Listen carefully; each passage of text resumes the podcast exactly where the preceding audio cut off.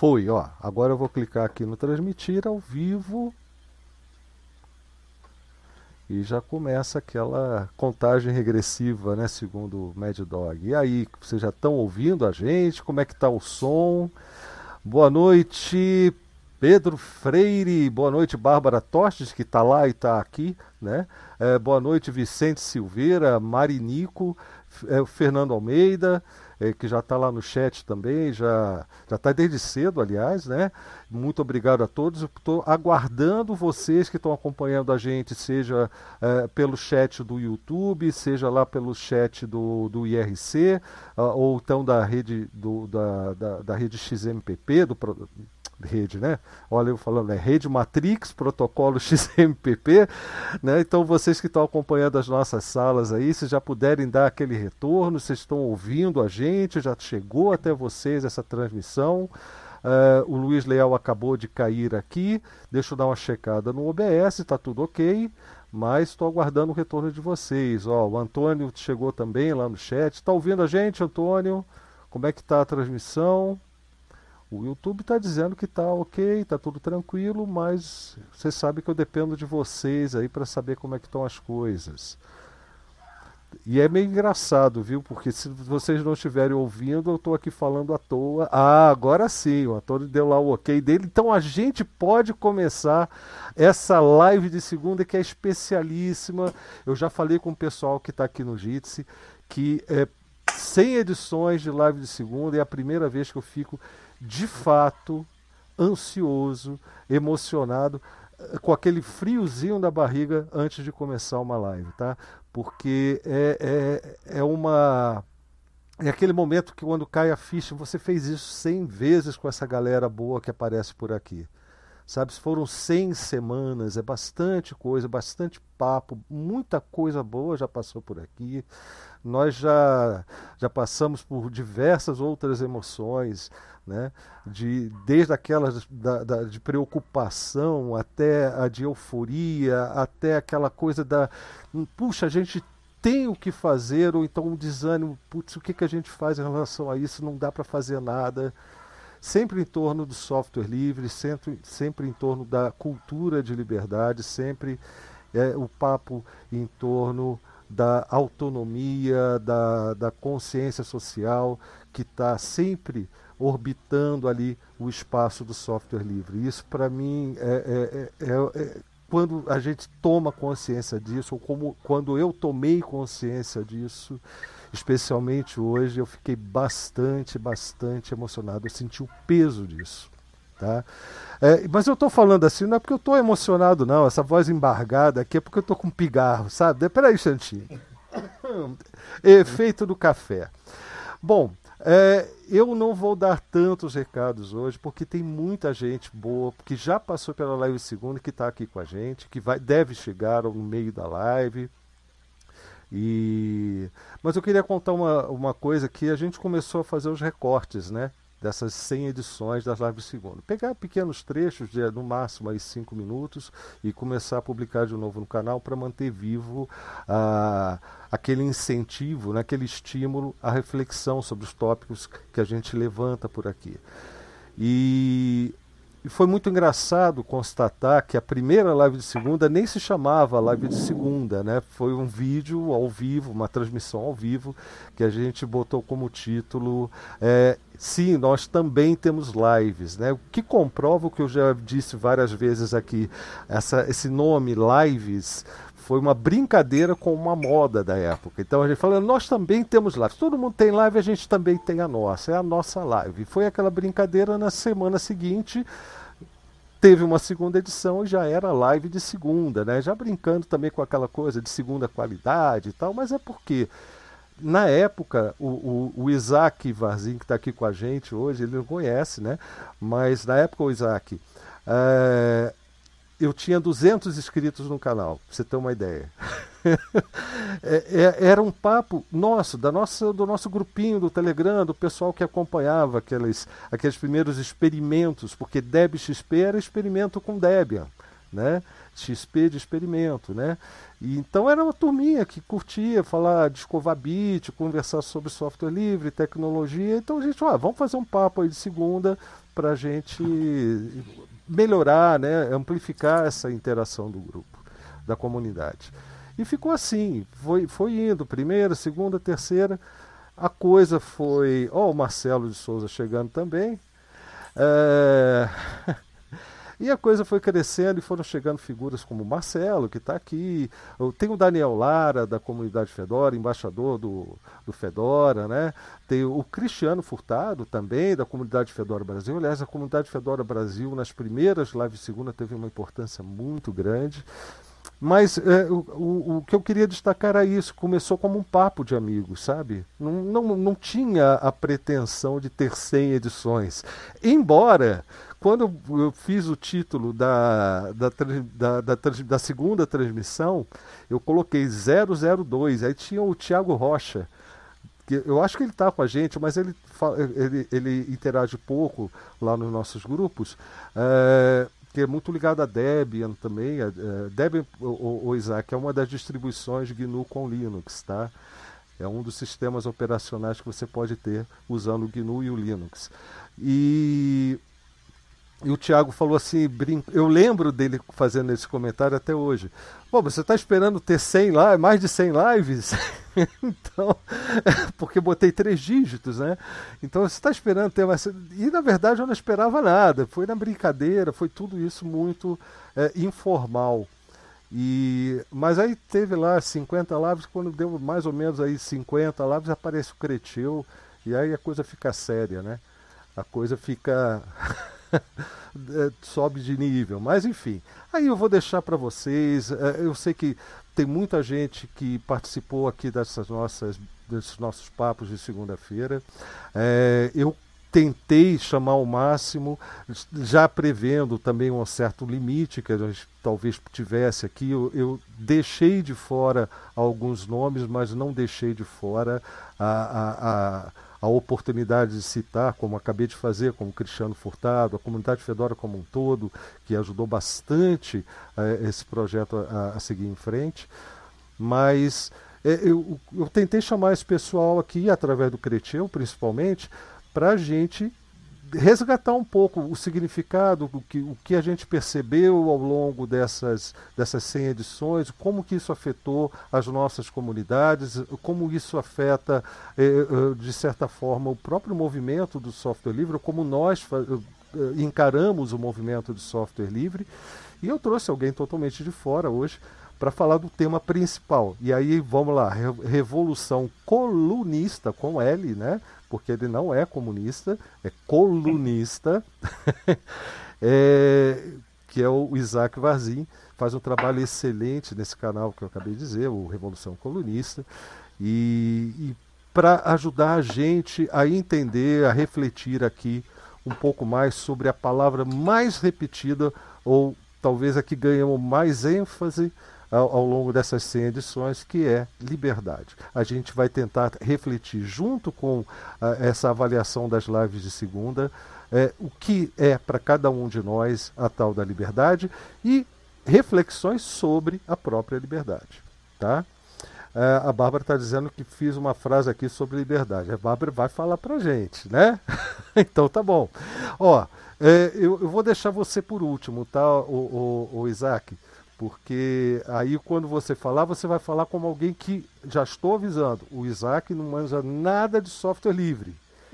Ele caiu aqui porque foi fisgado pela, pela lábia, pelo convite que, desse convite. Então ele vai aprender hoje com o Cretil. E eu, é, eu não, não, eu, não sei eu tinha previsto como um elogio isso. ou como uma ofensa para mim, né? Não, pelo contrário. não, tu falou antes até o nome do, do, do software. Eu falei, cara, de repente, para todo mundo é a coisa mais óbvia do mundo que você acabou de falar, mas eu peço que fale, porque realmente para mim é importante. Eu tinha previsto. Eu, eu saber o básico, né? eu tinha previsto pedir ao Creteu que apresentasse a você o que é o software livre. Também eu, eu espero que ele faça isso agora, faça as honras de é, apresentar. É, eu, eu prefiro dizer que eu não sei do que eu dizer que eu sei e falar merda, entendeu? Claro. Porque às vezes eu sei o que todo mundo acha que é, assim, né? Mas, mas muito provavelmente é, eu estou errado, né? Ou eu estou é, resumindo demais do que se trata. Então, eu prefiro dizer que eu não sei nada. Né? Eu falei isso em 2005 para o Creteu. É, aqui a gente fala muita merda, viu, o Isaac? Aqui, Só né? que a gente avisa, a gente não sabe de nada, a gente está falando merda. É isso aí. Mas então deixa eu começar minha apresentação aqui. Então, o Blau, muito obrigado mais uma vez por essa oportunidade. É uma honra fazer parte deste projeto já há tantas e tantas lives. Eu costumo brincar sempre. Quer dizer, eu falo sério, o Blau é que, que não acredita, né? Que ele me convidou para uma live, né? Mas aí ele se ferrou, porque depois que eu vim a primeira, eu faltei na segunda, porque eu tive um compromisso que não tinha como. Né? E de lá para cá eu venho em todas. Né? Dessa vez, então, concordando com o que o Blau falou, primeiro, aliás, boa noite a todos e todas aqui presentes e também nos acompanhando, né? De fato, Blau, eu acho que a palavra liberdade, ela é a síntese do que tem sido todas as lives de segunda, esses encontros aí na segunda-feira, ao vivo, para refletir sobre esses temas todos. E justamente nessa linha, eu vou dizer assim, abre aspas, a liberdade é entendida como a liberdade na polis. A ação do homem livre se dirige ao bem supremo, que é livre e necessário. Platão. Depois, de novo entre aspas, é, o homem livre é aquele que consegue dominar seus sentimentos, seus pensamentos, a si próprio. É dele a célebre frase: conheça-te a ti mesmo, Sócrates. Outra ainda entre aspas. O homem é livre na medida em que pode escolher o que fazer ou não alguma coisa sem ser coagido por força maior. René Descartes. Né? Então, o tema que a gente discute muito aqui, em 100 apresentações, é um tema relativamente antigo, né? É, alguma coisa em torno de é, que se tem relatos né? e registros, é, pelo menos há dois mil e poucos anos. Né? Então, é um tema que sempre foi muito caro, muito importante a toda a humanidade. É claro que o viés principal da nossa discussão de liberdade está muito próximo da liberdade de software.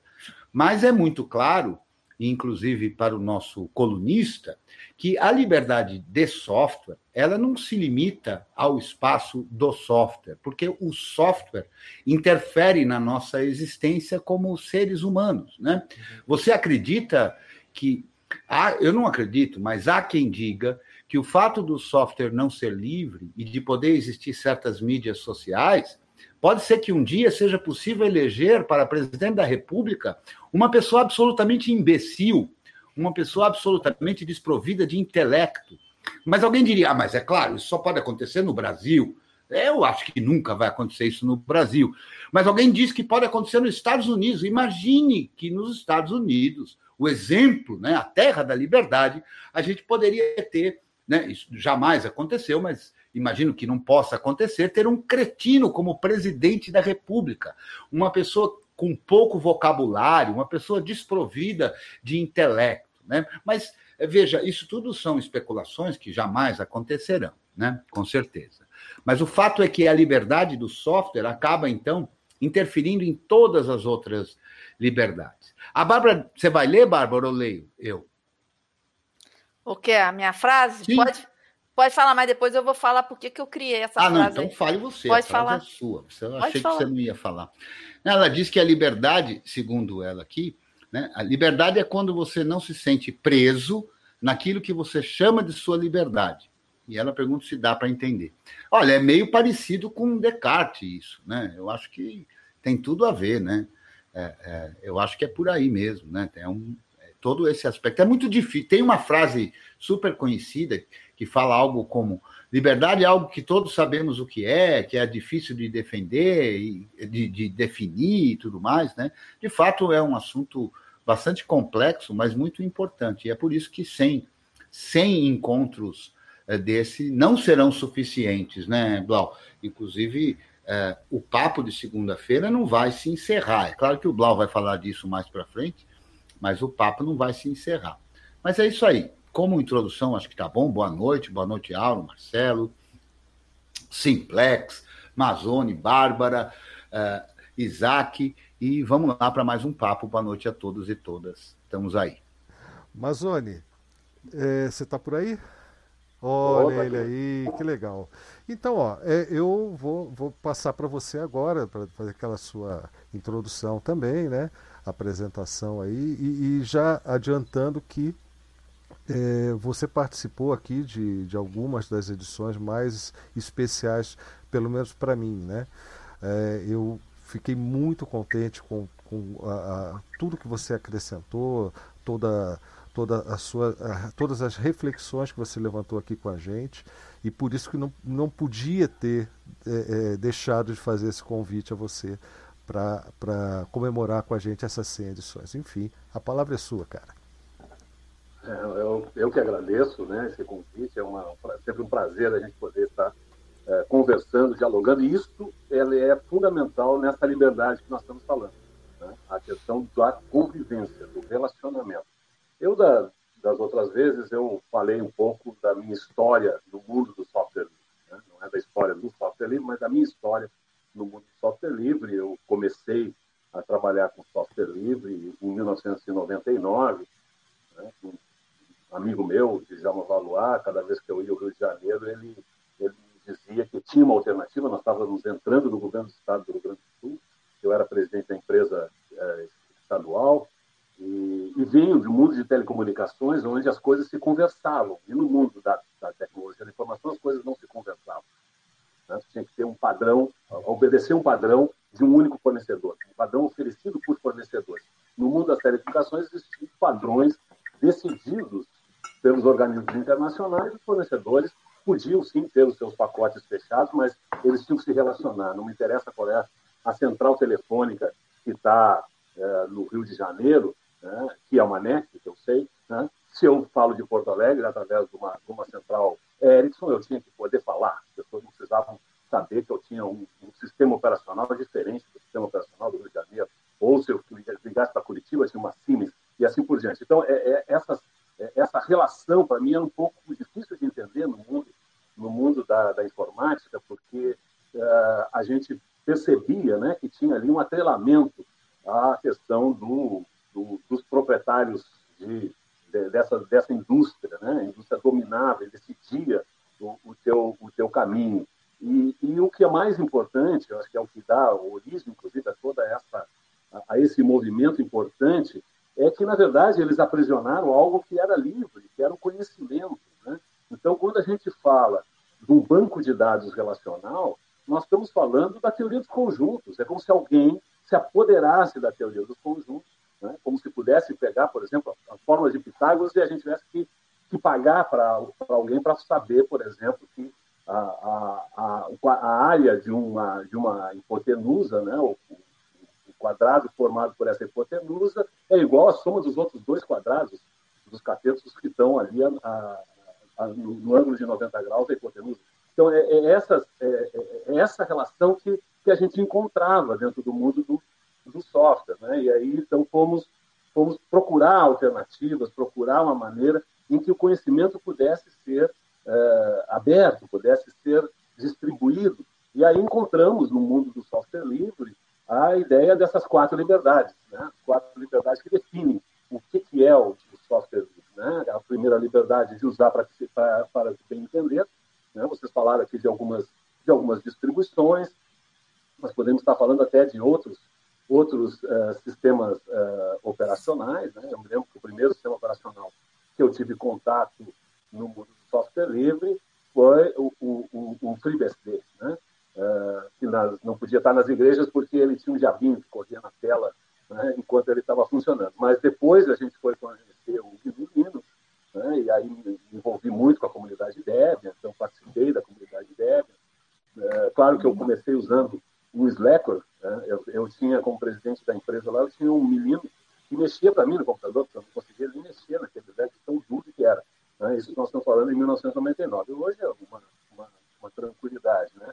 Mas uh, a gente foi, foi entendendo que aquele processo uh, era importante que podia usar para que bem entendesse, para ter uma ideia, quando a gente fez o primeiro evento de software livre no Rio Grande do Sul, porque todos diziam que eu tinha enlouquecido, que como é que eu ia colocar o estado do Rio Grande do Sul né, o governo do Estado do Rio Grande do Sul nessa loucura de usar software livre.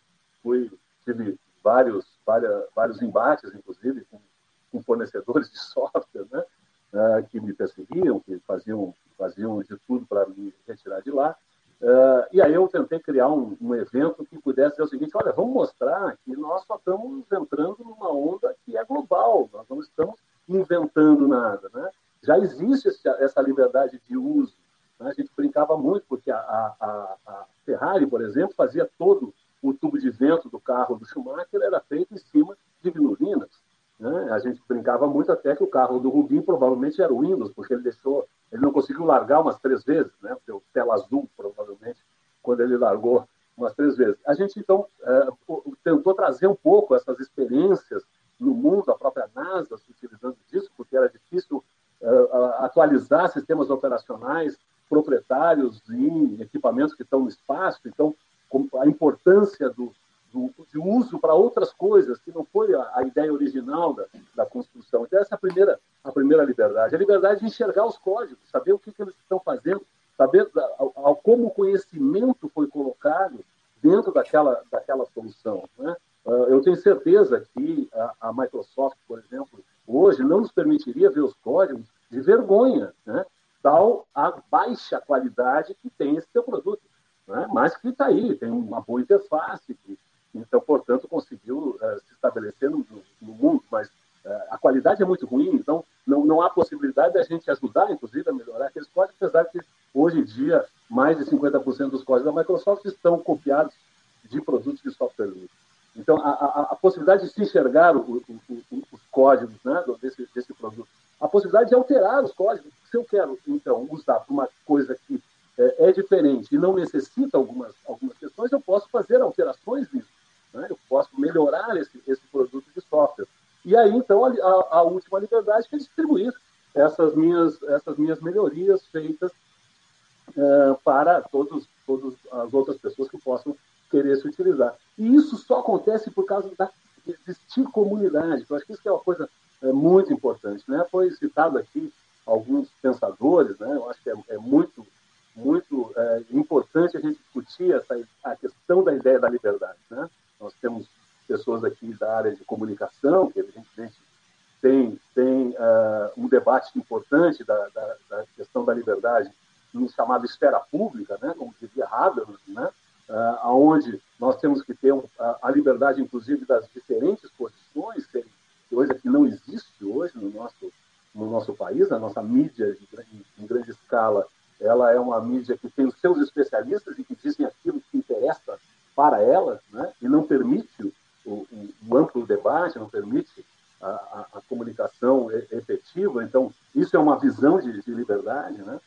onde a liberdade de expressão ela é usada para, para conduzir também uh, os, os, interesses desses grandes, desses grandes grupos, mas existem outras liberdades que são importantes serem debatidas. Né? Claro, foi citado aqui uh, Sócrates, né? citado uh, os textos de Platão, evidentemente, que é onde aparecem as falas de Sócrates, mas, por exemplo, o que, o que foi, foi dito também vale para, para a ideia original da liberdade, que quando começa o tal do liberalismo, né?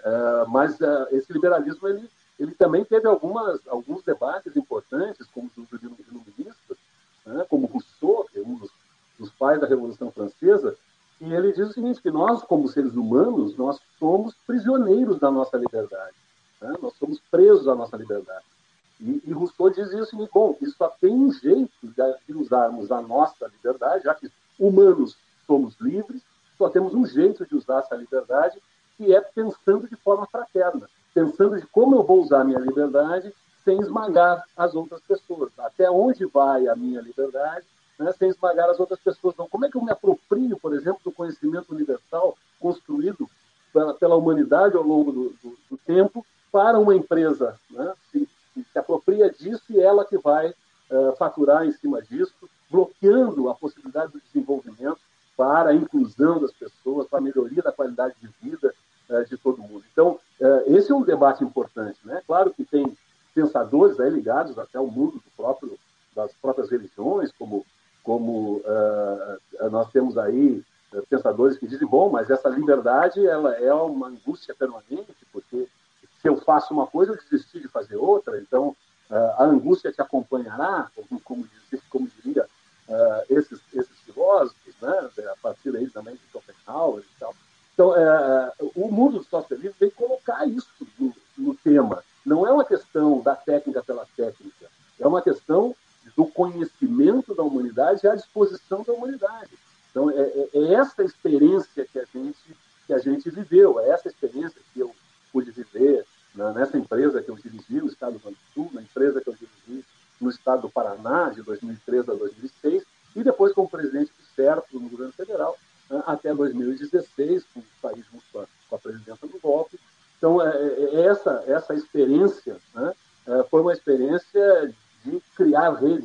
Criar comunidade, né, de resistir ao, ao, ao, às pressões que, que aconteciam da indústria, né? Sempre, sempre fui muito, sempre fui muito criticado pela indústria, né? Por, pelo, pela adoção do, do, do software livre, né? Até mesmo às vezes dentro do, do próprio, eu sempre eu gostei de ousar um pouquinho. Eu tenho algumas experiências que eu relato nesse, nesse meu livrinho aqui, que é uh, Software Livre, uma história de resistência, porque uh, é isso, né? A gente uh, consegue evoluir a partir dos outros. Né? A gente consegue juntos construir alternativas novas. novas. E, e, é isso que nos dá a essa, essa tesão de fazer as coisas, nos dá esse ânimo. Né? E sabemos que estamos construindo algo que pode ser utilizado por outras pessoas.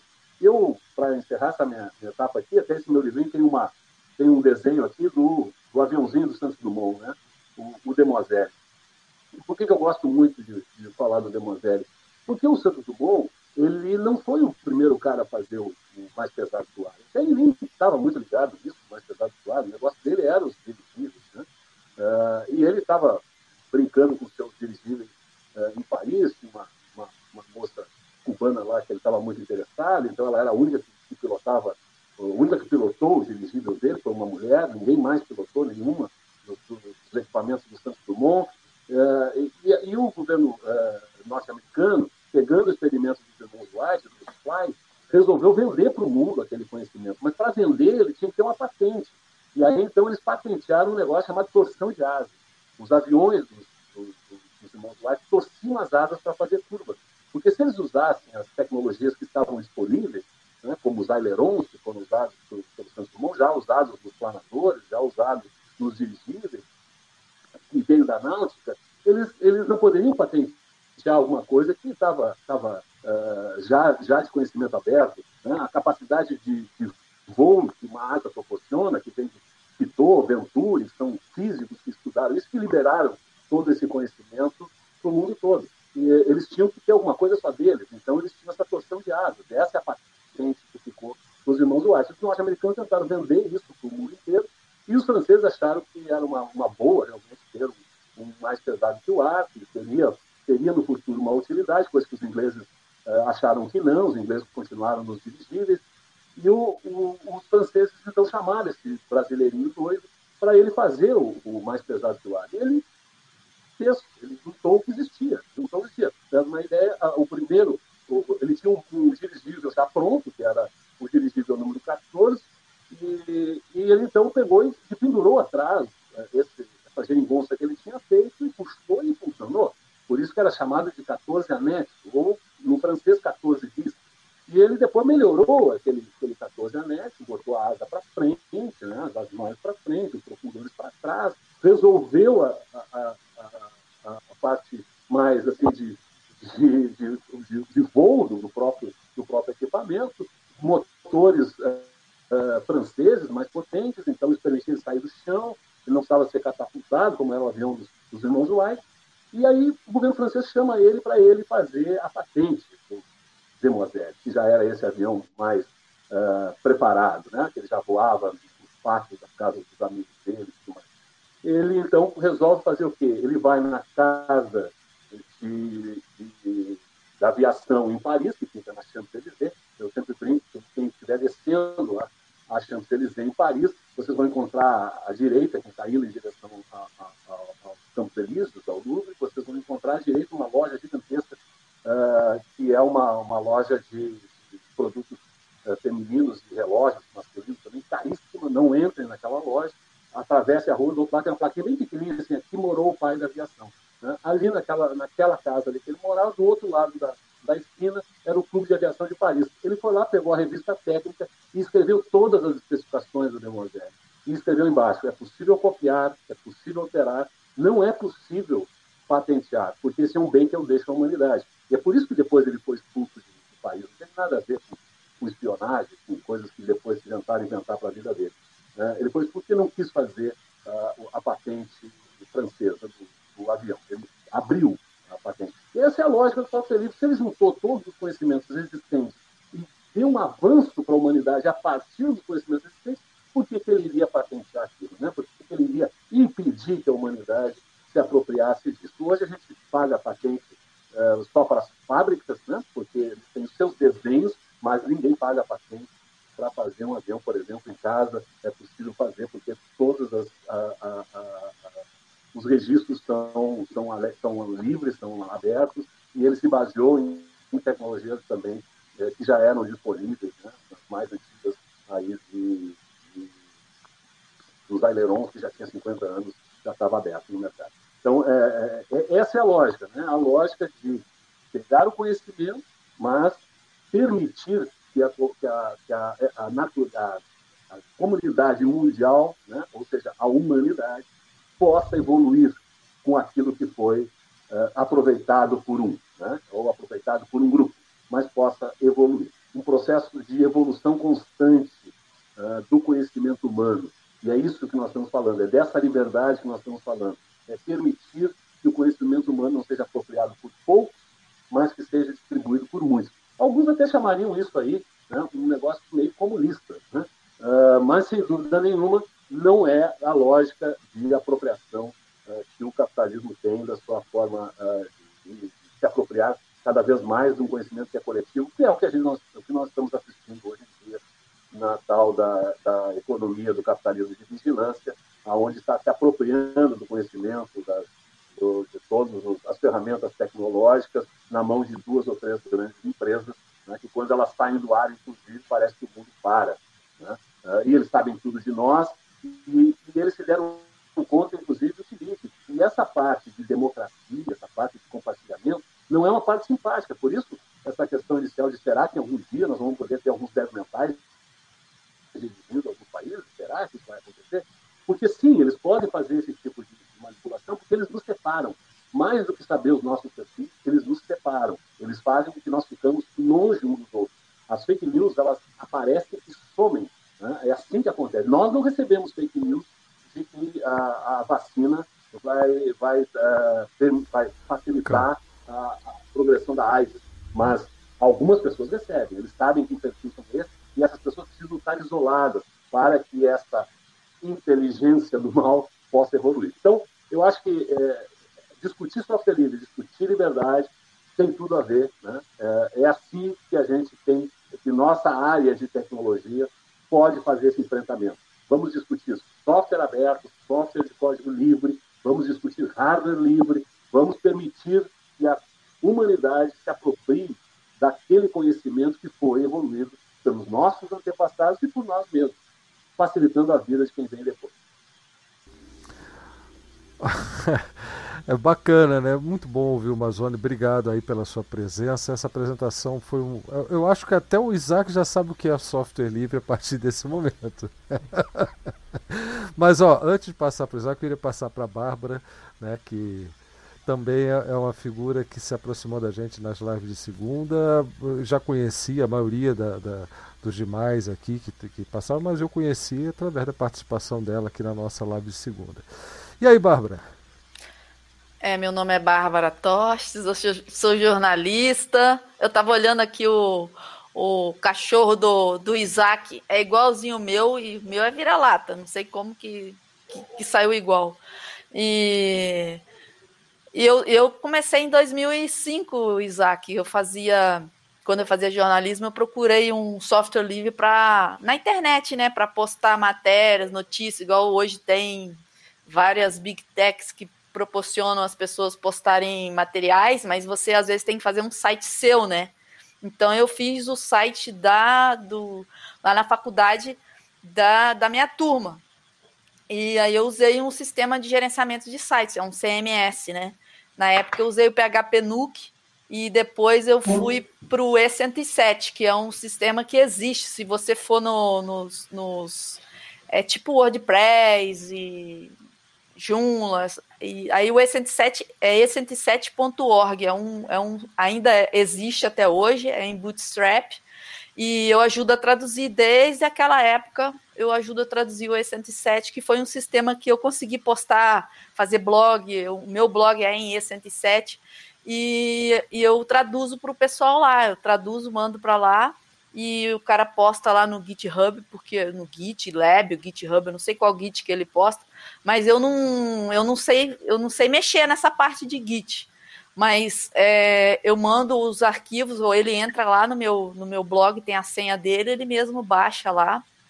Tem uma área de administração, então é um sistema é, livre para a pessoa pode baixar, instalar, e tem também na, na área de administração dos servidores, que é aqueles é, softáculos, né? Que tem o. É tipo um espetáculo misturado com software, que ele instala automaticamente, o E107, qualquer sistema que você escolher lá, tem uns que escolhem WordPress e tal. E aí, dentro do próprio painel de controle dos sites, você consegue instalar o E107 e começar a usar, né? Mesmo sem saber entender muito de de linguagem de programação, PHP, é, MySQL, ele faz tudo sozinho, esses softáculos.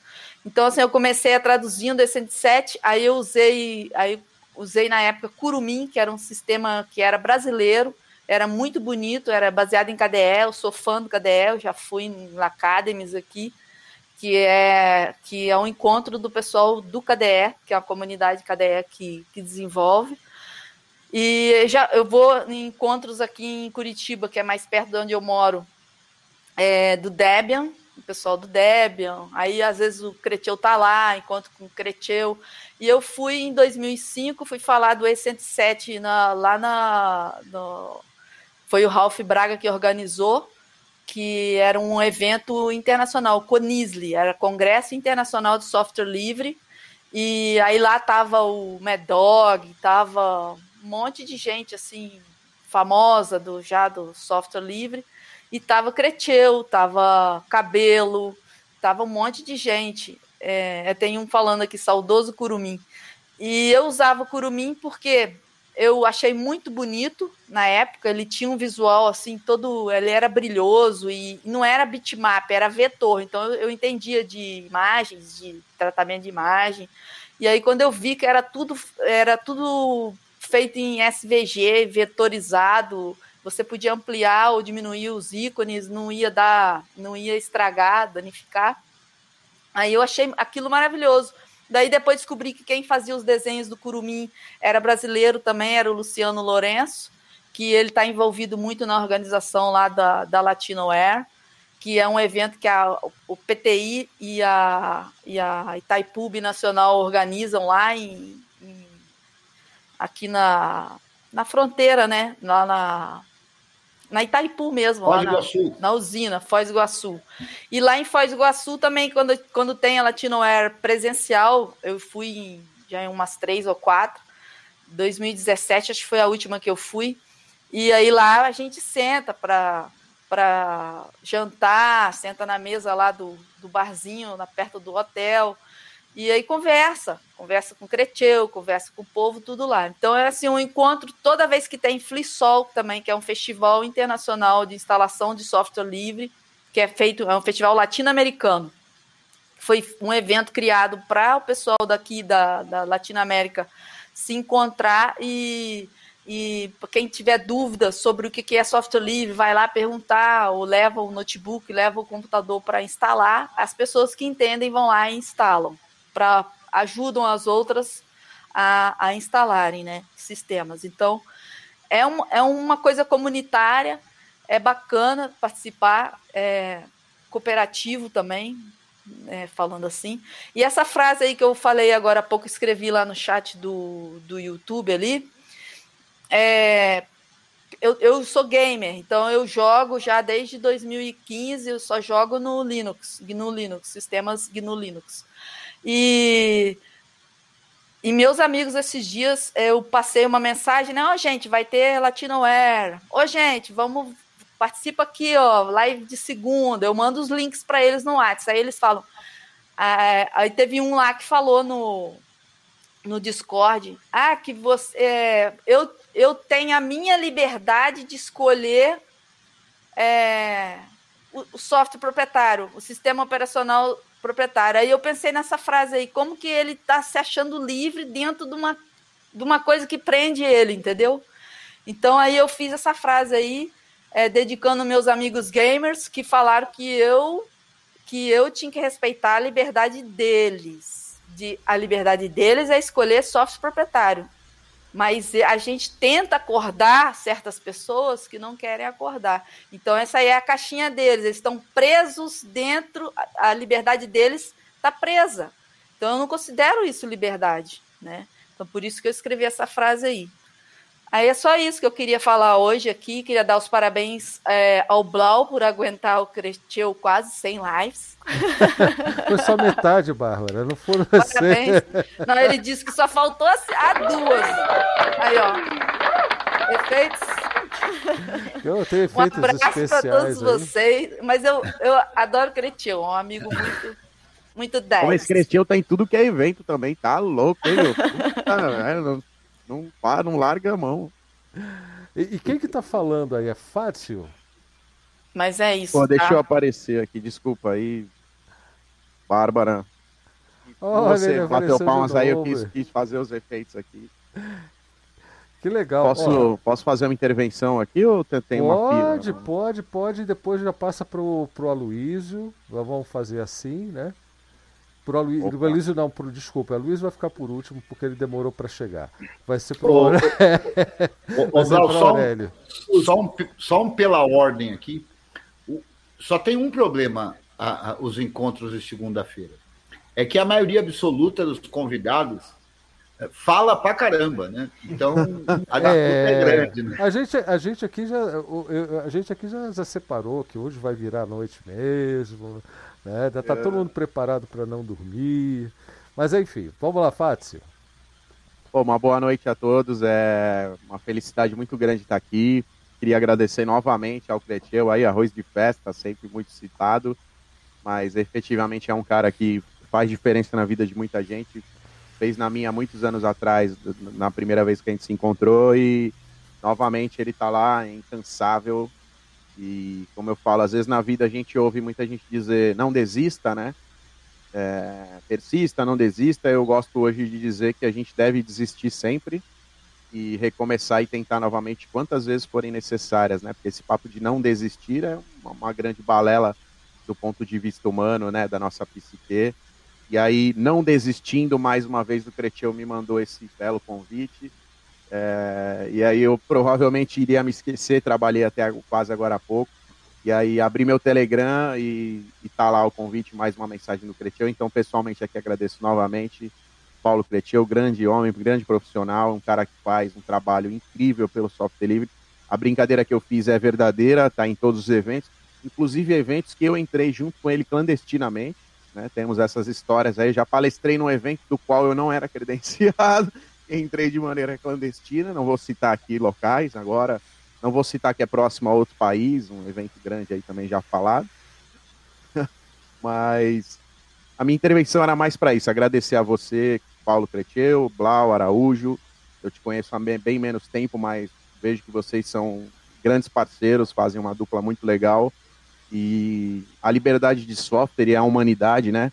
A gente tem mania, pelo menos eu tenho uma régua muito alta, né? Conheço Cretiel, Blau, Madruga, Turicas, né? Juca, é, vários caras, Medog. Quando você é amigo de, de, dessa galera, né? Bárbara Tostes, é, apesar dela não me conhecer, eu acompanho, conheço o trabalho dela. É, Corinto, vários caras gigantescos, né? E quando a gente é amigo e, e trabalha junto com essas pessoas, nossa régua é muito alta mas se a gente for olhar do ponto de vista da humanidade, nós, a gente está vivendo uma revolução do software, uma revolução dos algoritmos muito grande, né? Eu gosto de história, o Cretinho gosta muito também, a gente vê os vídeos aí do Peninha, entre outros, é, filósofos e estudiosos, né? Clóvis de Barros, o Cretinho é grande fã, o Cortella, Karnal, Pondé, claro que com todas ressalvas para o pensamento de todos, mas concordamos com várias coisas deles e do ponto de vista humano, né, da evolução histórica e do que a humanidade representa na, na linha do tempo mesmo de, de, de, evolução e da história, a gente está fazendo história efetivamente aqui, né? Às vezes pode soar um pouco soberbo, mas não é, com toda a humildade que me cabe, é, ter conhecido pessoas assim e tá, ter a oportunidade humana de estar aqui hoje, de compartilhar o conhecimento, de ter há muitos anos aí fundado junto com o Creteu o GCCSD aqui na Baixada Santista, né, que a gente fez tantos encontros, organizou tantos eventos de Flisol. Talvez quando a gente fazia, a gente não tinha consciência de, de quão grande isso seria na nossa vida e na vida de pessoas que passaram ali, como a Bárbara bem citou, levaram o seu computador. Era uma época, ela estava falando e eu estava voltando a essa época. Eu falo, meu Deus, as pessoas levavam um computador desktop mesmo, PC, uma torre quatro baias gigantesca. E os gabinetes eram pesados, não era uma chapa fininha que nem hoje, né? E a gente tinha o prazer de receber aquela máquina aqui numa conexão de internet precária, com HDs muito lentos, ia levar horas para instalar um sistema né? E que muitas vezes as pessoas não entendiam por que, que a gente fazia de graça, uma coisa que eu ouvia muito da minha mãe, um beijo mãe, é, hoje ela entende um pouco, mas na época é, ela sempre questionava, pô, você vai dar palestra de graça? Vai ganhar quanto nesse evento? Né, você está instalando o sistema para esse pessoal todo aí, quanto vocês vão ganhar? E hoje a gente sabe o quanto a gente ganha, todos nós ganhamos como humanidade. Para mim, um momento histórico, pessoalmente aqui, uma grande honra, sem rasgação de seda, que o Cretião me conhece aí, sabe que eu não gosto de rasgação de seda, para não desperdiçar, né? Então, é... queria agradecer pessoalmente, é uma honra muito grande, uma felicidade estar aqui, e pedir aí um pedido pessoal que vocês continuem esse trabalho, sejam incansáveis como sempre são, se em algum momento ou por algum motivo precisarem desistir, desistam, contem comigo, e que a gente recomece quantas vezes forem necessárias, porque eu sei que é um trabalho, uma missão, né? Não é. Não, não gosto de atribuir a deuses, mas pode ser ao universo, as forças que conspiram, a divindades, aos deuses do Gnu.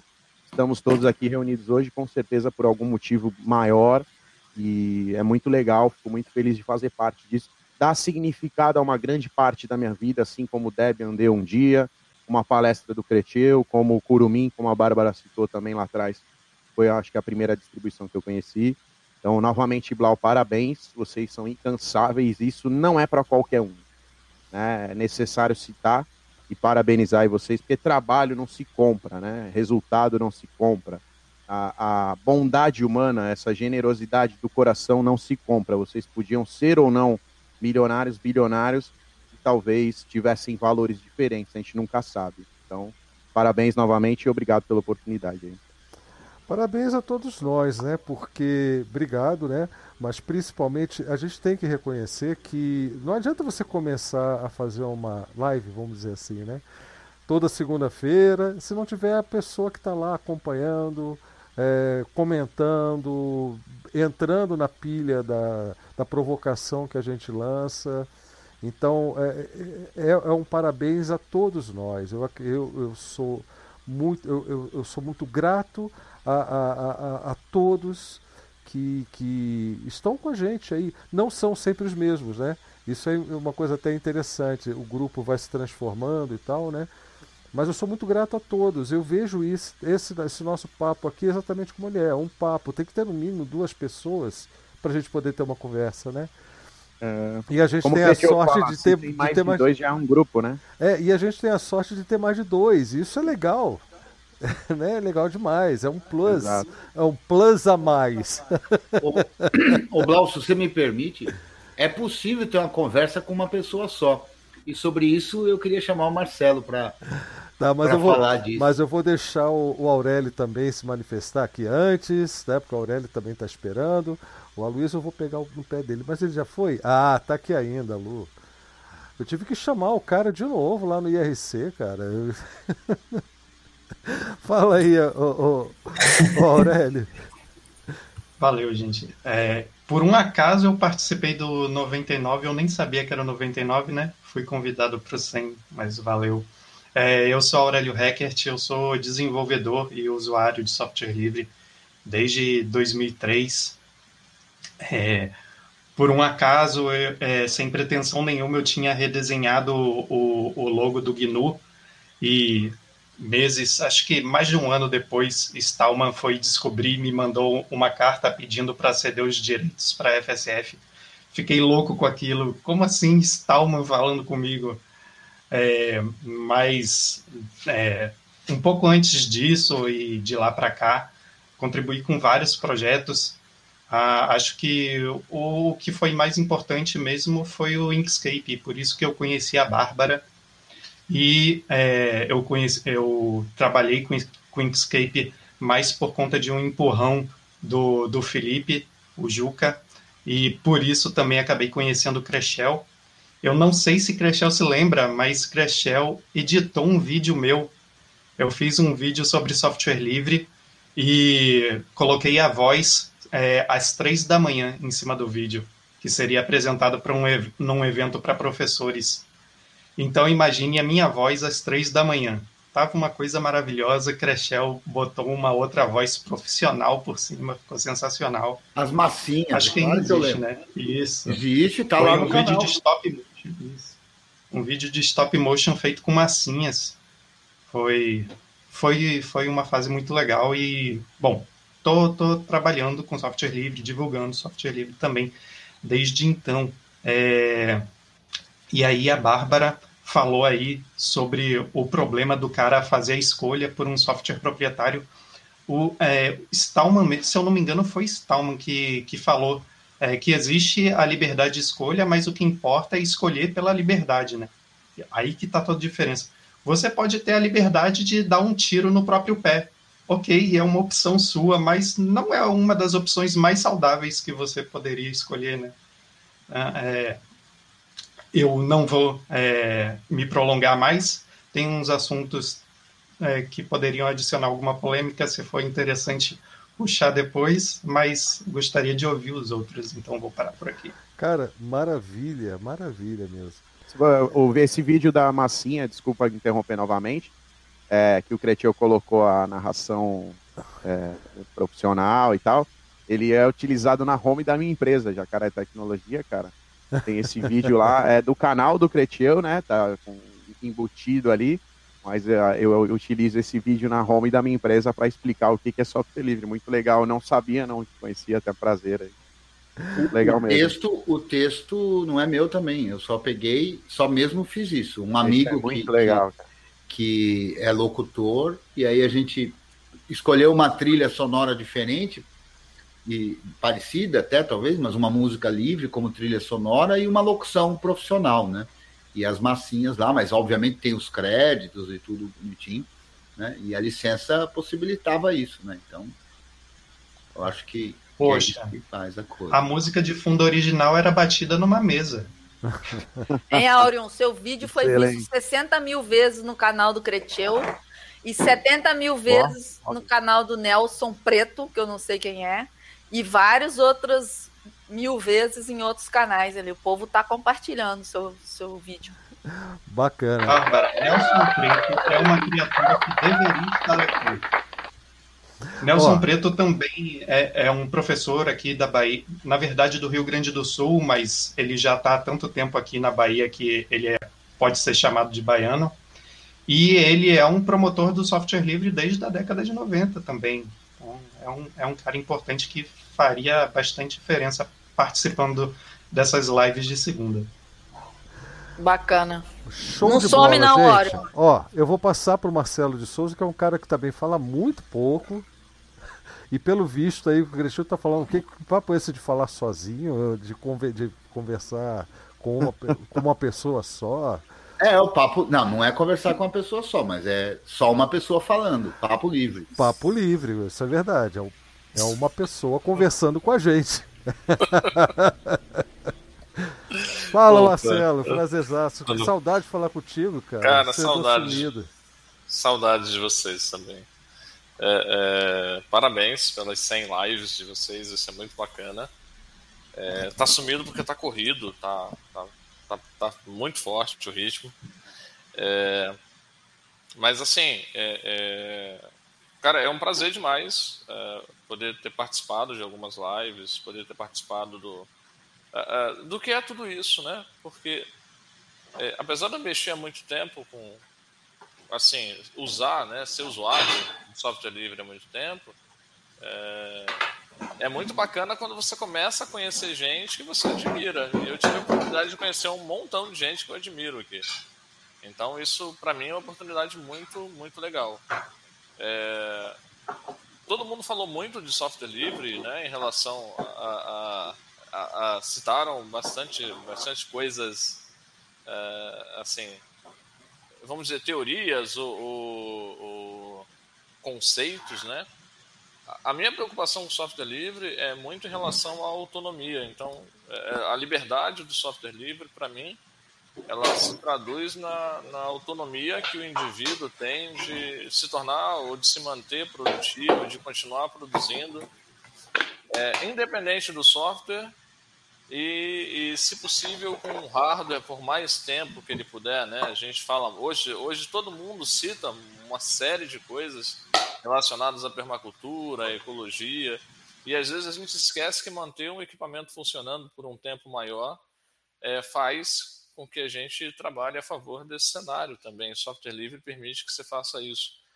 É, a minha preocupação, o trabalho que eu faço lá na Livre Labs, tem muito a ver com essa questão de dar ao indivíduo, é como o trabalho de todos vocês, de dar ao indivíduo autonomia e de pensar muito criticamente sobre isso é, e de forma prática também relacionada a essa autonomia de produção e de continuar produzindo. E aí que o Cretil falou que tem o Papo Livre, que é um. Na verdade, o Papo Livre é um exercício ali é, de parar, de falar abertamente, de comentar o, os comentários que são feitos e tal. Então não tem roteiro, não tem nada, tem um tema e vai.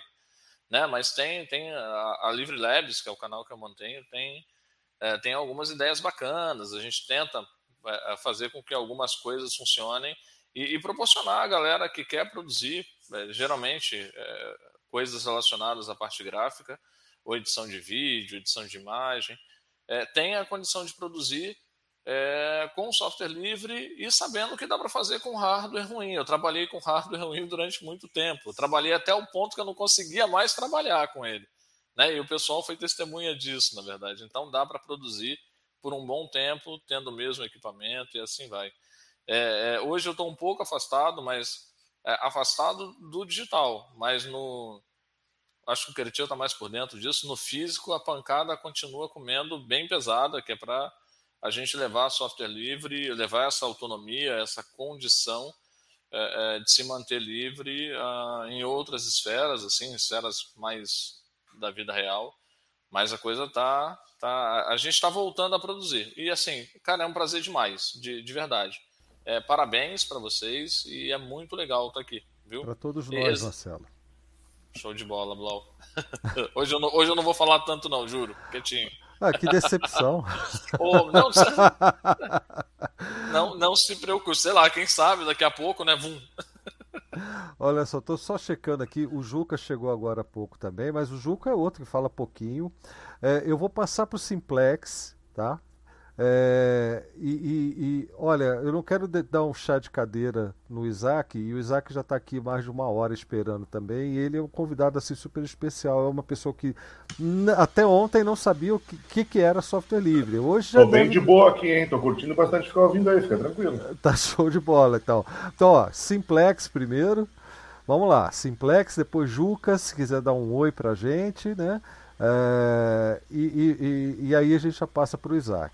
O, o Blau, será que hoje vai ter abertura de câmera em homenagem à centésima edição? Eu tentei aqui, mas até o seu vídeo está com o vídeo desativado, a câmera desativada para economizar a largura de banda. É o que está aparecendo aqui para mim no Jitsi. Vamos ver se isso vai resolver com o tempo. Uh, mas vamos lá, Simplex. Opa! Ai, ai. Apertem o cinto.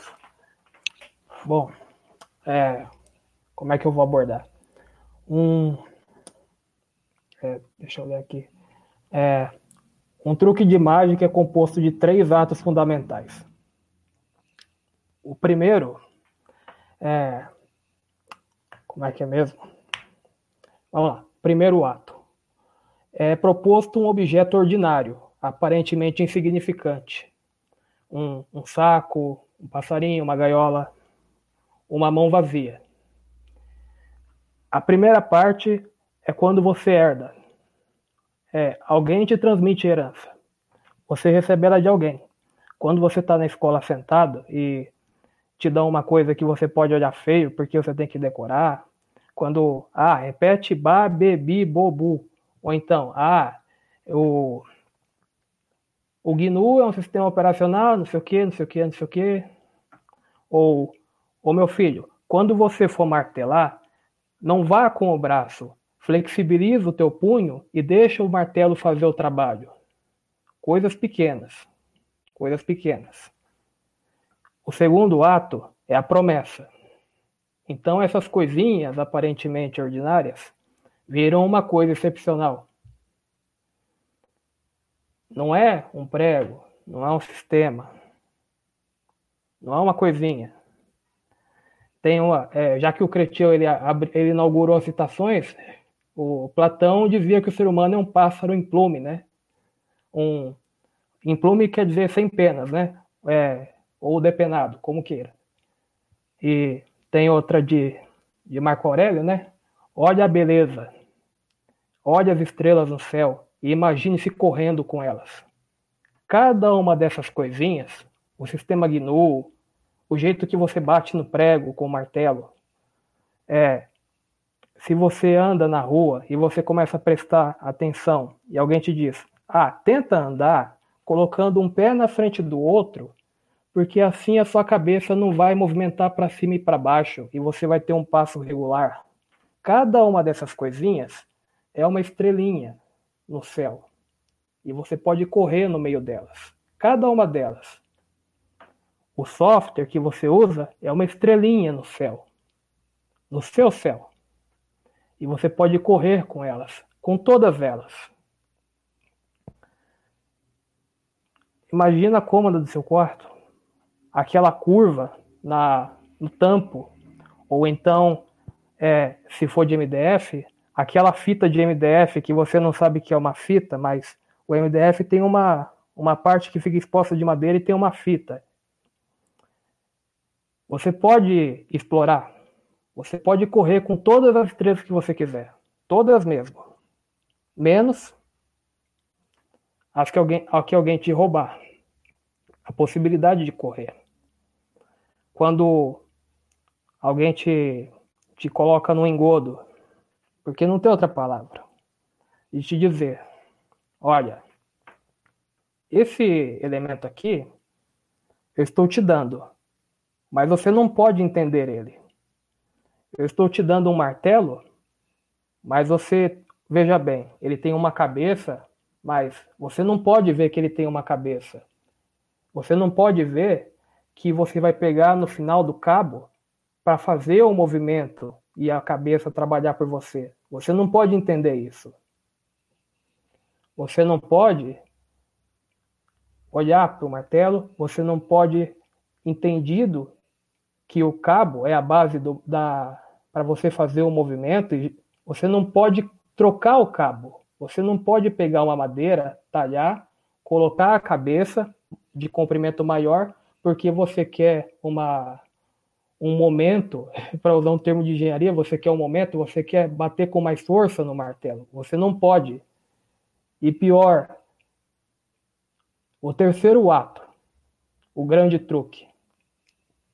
Não basta você fazer sumir, você tem que trazer de volta. Você não pode contar para ninguém.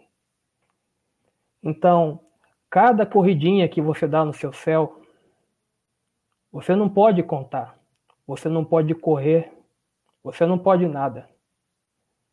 Então, cada trambique desses, desde a, desde a propriedade intelectual até o software privativo, ele não está te poupando de liberdade, ele está te poupando da humanidade. Ele está te tirando a sua essência. Ele está mais do que um pássaro em plume, você não é nada. Estão te tirando tudo. Então, essa é a minha introdução para hoje. É, e o grande engodo é esse, né, Simplex? É, é, você é, tira tudo de você e você ainda tem a impressão de que tem uma liberdade de escolha, né? Você ainda, então... você, você ainda conclama isso tudo como um valor, né? Você declara isso como um valor e esse valor para você é, é, você controla esse valor através daquilo que você diz, chama de liberdade de escolha. Quando você não tem escolha nenhuma, na verdade você está sendo simplesmente dirigido ali nas suas, é, nos seus movimentos que, enfim. É, eu, eu não quero me prolongar porque tem mais gente para falar. Juca, quer dar o seu recado aí, ô, Juca? E aí, tudo bem? Vocês estão me ouvindo? Ouvindo. Beleza. É, eu estava aqui, terminei de, de jantar e, e, lembrei que tinha a live de segunda. Aí eu sintonizei e no que eu sintonizei, eu ouço o Aurélio Record falando meu nome. Falei, putz, agora já era, vou ter que vir aqui dar um, dar um alô também, né? Direito de resposta. ai, ai. Ai, desgraça, acabei de ver que eu tô de novo com essa camiseta aqui. Esse aqui é meu pijama, que eu já falei para vocês outro dia, né? Eu, eu, ganhei, eu ganhei esse pijama aqui. Mas, dizer, ó, ninguém ganhei... tá vendo, viu, Juca? Porque não, não, tudo no nosso JITS aqui sumiram todas as câmeras hoje. ah, tá bom. Não, mas é porque eu, eu ganhei uma camiseta no, na data do meu aniversário, que é um dia depois do, do, do meu casamento. Então, quando eu me casei, o meu chefe veio veio participar da cerimônia de casamento e tal, e ele me deu de presente uma camiseta. E eu, eu trabalho lá com ele no, no Google, né? É, eu, não como funcionário, né, como, como, prestador de serviço, desenvolvendo software livre. E aí ele me deu uma camiseta do time de open source do Google. Então eu, eu falei para ele assim, no dia, ele me deu na mão, eu falei para ele, você sabe que eu não vou usar isso aqui, né? Aí eu parei, pensei e disse, não, peraí, na verdade eu vou usar, vou usar de pijama, né? E aí, na pandemia, a gente usa pijama o dia inteiro, né? Então, tô aqui eu com a camiseta Google Open Source, mas eu preciso dizer que que não, não, não reflete meus, meus, meus valores. Eu tenho um alinhamento é, estrita, eu sou estritamente alinhado com os ideais do movimento software livre e não com os, os valores do open source. E já é a segunda vez que eu apareço numa live de segunda, de pijama, e, e eu só percebo na hora que eu vejo minha imagem, eu vejo open source. Tá Ai, não! ô, ô, Juca, você tocou num ponto é, é, que é interessante, que é o seguinte: é, a live de segunda, ou os nossos papos aqui na segunda, tem uma fama já muito importante de efemérides que coincidem justamente com a live de segunda, né? E essa de hoje, a centésima, ela antecede uma data também muito importante para as lives de segunda. Hum. Qual é? Qual é? Não vai dizer qual é? É efeméride? É, ele tá querendo que eu diga, o Juca. Mas, ó, antes de dizer, a gente vai passar pro Isaac agora. Bora Isaac, lá. cara, que prazer ter você aqui. É, vamos ver se vai para se você consegue mostrar a câmera, vamos ver o que, que acontece. Porque de fato, é, da metade é, dessa, dessa hora que passou, todas as câmeras sumiram. Tá? Então a gente poderia fazer o seguinte, Blau. Ah. Aqueles que não estão falando, desliguem a câmera. Pode ser. Quem sabe funciona para quem está falando. Banda, né? É. é. a minha a princípio está tá aberta aqui. No, é, para você aparecer, mas aqui na, na que eu estou compartilhando com o pessoal, né, não, não aparece. É que a tua rede está ruim hoje, viu, Blau? Porque eu estou vendo todo mundo. É, eu tive problemas hoje o dia inteiro com a rede, e, e, mas enfim, a live segunda tem essa outra característica, ela tem um potencial grande para podcast, né? Muita gente prefere ouvir a live de segunda do que assistir. Mas uh, eu, vou, eu vou tentar, à medida do possível, sempre focalizar quem estiver falando, pelo menos o avatarzinho lá, o, o, o íconezinho ali, uh, para o pessoal que está acompanhando pelo YouTube saber quem que está falando. Tá?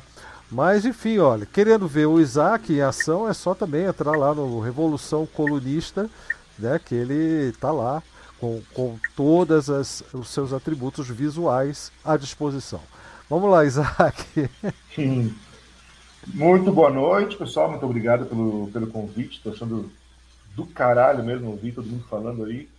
Como já foi falado para mim, é um universo é, que é estranho, de certa forma, né? não, não, não, faz parte do meu dia a dia, então é, é, é sempre mágico, né? Ouvir gente falando que é apaixonada pelo negócio, porque depois, porra, existe um mundo do qual eu não, eu não conhecia, né?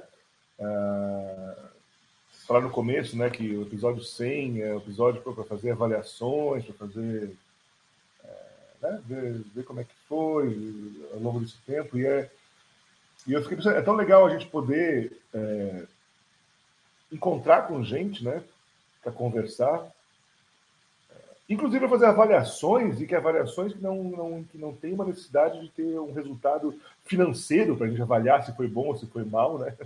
Que a gente está junto conversando aqui é, por valores que são diferentes dos valores é, do dinheiro, por exemplo. Né? Cada um de nós veio por um motivo aqui.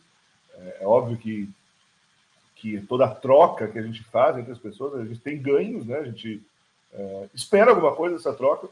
Mas só o fato dessa, dessa, do, do resultado não ser necessariamente algo que ele está aqui por causa de, de um planejamento, de dinheiro, não sei o quê, isso aí é do, é, é do caralho. Pessoas conversando sobre coisas que elas amam fazer, né? Que elas são é, apaixonadas por fazer. Isso é, é muito bom. É, bom, uh, o assunto do dia, da noite é liberdade, né? Me convidaram para vir participar. Eu tenho um canal no, no, YouTube, como foi falado, que é o Revolução Colunista. Eu, uh, por formação, eu sou músico. Eu uh, primeiro estudei teologia, na verdade. Fiz faculdade de teologia. Uh, saí da teologia para estudar música. E foi na música que eu me, me firmei, né? Onde eu, onde eu fiquei, assim. E apesar de ser músico, eu, eu sempre eu estou em Curitiba, inclusive. Se me alguém falou aí que era de Curitiba, né? Eu morei em Curitiba um tempo. Não sou de Curitiba, mas morei em Curitiba um tempo. Fiz faculdade de composição e regência em Curitiba. Então, é, até por, por, por eu, eu, eu, sempre me interessar é, na música, não só pela, pela execução musical, pela composição, mas, mas pelo significado da música, né? que, que isso representa como fenômeno, inclusive é, cultural, social e estético, né? E, e, que, e que, que, passa por esse caminho, a, a, em grande parte, a coisa da liberdade. Inclusive, porque se falou muito de filosofia hoje à noite, né? É, você sabe que é, quando se começa a ter registro do que a gente chama de filosofia, realmente lá no, no, é, com os gregos, né? Naquela época, a filosofia era basicamente é, todo estudo é, que tinha um tipo de método, assim, era, era chamado de, de, de filosofia, né? Isso entrava matemática, entrava muita coisa. Né? Uh, com o passar do tempo, as áreas do conhecimento foram se, se especializando e, e retirando da filosofia aquele conhecimento, trazendo para si como um conhecimento mais específico, né? E para a filosofia não sobrou muita coisa, no fim das contas. Né? Hoje em dia, o que, a filosofia estuda? Qual, qual que é o papel da, da filosofia no mundo dos dias de hoje? É...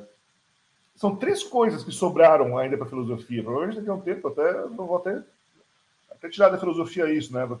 Provavelmente alguém vai, vai assumir essa bronca aí. Mas são três coisas que sobraram na mão da, da, da, da filosofia que é, a primeira é a epistemologia, que, é o que como chama, né, que, que é o estudo da, da, do, do, que é o conhecimento, do que é, de como se dá a razão, do que significa o, o conhecer é, exatamente. Né? É, tem a questão da estética. A estética é o, é o, é o estudo do belo, de certa forma, né? É, que porra é essa, tá ligado? Por que, você ouve uma música e aquilo te emociona, você sente, você acha aquilo bonito, a beleza da música está na própria música ou é, ou é, uma construção que veio antes da gente, que nos traz. Como funciona a, a beleza? E tem um terceiro item que ainda está na mão da, da, da, da, filosofia, que é uh, a moral. A filosofia moral. E aqui, na filosofia moral, é que mora o enrosco do que, do que seria a liberdade, né? Inclusive, assim, é, tem. É, é assunto para se falar por muito tempo, né? É, você vai pegar nos próprios gregos, assim, o que, que, é, que era liberdade para um grego, né? O que, que Platão considerava como liberdade? Não só Platão, mas as pessoas, né? Quando estava na, estava, para nós hoje está falando de liberdade, está falando de software livre, né? Mas o que, que qual era o significado para um grego da palavra liberdade? Ah, e é muito diferente do que é, do que é o nosso significado, né? Para um grego, liberdade tinha a ver com a, a primeira, em primeiro lugar, você encontrar o seu lugar no mundo. É, o, o grego tinha uma percepção muito interessante que é a seguinte: você considera isso aí há 2.500 anos atrás, né? Pessoas olhavam para cima, né? olhavam para o céu e viam uh, o sol nasce, depois o sol vai embora, aparece a lua, vem a estrela, daí tem uma época do ano que nasce planta, que não nasce planta, a época que a maré sobe, que a maré desce, tudo parecia funcionar como um grande, como um grande relógio, assim, né? Então se tinha uma ideia de que o, o cosmos, que a, o todo, né, ao nosso redor, era é, um, um grande relógio que funcionava perfeitamente, né? Em, em, em, uh, em, equilíbrio. É o que se via, né? É, o que se tinha de informação, inclusive, né? Para nós, pode, pode, parecer meio estranho isso, mas é, fazia muito sentido na época. Então, é, em grande parte, obviamente, isso também parte de uma, de uma, de uma, de uma perspectiva da, da, mitologia grega. Né? Uh, Para o grego, o, o objetivo da vida era você se equilibrar com o cosmos, né? Assim como tudo ao nosso redor é, é, funciona de uma forma perfeita e excelente, né? O, porra, a, a, árvore dá o fruto da árvore, a grama cresce, daí a vaca vai lá e come a grama, e tudo vai se equilibrando, tudo vai funcionando é, perfeitamente da forma como deve ser, para que o cosmos se, funcione em equilíbrio total. Assim, o homem deve agir também, né? O homem precisa ele também entrar em contato com o cosmos para que ele faça a sua parte para uh, eh, manter a porra toda equilibrada. E aqui mora o problema, né? Porque se você olha para um uma árvore, para uma, sei lá, para uma macieira, e você sabe que a macieira o que ela faz é dar maçã, não tem muito mais o que fazer uh, a, a, além disso, né? E ela dando a maçãzinha dela lá, ela está porra, ela está fazendo o que tem que ser feito, né? Ela está tá agindo perfeitamente para uh, é, cumprir o seu papel de, de, equilíbrio no cosmos, né? Mas e o homem? O que, que faz o homem? O que, o que, que o homem tem que fazer para ele, assim como a macieira, ele é, cumprir o seu papel? Ah, porque o ser humano não tem, né? A gente para. Eu tenho 41 anos de idade e me pergunto todos os dias o que, eu devo fazer na minha vida ainda, sabe? Porque a gente não sabe exatamente o que, o que, a gente gosta de fazer, o que, a gente é bom. A gente, a gente nasce e sai para o mundo tentando procurar aonde que a gente vai se encaixar, né? Tem o cara que descobre o software livre e aí, porra, aqui é a minha vida agora é o software livre, é isso aí, brother. Então eu vou me dedicar ao máximo aquilo para ser o cara mais fodido daquilo que eu, onde eu me encaixei, onde eu onde eu descobri que eu sou bom, que eu gosto de fazer, porque assim eu estou cumprindo o meu papel para equilibrar o cosmos. Essa é a perspectiva de um grego, né? Como o grego pensava assim. Você é livre, a sua liberdade mora no lugar que você Eu estou livre para uh, eh, encontrar o meu lugar no mundo e me dedicar ao máximo para fazer uh, uh, aquilo para o qual eu nasci. Liberdade não tinha muito a ver com, tipo, ah, foda-se, quero fazer o que eu quiser e, e tô nem aí. Não, a liberdade tinha a ver com você é, sair para o mundo à procura do seu lugar, onde você vai se, vai se, vai se encaixar, né? O jogo vai mudar muito dessa, dessa perspectiva toda aí, é quando, quando chega Jesus, sabe, né? cristianismo e tal, pá, que daí, uh, uh, o que é liberdade para o cristão? Que basicamente é como todo mundo pensa por aí hoje, né? Se você sair na rua e perguntar para as pessoas para o que é liberdade, elas vão dar uma resposta muito similar à, pergunta a, visão cristã de liberdade, né? Não, é, é o livre-arbítrio.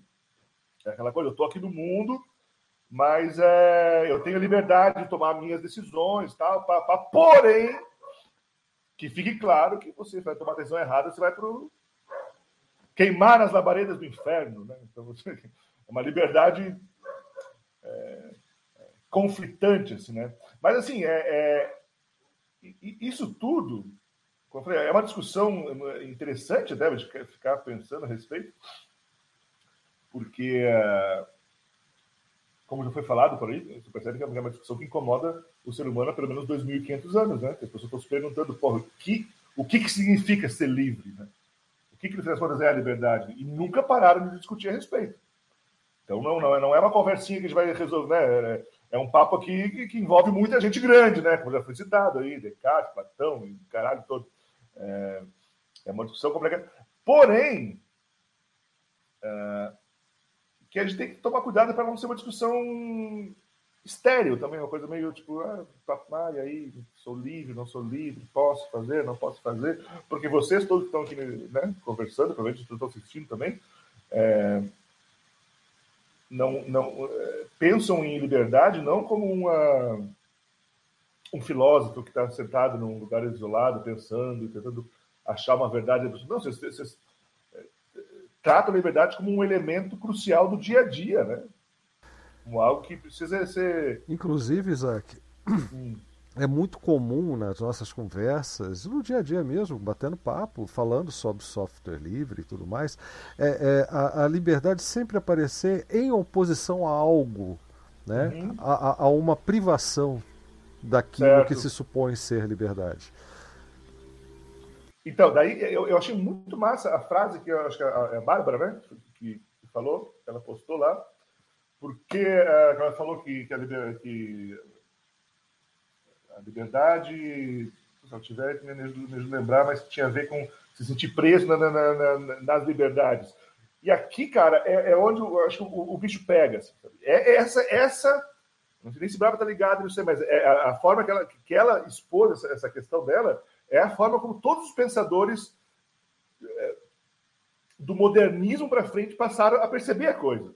Aqui está falando de Nietzsche, está falando de Freud, está falando de Marx, está falando de uma galera que fala, porra, assim, ó, é, é, a gente não pode pensar na liberdade como uma questão, tipo, é, é abstrata, existencial, oh, será que sim, será que não? É, liberdade, e isso é uma coisa que, que Marx vai dizer, assim, liberdade só é liberdade quando você pode efetivamente escolher entre uma ou mais opção. Você tem na sua frente, assim, ó, eu posso escolher, eu não posso escolher, porque, por exemplo, assim, é, é, vão falar que qualquer um de nós, por exemplo, aqui, que moramos no Brasil, um país livre, né, uma democracia, que nós somos totalmente livres para ser o que a gente quiser. Cara, esse final de semana pegar um avião e passar o final de semana em Paris, por exemplo, né, ir lá ver porra, a casa do, onde morou Santos Dumont, né, que foi comentado aí. É, nós somos livres para fazer isso. Não tem nada que nos impeça. Não tem um Estado que nos proíbe de fazer isso. Mas eu não sei vocês, mas eu, eu pelo menos, não posso, né? Eu não, eu, esse final de semana, infelizmente, não vou poder. É, porque eu não tenho dinheiro para pagar minha passagem para ir, né? Então, que tipo de liberdade que, que é essa? É uma liberdade que mora no campo da, da das possibilidades, mas aí, cara, o campo das possibilidades é. Então, eh, tu poder para passar a fazer Paris é tão certo quanto, de repente, quando tu morrer, tu vai para o céu, digamos assim, né? Tipo, pode ser que sim, pode ser que não, mas, eh, a gente não, não sabe, né? Outra coisa que eu achei muito massa de ouvir, ouvir vocês falando é sobre essa questão do. do alguns falaram, né? É, a, como o, o, como é possível que ideias sejam aprisionadas, né? E você não pode compartilhar ideias, sendo que ideia é, é um fenômeno, um fenômeno humano. A gente, a gente chegou até aqui porque a gente foi compartilhando ideias e conhecimentos e ciência, né? E foi empurrando uh, o mundo para frente uh, a partir disso. Uh, e aqui eu acho muito curioso uh, pensar, e acho que é um pouco até do que foi falado nesse, nesse último nesse vídeo, que, né, comentários do canal lá uh, mais cedo. É, a gente vive num modelo de sociedade que é um modelo capitalista, né? Sabemos disso. E mais do que, do que capitalista, a gente vive numa sociedade chamada liberal. Né? O liberalismo nada mais é que, que, que, a, que a, é, é, o, é, o, é, o, é o argumento filosófico que, que, que, que legitima o capitalismo. Né? O capitalismo só pode existir porque existe um pensamento filosófico que, que legitima ele. Por que as pessoas é, topam, por exemplo, a ideia do, do, da propriedade privada? É porque o pensamento filosófico que vem do liberalismo, ele nos dá essa, essa perspectiva. Não, cada um tem que, ser, tem que ter sua liberdade de, de ter as suas coisas, o que, de tomar sua decisão, pá, pá, pá. É, e, o, e, o, e, o, capitalismo fala uma coisa muito louca. E, e, é importante pensar, pensar no liberalismo, falar sobre o liberalismo, porque o liberalismo vende a ideia de liberdade, né? Liberdade, o liberalismo vende a liberdade. A palavra, porra, é essa. E, e, e o liberalismo, é, assim, a Revolução Francesa foi uma revolução liberal. A, a, gente é impregnado na sociedade pelo pensamento liberal. A gente nasce é, é, mergulhado nesse pensamento. E é o pensamento que diz o seguinte: a base do liberalismo é cada pessoa, cada, cada indivíduo é uma, é, uma, é, é uma, é uma célula única que tem que deve ter, pelo menos, a autonomia de tomar suas decisões pessoais, de saber o que quer fazer da sua vida, de tocar a sua vida como quiser, inclusive de ter as suas coisas e que ninguém tenha o jeito de chegar para cima de mim e pegar o que é meu, porque é, é, a célula base da sociedade é o indivíduo. Parece que não está errado, inclusive, né? porque bem mal, a sociedade é um monte de gente, nós somos um monte de gente conversando aqui. Uh, a gente parte do princípio que uh, eu sou. Então, assim, ah, o que, que eu quero fazer da minha vida? Esse é o pensamento que você vê na TV, em qualquer lugar, né? Tipo, você vê, o que, que você quer ser da sua vida? Brother, pensa o que você quer, descobre qual é o seu sonho, descobre uh, uh, o que você gosta de fazer. Ah, você quer casar com quem? Não sei, cara. Você tem que ver assim, aonde teu coração eh, vai, vai, né, vai, vai, vai pulsar. Vai nas escolas hoje, os professores vão dizer assim: não, eu não estou aqui para ensinar, para dar uma matéria, estou aqui para fazer esse aluno ele mesmo se descobrir. Tudo isso é, é, é, é base uh, do, do, do, do, liberalismo, que, que, parte do princípio que nós somos seres autônomos, assim, né? Uh, o que é extremamente discutível, né? Extremamente discutível. Até porque o que nós chamamos de, de, de, de, indivíduo, que nós chamamos de eu, quando eu falo, ah, eu sou, cada um se apresentou, eu sou o Isaac, eu, faço isso, isso, isso, isso. Essa ideia que nós temos de, de, de, de eu mesmo como, como uma pessoa, essa ideia é muito mais recente. O ser humano passou a se olhar no espelho e ver, ó, oh, eu sou um indivíduo. Isso tem 70 mil anos, né, que o ser humano faz isso. Mas há milhões de anos já, os nossos antepassados já viviam em sociedade. Mesmo antes deles se verem como indivíduos. A sociedade veio antes do ser humano. O, o, o indivíduo é um subproduto da sociedade. É louco isso aí, né? Isaac. Oi. É, o indivíduo é lógica e cronologicamente posterior, posterior à sociedade, né? Durkheim. Nosso querido Durkheim. É o pai da, da, dessa conversa toda que a gente está tendo aqui, né? Uh, e isso é, é, é, é, curioso pensar, porque realmente é só pensar na vida de cada um de nós, né? A gente nasce, eu nasci numa casa que já existia, com uma família que já existia, com uma língua que já existia, comendo comida que já existia. É, você nasce e você é mergulhado num processo social tudo que você é. Muito é... antes de você ter consciência de você de mesmo. Você ter consciência de que você é alguém, exatamente. Antes de você olhar no espelho e falar, oh, aquele sou eu, eu sou, eu sou um indivíduo. Você já está mergulhado numa sociedade. Você, e isso é o que Freud vai falar também. A gente é, a gente é resultado de afetos externos que formam quem a gente é. Então, como é que tu vai dizer que o indivíduo é a base, a base primeira da sociedade? Não, a sociedade é a base que formam indivíduos. E, e, e, e se, tu, se, você para pensar, então como é que pode, a gente pode admitir, por exemplo, propriedade privada de uma ideia? Quem, se a sociedade é, é que tem a primazia né, na construção da sociedade. E isso é uma coisa que, que, que, o capitalismo faz que é, que é foda, cara. Porque assim como o liberalismo pensa que, que, que cada pessoa é a célula base da, da, da, sociedade, o capitalismo vai dizer que a célula base de todo uh, o nosso sistema de relações entre as pessoas é o que a gente chama de mercadoria.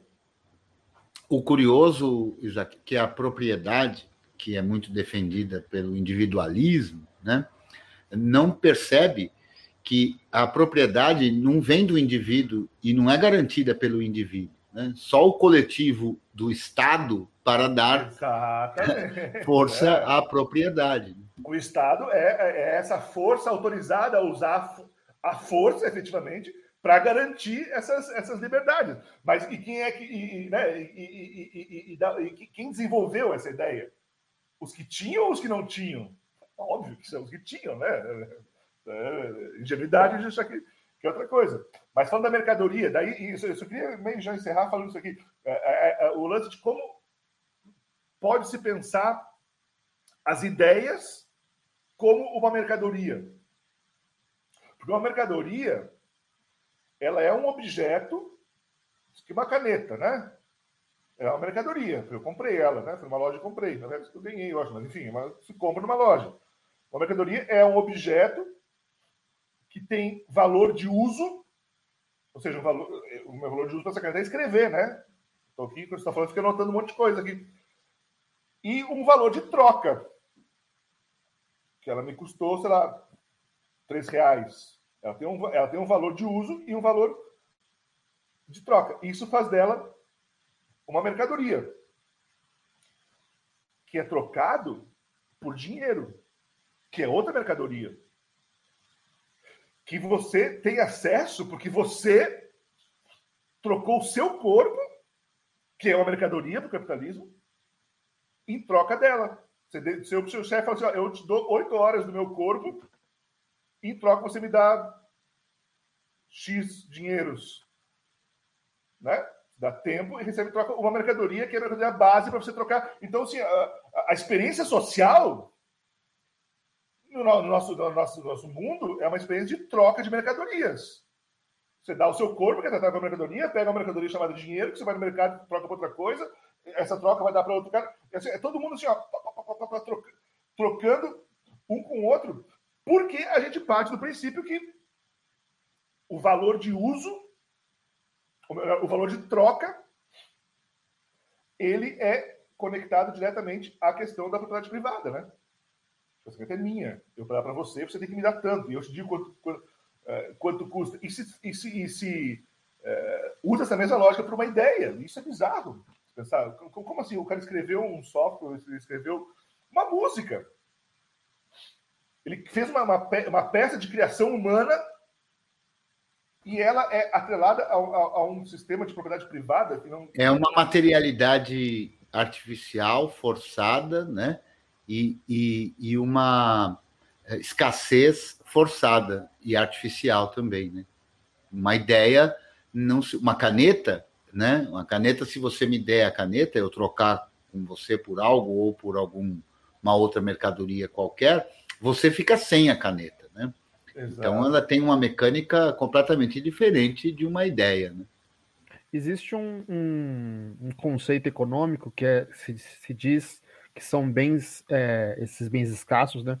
São bens rivais ou bens não rivais. Um bem rival é um bem que quando você consome ele, ele deixa de estar disponível para ser uhum. consumido, né? Então ele, o consumo dele o, o torna rival, uh, como uma caneta, como, né? Uh, ou, ou como um alimento, né? E, e um bem não rival é aquele que, apesar de consumi-lo, ele continua é, abundantemente disponível para continuar sendo consumido, porque ele não, né, ele não é rival. E aí existe uma frase famosa que reflete isso aí, que é a história do se eu tenho uma maçã e você tem uma maçã, e nós trocamos nossa maçã, vamos embora cada um com uma maçã. Mas se nós temos uma ideia e você tem uma ideia também, e nós trocamos nossas ideias, cada um vai embora com duas ideias. Uhum. Porque maçãs são bens rivais e ideias são bens não rivais. É, e isso não significa que a ideia não seja um bem material também, né? Exato. Porque, mal, a ideia é resultado do trabalho do teu cérebro. O teu cérebro é uma, uma, uma coisa orgânica, né? É, é. é, é matéria funcionando, assim, né? É óbvio que os registros são diferentes, assim. Uh, e, e, e, é muito interessante pensar isso que está falando, porque a caneta ela tem, ela tem o valor de uso, ela tem o valor de troca. O valor de troca é basicamente o que é, cara, quanto é, quanto é que custou o plástico, quanto é que custou não sei o quê, quanto é que... E ela tem uma outra coisa, que é o que chamam por aí do mais valor, ou a mais-valia, que alguns chamam, né? Pensar, é, tipo, quanto que eu quero botar em cima disso? Quanto que eu, quanto que eu ganho nisso, nessa, nessa história? E é um valor artificial que é gerado, porque isso não está na caneta, né? Uh, quanto mais num produto que tem replicação infinita. Uh, você está simplesmente gerando um valor inexistente nele, é um valor que sai da, do, do da onde, né? Da cabeça dos caras, é, simplesmente para limitar o, o acesso aí pondo um, um ponto curioso, que é o seguinte. Tem um movimento que eu gosto de pôr, não que isso vai ser a maior das precisões históricas, que eu gosto de pôr origem na origem da na, na partida dobrada de Luca Pacioli.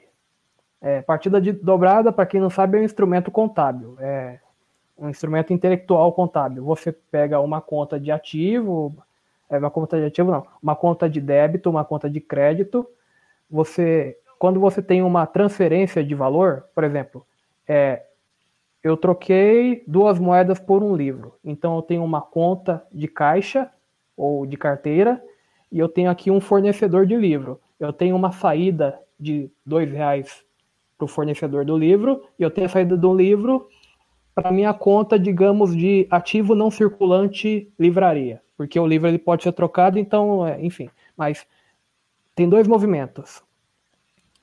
É, por que a partida dobrada de Luca Pacioli? É, dinheiro não é uma coisa nova. É, e a troca não é nova. O, o faraó já pagou em, em cevada. A cevada era um item valioso.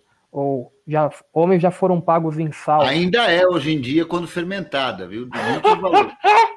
É, é, enfim. É, mas quando apareceu a partida dobrada e outras coisinhas na Idade Média, é, nós somos filhos da Idade Média, né?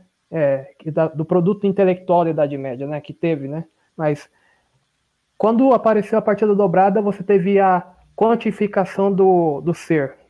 É, a riqueza teve uma quantidade atrelada. E o que é quantidade? A riqueza já foi a terra, a riqueza já foi um boi vivendo, ou um boi morto, fatiado em, em, fatiado em alguns filés.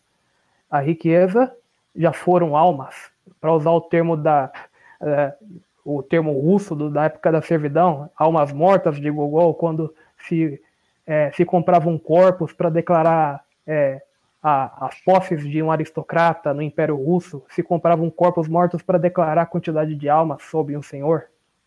É, mas a quantidade. A riqueza se tornou a quantidade. E junto com o movimento da contabilidade, você teve o advento da, da quantificação do fenômeno físico. É, quando você tem a, a, a grande mãe da ciência, o interesse pela balística, quando a filosofia não foi suficiente para determinar a trajetória da bala de canhão do rei ou da flecha, você teve a quantificação do fenômeno. E a nossa eletricidade é filha disso. É, quando você tem uma ideia, é, quando a gente discute o Digital Millennium, Copyright Act, essas coisas, desse, é, não sei o que lá, é, que é quando começou a picaretagem da propriedade intelectual aplicada à música digital e outras mídias, você tem ainda um filho da Idade Média, a quantificação da ideia. Como é? A música, quando está no disco do seu computador, na memória do seu celular, a cena do filme, quando está na tela da sua TV, ela não é uma ideia, ela é um número. Como o 2, como o 34, como o 47. Um número, exatamente um número, nada menos que um número é, a sua ideia, quando você coloca, quando você escreve um livro e você digitaliza, ela é um número, como o 5, como o 42, como 127. Ela é um número. Então, como que alguém pode ser dono de um número? É possível ser dono de um número? Parece que se criou a situação para que fosse possível, entre aspas, para que se fosse para que fosse aceita a possibilidade de ser dono de um número. É, é, continua aí o próximo. Mas eu, eu só eu, ainda faço a pergunta, eu acho que mais a gente pode tentar responder. Se já é, se é, parece é, de alguma forma entendível a ideia de pô, como é que pode ser dono de um número. Mas e por que alguém pode ser dono de um terreno, por exemplo, de um pedaço de terra? Uma dúvida, né? Mas hoje em dia não é a Terra. É. Não, mas também é, né? Os, os grandes Sim, a, esse, do Brasil é, são os, os. São essa é a graça. Essa é a graça. Quando teve a, a quantificação, o truque de, a, de mágica ele tem três atos ou partes. Então você tem a oferta, você tem a realidade material, uma, uma ideia com um produto neoquímico, um pedaço de terra, dois filados de boi, o que, o que você quiser a promessa. Você tem o descolamento da quantidade da essência. Então você tem é, uma conta de ativo circulante, é, você tem uma conta de passivo não circulante, você tem o patrimônio líquido, você hum. tem é, 45 newtons de força, você tem uma, um fluxo magnético de, 45, de 52 teslas. Você tem 2 amperes saindo na tomada. É, e você tem um arquivo de música no HD. E o grande truque. Alguém conseguiu ser, alguém conseguiu ser dono da coisa através da ilusão da quantidade. É, é, nesse caso aí da música, do software, eu acho que entra naquela categoria que você começou a falar, mas eu acho que você foi pra, na outra direção é, é, é, justamente a quantificação, não de, de, daquilo que é tangível, da terra, do boi, seja lá o que for, mas do quanto você pode ganhar, quanto capital pode ser gerado a partir daquilo. E isso é que passou a ser valor. Porque até mesmo quando se fala de pirataria, sempre se. que é, que é um conceito inventado também, tá? É, sempre se fala do quanto a indústria da música está deixando de ganhar, está perdendo com o, o fato de você ter baixado uma música, entre aspas, ilegalmente de algum modo. Entendeu? É, é, é, a conta é absurda, é na ordem de trilhões e, e, e é totalmente real naquilo que de fato poderia ser é, é, ter sido é, produzido mesmo, ou ter sido recebido pelas vendas efetivamente de CDs, de, sei lá, da própria mídia, através de, de outras formas oficiais de obtenção dessa mídia.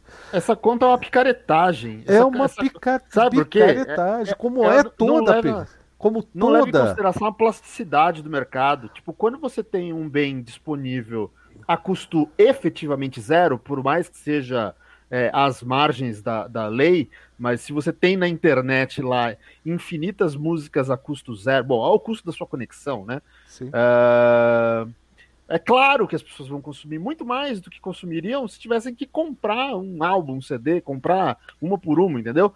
É, é... Então não, não, não é assim, ah, teve tantos downloads não autorizados, significa que perdemos tudo isso de receita. Não, teria tido um consumo muito menor. Até porque perder pagar, seria assim, ó, né? entrar numa loja e roubar um mídias físicas que teriam um, um valor nelas mesmas. É, não, é que dizem que perdem, perdem potencial de arrecadação. Potencial de arrecadação, E esse é o ponto. E esse é o ponto. É, é, é quando se fala nesse tipo de, de propriedade, você está falando num valor que não existe, um valor que alguém tirou da bunda, que o, o Isaac não quis dizer aqui, mas tirou da bunda, sabe, para dizer, é isso que vale, é isso que. E, tá, e acabou, porque eu sou o, o cara que produziu essa música, eu sou o cara que botou grana aqui, que pagou os corpos para fazer parte desse processo de produção, e eu estou dizendo, eu disse que é isso que vale. Ô, ô Blau, só para colocar uma pitada e já chamar a Fábio para falar, que eu vi que Ah, chegou aí também? Legal. Né? Eu quero colocar uma pitada para a gente refletir, que é assim. Essas coisas todas, como o, o, a, a, pirataria ou a ilegalidade em baixar uma música, em ouvir uma música, etc., ela tem um pouco a ver com toda essa outra história uh, uh, do dinheiro, por exemplo, e dos valores que são atribuídos a certas coisas, que ela me parece que é uma fé, né? Então, é, essas coisas eventualmente têm algum valor à medida em que nós damos o valor a elas. Nós acreditamos que aquilo, ou somos induzidos a acreditar, obviamente, né, de que aquilo tem valor. Né? Não, mas isso então, não, é, não é nem. Desculpa interromper, mas não é, não é nem uma questão de, tipo, de parece ser uma fé. É uma fé. É uma fé. Não, é uma fé. O, o, a economia é, é, um sistema de crença.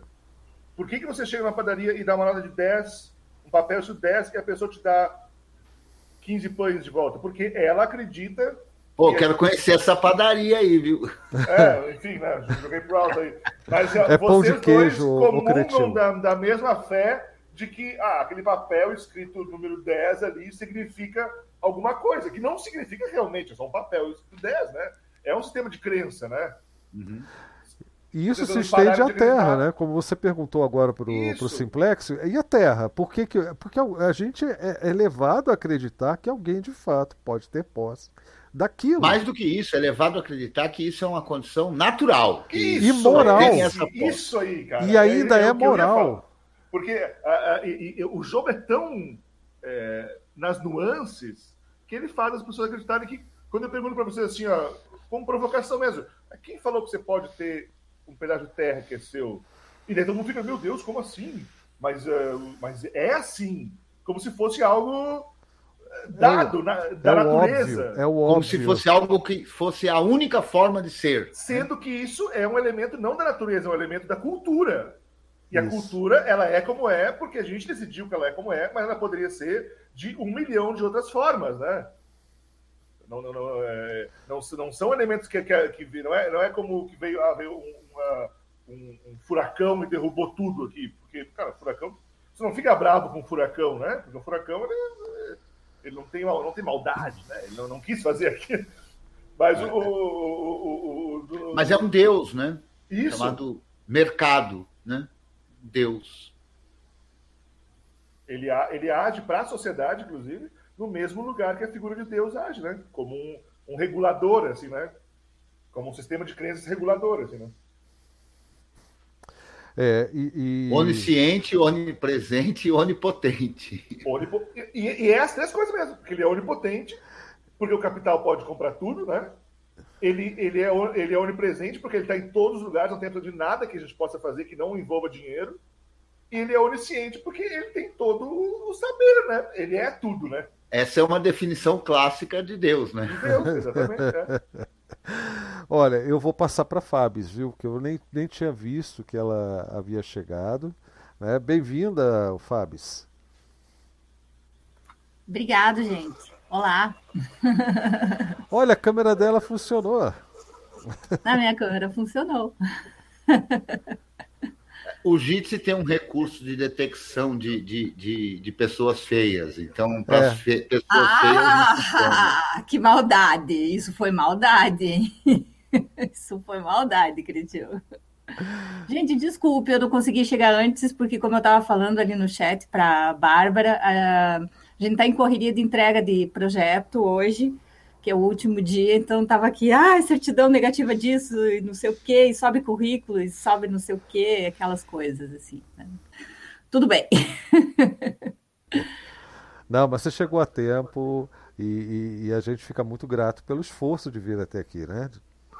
Não, mas eu fiz questão porque queria prestigiar né, esse número 100 aí dessa comunidade e dessa live que tem mantido a nossa chama acesa, né?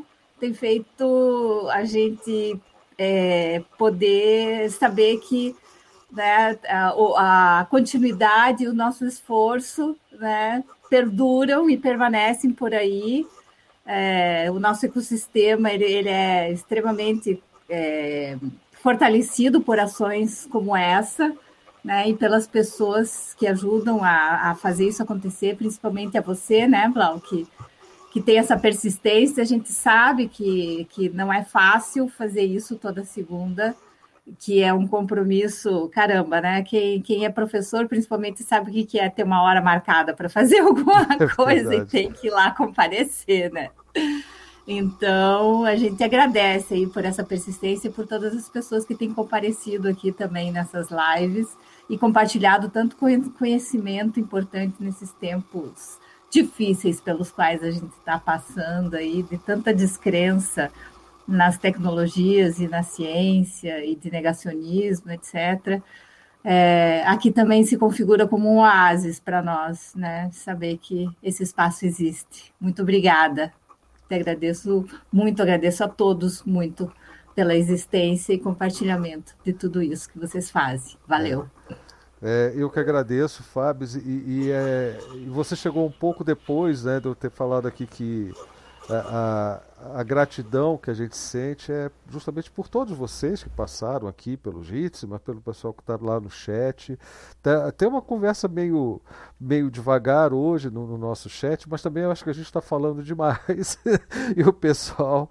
A, aliás, não, não é nem falando demais, a gente está falando densamente, né? Porque incrivelmente, Cretil, a gente ainda não está com duas horas de live. Né? E quanta coisa interessante a gente já, a gente já gerou de provocação aqui hoje. É, mas a gente traz filósofos, estudiosos da filosofia, e aí o nível das reflexões se aprofunda mesmo, né? Que, aliás, eu acho que é, que é talvez o grande mérito é, é, da, da, dos encontros aqui de segunda-feira, e eu já não estou mais chamando pelo nome antigo, porque já sei que vai ter Isso. um nome novo, né? Então, esses encontros de segunda-feira, a meu ver, tem o principal mérito é dar voz a um grupo de pessoas variado, né? E mais especialmente, e assim tem sido todos os participantes que aqui tiveram, é com o objetivo de que todos nós, sejam aqueles que estão aqui na sala, como aqueles que estão acompanhando a sala, é a reflexão. Né? É, ninguém aqui, em nenhum dos assuntos que já tratamos, o que foram tratados antes de eu começar a participar, são lacradores. Né? Uhum. A lacração aqui não tem lugar. Né? Dizer o que é aqui, e, e, e você pode dizer o que você pensa, isso é extremamente válido. Mas o que você pensa e o que é, é só vale para você. Né? Então, é, é, o processo de reflexão é que eu acho que é o grande mérito, realmente, do que se faz aqui. E concordo, viu, Fábio? É, Para mim é fácil estar aqui toda segunda-feira, porque não sou eu que tenho a obrigação, não sou eu que transmito, não sou eu que. Né, né, e tal. Então, eu tenho estado é, tranquilo. Para o Blau é mais complicado, é realmente. O Blau já, já, é, é já teve que vir aqui em condições é, de saúde razoavelmente é, debilitados, mas estava aí, né? E assim como um professor, que o Blau também é um professor, faz isso porque sabe do compromisso e da falta que a live de segunda faz para muita gente que, que acompanha o trabalho desses encontros de segunda-feira. Aliás, Cretil, é, é, é, um ponto interessante, porque é, eu já anunciei várias vezes, né, recente, recentes, que a gente está mudando de nome. Primeiro porque voltando né, nesse assunto. Live foi uma brincadeira lá na primeira transmissão ao vivo que nós fizemos. Tá, era moda falar live e a gente fez uma live dizendo sim, nós também temos lives. Isso bem no comecinho foi a primeira live de segunda. É, e, e, segundo, porque a gente foi caracterizado. A, a, própria conversa aqui, às segundas, foi tomando um rumo Claro, o software livre sempre esteve presente, mas a gente sempre transcendeu a tecnologia, sempre transcendeu o software. É, isso é uma coisa marcante. Na primeira live, a nossa preocupação ali naquela conversa, no final das contas, era é, o, qual o impacto disso na vida da pessoa comum, da pessoa que está ali, do, que não, não usa nem computador, mas sabe que tem que ralar para colocar um, um, prato de comida na mesa, mas compra um computador porque vê naquilo a oportunidade do filho ter uma vida diferente da dele. Como antigamente, né, um filho, é, é, isso era feito é, você mandando um filho para de 10, né? Um filho ia para a universidade, outro ia ser padre e o restante ficava ali cuidando da fazenda, do sítio, se tivesse essa oportunidade, né? Do, ali da, da, da, da vida da, daquela família. Hoje é, é, também existe um pouco disso, mas é, é, é, muito voltado à tecnologia. Né? Você dá um computador para um filho, mesmo não tendo condições de bancar aquilo, você faz um esforço e, e para que aquele filho tenha uma oportunidade. Aí você vai e coloca um software na, naquele computador, porque sem software o computador não é nada, num monte de metal e silício, né? Ou como eu, como eu traduzi rapidamente uma vez assim, apesar de ser tradutor também há 10 anos, é, eu botei lá em silicone, né? Mas não era o caso. Mas o computador é isso, é só um monte de metal e silício, né, componentes ali, que não faz nada se você não coloca o software. Então, qual é a, a autonomia que você está dando para aquele filho é, é, a partir do seu investimento?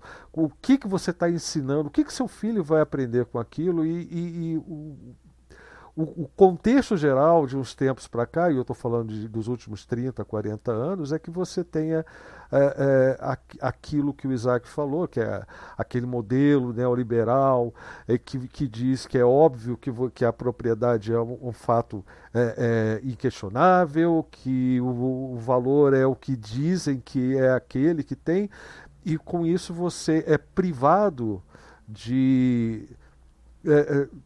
De um software, que, de, um, de um elemento que faz o seu computador funcionar e que é, garanta a sua autonomia, a sua possibilidade de a, aprender com aquele software ou então é, é de, de poder redistribuir as modificações que você fizer, de usar para qualquer finalidade. Aquelas quatro liberdades, estou falando de uma forma misturada aqui, mas são as quatro liberdades que o Mazone apresentou logo no começo aqui da nossa centésima live. Então, é, é, esse esforço associado sempre foi uma preocupação aqui nossa às segundas. É, muito mais recentemente, depois de observar muito o que aconteceu, eu posso dizer que esse é um dos efeitos da live de segunda para mim, em mim. Eu descobri que eu não sou exatamente aquele ativista do software livre. Né? É, e isso o Cretinho tem uma participação muito grande. Eu me vejo hoje, se eu tiver que me definir, eu já me defini na única palestra que eu dei recentemente, que foi no próprio nosso próprio canal aqui, né? É, porque ninguém me chama para dar palestra. Está vendo como é que são as coisas? É, mas enfim, é, que eu me defini já como um ativista, sim, mas do pensamento crítico. Eu acho que isso é muito, eh, vai muito mais na jugular do problema do que o software livre. E envolve o software livre, mas é, é o, que, o que eu consigo é, ver como resultado desse tanto de reflexão, de, tanto, de tanta provocação que a gente trouxe aqui nessas 100 lives. E, então eu me vejo dessa forma. E, e não significa que eu tenha um pensamento crítico acima da média, ou, ou fenomenal, ou perfeito. Não. É, o pensamento crítico é um ato de aprendizado constante, é, é um exercício constante e um esforço. A é própria, autocrítico também. É autocrítico. A, como a própria liberdade, a liberdade, não importa qual conceito que você dê, você pode dizer, neste momento eu me sinto livre, uh, mas no momento seguinte você vai ter que brigar por essa liberdade de novo, porque ela tem um custo. Ela sempre vai ter um custo, né? Tanto que eu botei na nossa thumb aí, né? É, quanto custa essa liberdade? Quem pode bancar essa liberdade? Tem a ver com a história também de liberdade de expressão, né? É, é, para que essa liberdade de expressão? Tem a ver com o livre-arbítrio. Para que o livre-arbítrio? Por que, que eu quero esse, esse bem para mim, essa, esse valor para mim, que é a tal da liberdade? Por que, que isso importa no software? ou é, na, na, minha, no meu trajeto daqui até o ponto de ônibus para ir, ir ao trabalho. Por que, que essas coisas são importantes? Por que, que esses valores são importantes? Esse é o exercício crítico né? crítico e autocrítico. Né? E, e isso, isso é fundamental numa... para a gente. Pode falar. Eu falei hoje numa palestra, Glau, é justamente sobre isso que você está falando, porque para algumas pessoas a liberdade é, é, é, um valor que seria de todos, né? Então há algumas pessoas que acham que todos merecem a liberdade e imaginam que todos também acham que todos merecem liberdade, né? Mas é importante a gente notar que a falta de liberdade de muitos atende os interesses de muito poucos. Então, há aqueles, de fato, que não querem a liberdade dos demais, porque, porque tem um modelo que se beneficia da não liberdade dos demais. Sim, e, e, aí é que entra o que está acontecendo. Nós anunciamos durante, acho que foi no finalzinho da, do, do, do Debian Day, né? Nós anunciamos que, que, que, a direção que a gente vai tomar daqui para frente é no sentido da sociedade dos saberes livres, que está sendo trabalhado, mas tudo num ritmo possível, porque a gente aqui tem vários outros compromissos, né? já temos um domínio, é, já temos ideias, já tem gente pensando, e até algumas atividades começaram, né, os tais grupos de trabalho, e aí tem o, é o Alberto né, trabalhando muito ativamente com os movimentos sociais. É, nós, nós temos adotado um foco muito forte na cultura de liberdade em si, né, e, e iniciativas como a, a, do TC Silva, né, e, e, e outros projetos que levam a tecnologia, não com a, com a bandeira do software livre, mas usando o software livre para criar condições onde a, a, a pessoa que está no campo, a pessoa que está lá, enfim, que de outra forma não teria acesso a, a, a, essa tecnologia, aos recursos até para preservar a sua própria cultura. Então é o trabalho com quilombolas, não é, o Cretil, que ele faz também, né? se não me engano, é com quilombolas, né? Sim, sim. É, é só para confirmar. É. É, e, enfim, então tem várias comunidades que tem. Casa de Cultura Tainã. Casa é? de Cultura Tainã. Esse é o nome que eu estava querendo lembrar e não conseguia. Mas, enfim, é, então a gente vê esse tipo de ação e a sociedade dos saberes livres tem, tem uma, um foco muito mais nisso. A tecnologia ela entra como uma ferramenta, mas também como um modelo muito interessante, porque o software livre, o Isaac, para a gente acabou se tornando um, um, uma espécie de modelo que a gente pode transpor para outras áreas de saberes humanos, entendeu? Não fica restrito ao software. E por isso que o próximo nome da live de segunda, que deveria ser papo de segunda, ou toró de palpite de segunda, né, como que foi a, até a proposta do, do, Simplex, né, o toró de segunda, mas com outro, outro, outra denominação, e, e, e que em essência é tertúlia, isso que a gente faz aqui toda segunda é uma tertúlia, né? Então, até por uma brincadeira com a tecnologia de SSL, né? Que é o. Como é que é, como é, que é essa sigla mesmo, Cretil? Security Socket Layer. Que é o que você tem um HTTPS aí, por exemplo, no, na, no seu navegador, você digita HTTPS, isso é o SSL, Sociedade dos Saberes Livres. E o papo de segunda vai virar TLS, que é um outro protocolo associado, né? E o que, que é o TLS mesmo? O TLS eu não sei a sigla. Mas ah, o Simplex está tá com, a, com a. Pronto, lá. Transport Layer Security. E tem a ver com isso também. Mas vai ser tertúlia dos saberes dos livres saberes. É, então, é, esse vai ser o nosso nome a partir da, da próxima edição. É, a gente está discutindo ainda, a gente vai discutir melhor um pouco se vai continuar no canal da BXP ou se vai já, se a gente já vai criar um, um, um canal é, da SSL, Sociedade de Saberes Livres, já com arte e, cara, enfim, criado já com um monte de conta controlando, porque isso é um fator importante. Não adianta a gente mudar isso e continuar gerenciado por mim, por, pelo Creteu, tem que ser como, como, pela comunidade como um todo. E essa, e, e essa é uma condição até para a SSL existir. Né? Então é a comunidade que tem que tomar conta, gerenciar, cobrar, produzir as coisas, né? Então, é, eu não sei se já vai ser na próxima segunda, se a gente vai estudar isso. Se não for TLS é, ou, ou, pela, pelo, por, um, por um canal específico da Sociedade dos Saberes Livres, com certeza a gente ainda vai se reunir segunda-feira, vai fazer um papo que a gente vai chamar de papo. É. Vamos bater um papo para dar continuidade para a coisa eu enquanto que, se define, né? Eu acho que o canal DevXP ele pode hospedar, por enquanto, Sim. as TLS, mas sabendo que elas são é, é, uma atividade da Sociedade dos Saberes Livres. É, e depois a gente pode fazer o upload lá para o novo isso. canal, né? Até Exato. porque, eu vou explicar um pouco mais sobre isso para o pessoal entender.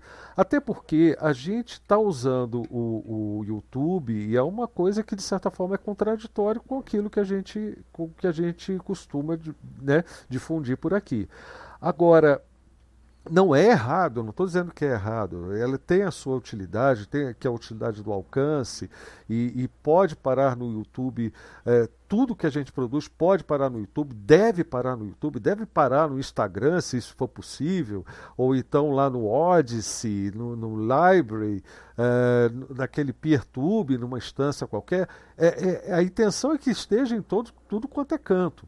Mas a produção da live em si, a gente ainda quer que seja feita por eh, recursos nossos. Por exemplo, a gente está usando aqui uma instância do Jitsi, que não é a instância oficial, é, enfim, fornecida publicamente pra, pelo, pelo, pelo Jitsi. pelo JIT.si. É, é uma instância que o, o, o Luiz Leal empresta para a gente, né? para a gente fazer essa, esse bate-papo aqui, para a gente criar essa sala, como o Fernando também, né? o, o Fernando Almeida também oferece a dele para a gente usar, e a gente já usou aqui algumas vezes. Uh, e a gente quer ter a da sociedade, entendeu? Da SSL. A gente quer ter a nossa instância, a gente quer fazer uma transmissão de uma forma livre, a gente não quer utilizar uh, o, o, recurso do YouTube para fazer a transmissão, o que é um caminho natural, é uma busca natural. Se a gente vai ter condições financeiras e técnicas para produzir isso, é questão de tempo e envolvimento da comunidade.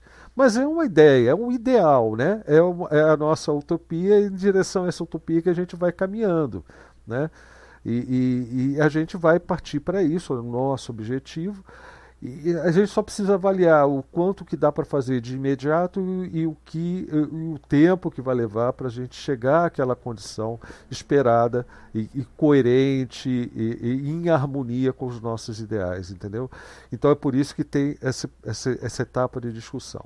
Mas Ô, só, só um pela ordem aqui, eu queria deixar aqui um registro que o Dalzaker manda as felicitações, um abraço, assim como o Adfeno Adonai né, que o Adonai disse que não poderia participar porque o computador dele está aquecendo demais, né? Mas tem aí o pessoal que já esteve por aqui, que está de vez em quando, também todos congraçando e felizes com, com o feito alcançado, né? Aliás, ó, outra presença aqui no chat do YouTube é o Siríaco, viu? O Siríaco da, da, da, da Latinoware, né?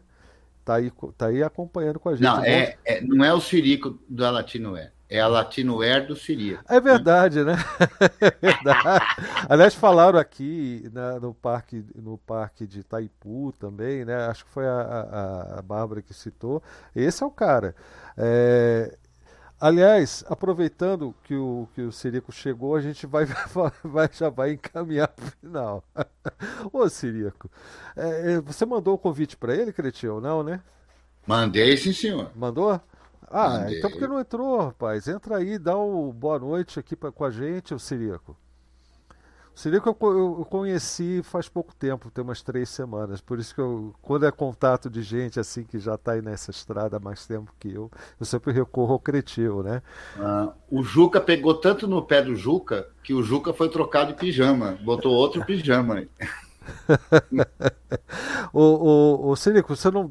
Pega o link e entra aí, rapaz. Ainda dá tempo de dar uma boa noite. A gente vai entrar na, na, naquela rodada final, né? Que a gente chama de encaminhamento. Hoje, sem pressa, eu só vou abrir aqui para quem quiser passar mais alguma mensagem. E só que essa mensagem já será a mensagem final. É assim que a gente costuma fazer, viu, Isaac? Uh, o pessoal dá o seu recado final e às vezes até isso acaba gerando mais discussão mas não tem problema. É, é, hoje não tem correria de tempo. Então fique à vontade aí.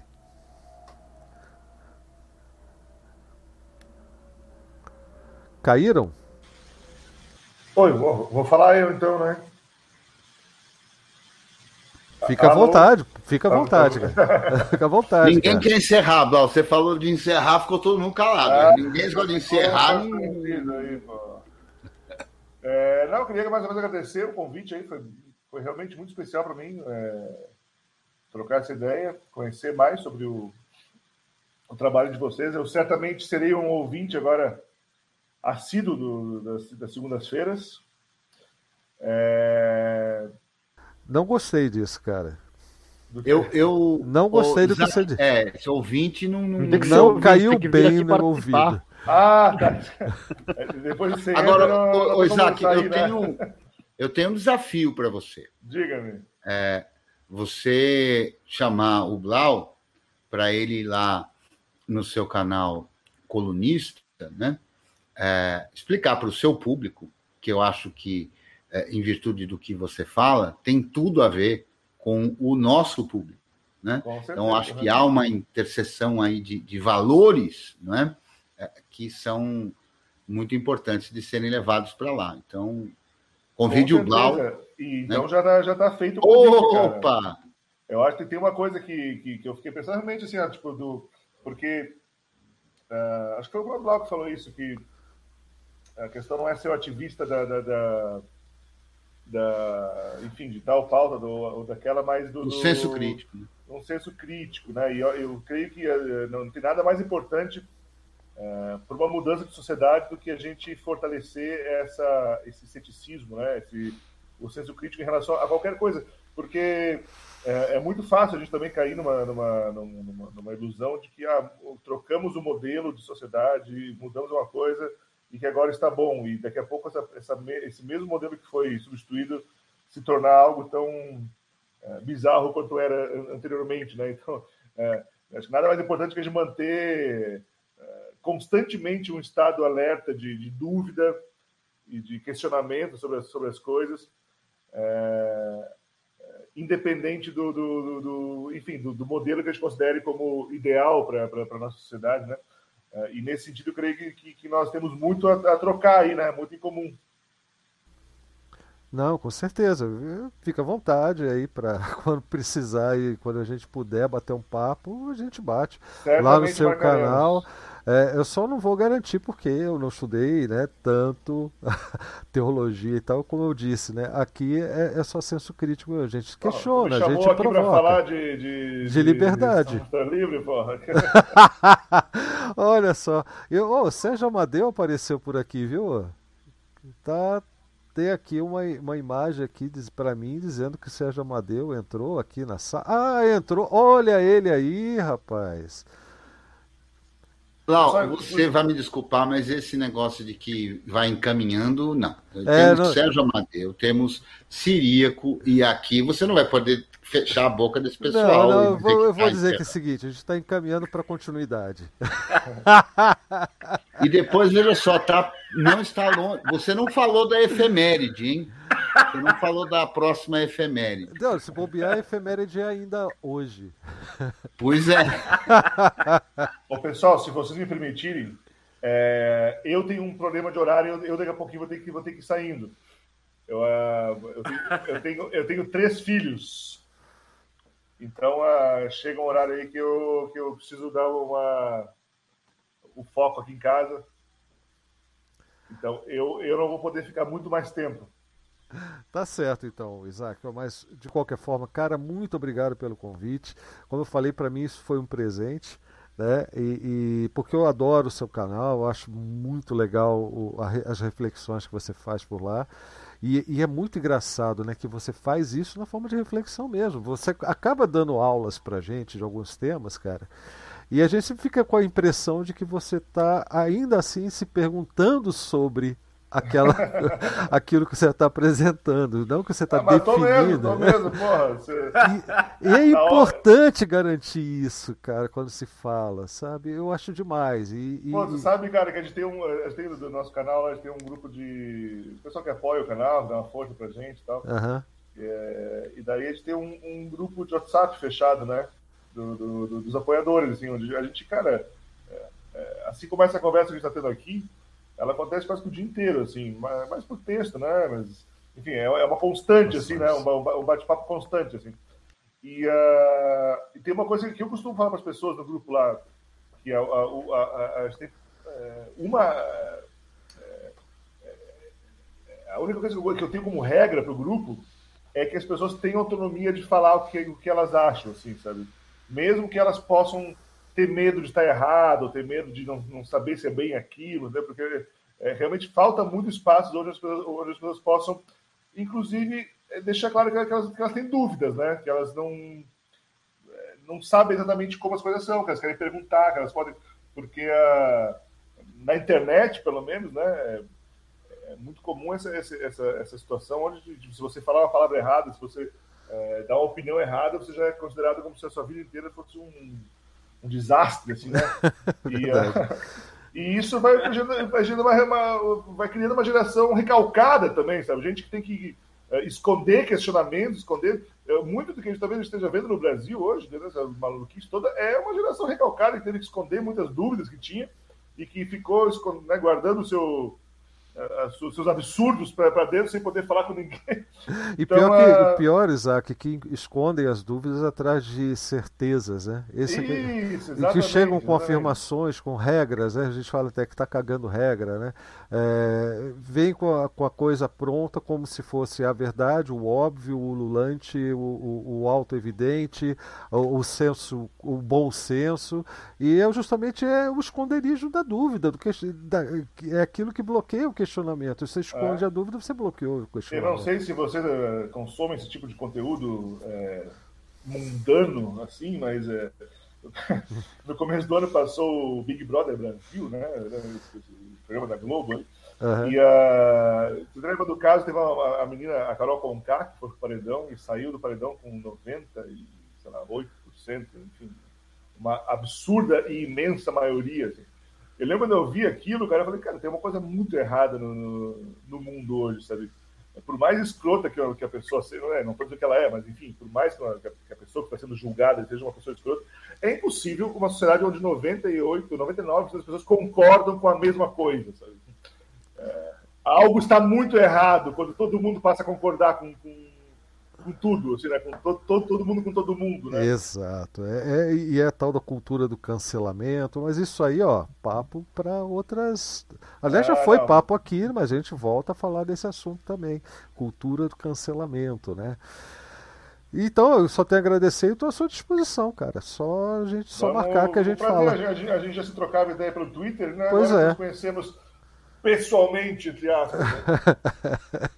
é, o que dá para ser hoje em dia é assim, né? É. E a gente até agradece aos deuses da tecnologia por, por essa possibilidade, porque eu jamais conheceria, nem, é, é, não digo nem metade, eu não conheceria 10% das pessoas que eu tenha conhecido se não fosse essa possibilidade da gente se comunicar à distância mas ao mesmo tempo com uma proximidade que permite intimidade de uma conversa, de um bom papo, né, de trocar uma boa ideia, né? Realmente. Amigos, e... eu me vou então. Muito obrigado mais uma vez aí a todos. Prazer conhecer todo mundo. E vamos conversando. Valeu, Isaac. Falou, tchau, tchau.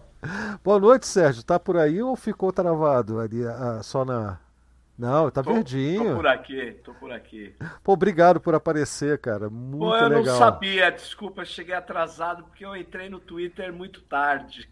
eu falei que com o pessoal que, que você não talvez sabia, não você disse. me compromete. Vai olhar lá no seu Telegram que tem um convite já de dias cara, e dias atrás, hein? Não, mas é que. Então, depois eu, eu levo puxão de orelha do Blau. Como é que você não convidou?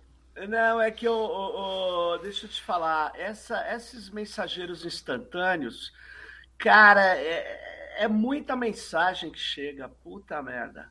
Desculpa eu falar assim, mas é. E aí eu me eu, eu, me atrapalhei, cara. Aí eu falei, eu não vou deixar de passar para dar um oi. Eu sei que é tarde, eu sei que vocês já estavam é, aí, mas os entrei... mensageiros são instantâneos, mas são assíncronos. São assíncronos. Não, mas tem gente que te manda uma mensagem e manda outra, quando você vai ver, tem uma trilha enorme, e aí o cara te liga e fala: pô, você não viu sua mensagem? Você vê, você vê, tem 10 minutos que o cara mandou. já tá bravo. Né? Já tá bravo. Isso é, isso é tão perturbador, Sérgio. Cara, eu fico. Isso aí chama dromo, dromoapetidão. Você tem que ser capaz de se virar no mundo de aceleração insana e muitas vezes despropositada. Vamos falar a verdade. Tem coisa que, né? Tudo bem que eu fiquei um monte de tempo sem olhar a mensagem, mas é, essa coisa que nós estamos vivendo hoje é, é uma lógica que é preciso refletir bastante. É como a, a de coletar dados insanamente, né? Uma coisa é a digitalização, que eu acho super é, é, importante e tal. Outra coisa é ficar coletando dados de cada toque, de cada sinal, de cada coisa que as pessoas veem, de cada tecla que ela deixou de bater, de cada link. Porque isso é a lógica de traçar perfil, né? Uma coisa meio insana. Monitoramento, num né? Monitoramento. É isso aí. Mas legal, viu? Parabéns aí pela por essa quantidade assim centenária de live. Tecnopolítica já passou disso há alguns meses, não foi? Né, faz uns dois, dois meses. É, dois, dois, meses, meses dois eu meses. acho, né? Dois meses. É isso aí.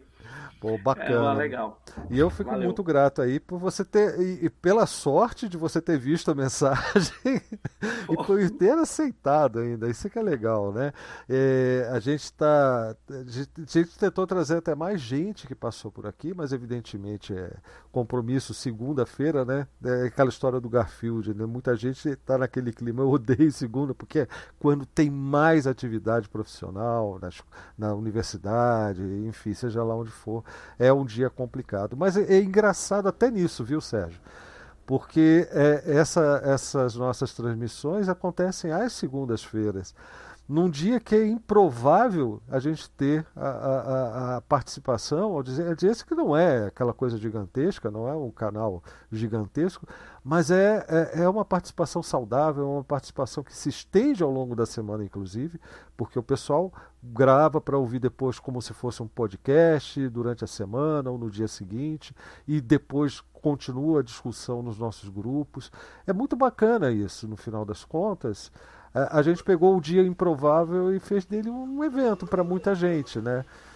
O que me deixa muito feliz, porque eu não era, é, a proposta, eu repito, era um papo de, da gente lá, 200 pessoas no canal e mais, vi, eram 28 ou 30 no Telegram e acabou, era essa turminha que batia papo. Mas, Bloco, continua sendo um papo da gente. É continua. você percebeu que a gente não é tão, tão raro assim, né? Exato, mas agora também tem mais gente, né? É, é, o, aumentou bastante esse nosso círculo de amizade. A nossa mesa de bar aumentou a circunferência aí, né? A, a Fábio está aqui aparecendo pra gente. Deixa eu. É, é, Fábio. O Sirico não falou ainda. O Sirico está aqui? Tá aqui. Ué, ele falou que estava sem internet. Ah, mas a internet apareceu. Cadê ele? Eu não estou achando ele aqui na lista. Você tá mudo, Siri. Boa noite, gente. Na verdade, eu fiquei sem internet desde sábado, né, gente? Estou uma parte da quarentena. Tem cinco pessoas que usam internet o dia inteiro, ah. dando aula, trabalhando. Aí, hoje eu tive que sair. Ó, se der uma olhada aqui, ó. Eu vou montando, porque eu queimei dois APs aqui, fui montar uma rede mesh rapidinho aqui, para o pessoal trabalhar amanhã, senão fico ferrado aqui. Já acabei, já acabei agora, e aí acabei não conseguindo entrar a tempo, mas assim, muito massa, muito massa. Muito bom ver vocês. Né? Voltando, deixa, eu não sou latinoé nem nada, eu vou falar com vocês uma coisa sobre latinoé que ainda ninguém nunca entendeu. Quem faz latinoé são vocês. Eu escuto vocês, vocês, eu vejo as discussões de vocês e vou tentando moldar o que eu preciso no latinoé. Assim, é claro que eu afasto muito da parte política do latinoé, porque senão, como você sabe, conhecendo como acontece numa empresa, que é a empresa patrocinadora, eu evito discutir qualquer política, porque senão eles vão matar o Latinoé. Né? Isso já foi tentado várias vezes. E eu, para mim, eu fico na minha, eu regulo esse negócio, não quero saber, fico de boa, sabe assim, né? Evito entrar em discussões, mas não é porque eu não quero entrar na discussão, é porque eu não quero que também que acabe o evento. Né? E assim, o evento ele, ele tem uma, uma, uma característica legal, é porque é um evento para vocês, né? Assim, eu vejo assim, é, é, a paixão que as pessoas, os congressistas que participam do evento e também os convidados que participam do evento, sabe assim? É muito legal para a gente essa coisa toda. Assim, nós tivemos 12 convidados presentes aqui no Noite Rap, eu nem sabia que ia vir aqui, só fiquei sabendo na semana que quem convidou foi o PTI, aí vieram todos eles e, e, e também foi, e eu, na verdade, eu e Marcos Velasco, nós tínhamos comentado que eles iam fazer uma abertura no local e o local ia ficar aberto, foi, foi gasto um dinheiro onde aquela abertura, e ficasse aberto uma semana toda. Eu falei, gente, por que você não traz alguém aqui para colocar e aproveitar o, o espaço? Está pago mesmo, não é não, sim? Faz alguém próximo daqui, faz um evento sem público, né? só filmando e fazendo palestras. E acabaram fazendo e ficou muito bacana. E isso, quando eu vejo, eu, eu, eu afasto do Latinware, sempre quando acaba o Latinware, eu afasto deles uns dois, três dias, porque é um negócio meio, sabe, maluco fazer Latinware, né? Assim, nesse ritmo. É puxado. É, o Catiel, todo mundo que estava participando da Latinware sabe, gente, você chega aqui seis horas da manhã, liga o computador, sai daqui meia-noite. Todo santo dia, sábado, domingo, segunda. E esse negócio não é fácil de fazer mas eu acho assim que funcionou perfeitamente. Eu achei assim, genial a participação do escolar, daquele pessoal que ajudou vocês na, nas, nas palestras, os meninos que participam com vocês nas palestras. Achei que foi bacana demais. Mas, volto a falar, o Latinoer não é meu, não é da empresa, não é de ninguém. O Latinoer é da gente, sabe é de vocês. A gente, a gente fala que o Latinoer é um presente para os palestrantes. Não, eu não disse que é seu, mas é assim, ele é repleto do seu, do seu DNA, quer dizer, ele tem a sua ah, cara. Você sabe o que é legal? Assim, vou falar com você uma coisa, meu filho não está aqui. Tem um filho que é, tem quatro, verdade tem seis filhos, não sei se você sabe, assim, eu, tenho, eu sou mais velho de vocês todos aí, né, pelo jeito, eu tenho mais que a Amazônia, mais que todo mundo. Eu sou um cara errado pra caramba, sabe assim, muito errado. Eu tenho algumas eras, tem cabelo dentro do ouvido, parece aqueles boi velhos, sabe? E assim, então, tem filhas de 40 e filha de 16. Né? Então, seis filhos. Os meus, os delas e os nossos. E o meu filho de 18 anos, no primeiro Latinoer, ele estava no colo. Ele, tava, ele estuda no PT e está segundo ano de engenharia elétrica. Pra você ter uma ideia como que o Latinoer está preso na vida da gente. E ele vai no Latinoer, sabe se ele frequenta, ele codifica. Ele não é um cara de TI, mas é um cara de engenharia. E a, quando a gente vê o pessoal que está indo no Latinoer, é, que já participaram do Latinoer, que vieram como é, congressista, de caravana, e hoje estão palestrando, isso para a gente dá uma coisa bem bacana. E, e o legal do Rotiné é que é essa proposta de atingir o Brasil todo, sabe? Porque é isso que a gente quer que aconteça. Né? Assim, é, eu nunca vi assim, é, é, é, a gente terminar o Latinware e falar, puxa, o Latinware foi uma merda. Não, sempre o Latinware é uma coisa boa, a gente aprende muito fazendo Latinware. Precisa arrumar toda hora o Latinware. Por isso que a gente fala o seguinte, e aí eu falo para qualquer evento, a gente acabar esse assunto, é o seguinte. A gente que trabalha com software, e assim, vocês podem pensar assim, não, Marcos, não trabalha com software. Não, eu trabalho hoje, faço duas pós-educação para mexer com educação. Né? Ano que vem eu trabalho só com educação para criança. Estou aposentado há três anos, trabalhei 44 anos e sete meses de INSS pago. Estou bacana, não tenho problema nenhum com esse negócio. Mas o que eu vejo, assim, quando a gente vai trabalhar sobre software, qualquer ação que fala sobre software livre, cultura, qualquer coisa, a gente precisa trazer mais gente do lado da gente. Nós temos um grupo que já está aí há muito tempo. A gente precisa de gente nova junto com a gente. A gente precisa estar aberto a ouvir as pessoas novas. Sabe assim, eu acho que precisa ter essa relação. Eu sempre discuto quando eu coloco lá no grupo, a gente precisa parar de achar que a gente é o foda. Não somos. Nós somos todos iguais. Assim, eu sempre falo com o pessoal, a gente vai conversar um com o outro, agacha e conversa na mesma altura, todo mundo, todo mundo tem a mesma altura. Eu faço nas lives, quando eu, lembra? Pode perguntar para a Bárbara, Bárbara, eu coloco lá, né? A, live é isso aqui, ninguém é melhor que ninguém, não. Meus convites são assim, porque eu acho que precisa fazer isso. Gente precisa aproximar de uma geração nova. O pessoal do DevOps, pessoal. A gente tem um monte de gente legal aí, que não conhece essa. É, a gente precisa tocar essas pessoas como é importante. Não é só importante o código livre, não, é importante a, a, a, a filosofia livre, porque ela que vai levar a gente para a gente dar o próximo passo. Então, a gente não vai conseguir essa coisa. Então, eu acho que a gente precisa trabalhar mais. Quando eu vejo iniciativa igual vocês, o pessoal que está fazendo GT Educação, isso eu acho genial, sabe assim, mas a gente precisa estar mais próximos. Por exemplo, precisa estar mais próximo precisa ser mais solidário um com o outro. Sabe assim, ah, puxa vida, olha, o, o tem, uma, uma, tem lá um, uma, um dia que ele fala na, na participe, vai lá, sabe? Participe, chama alguém para participar. Ah, não é só pular, pular, ah, beleza, José, eu vi que você fez lá. A gente, às vezes, bicho, você chega você tem que, se for uma hora, 40 minutos, passa no instantinho, sabe assim? E legal você conversa com as pessoas. Então, a gente, quando vai a gente está vendo Latware, você sempre vê isso, sabe assim? Sempre vê mesmo, né? Então, eu, eu penso assim, ano que vem a gente vai ter um Latware misto, híbrido. A gente não quer. A gente também tem outra ideia, a gente precisa entender o seguinte: a gente precisa fazer o Latware local em Foz do Iguaçu por questão de geração de renda. O que justifica para a gente o dinheiro da Latinoer, que a Itaipu dá, é que na missão dela é gerar renda local. Né? Assim, então, quando você coloca 4 mil pessoas dentro de hotéis em Foz do Iguaçu durante uma semana, eu gero renda local. Então, assim, isso, é, isso é muito interessante.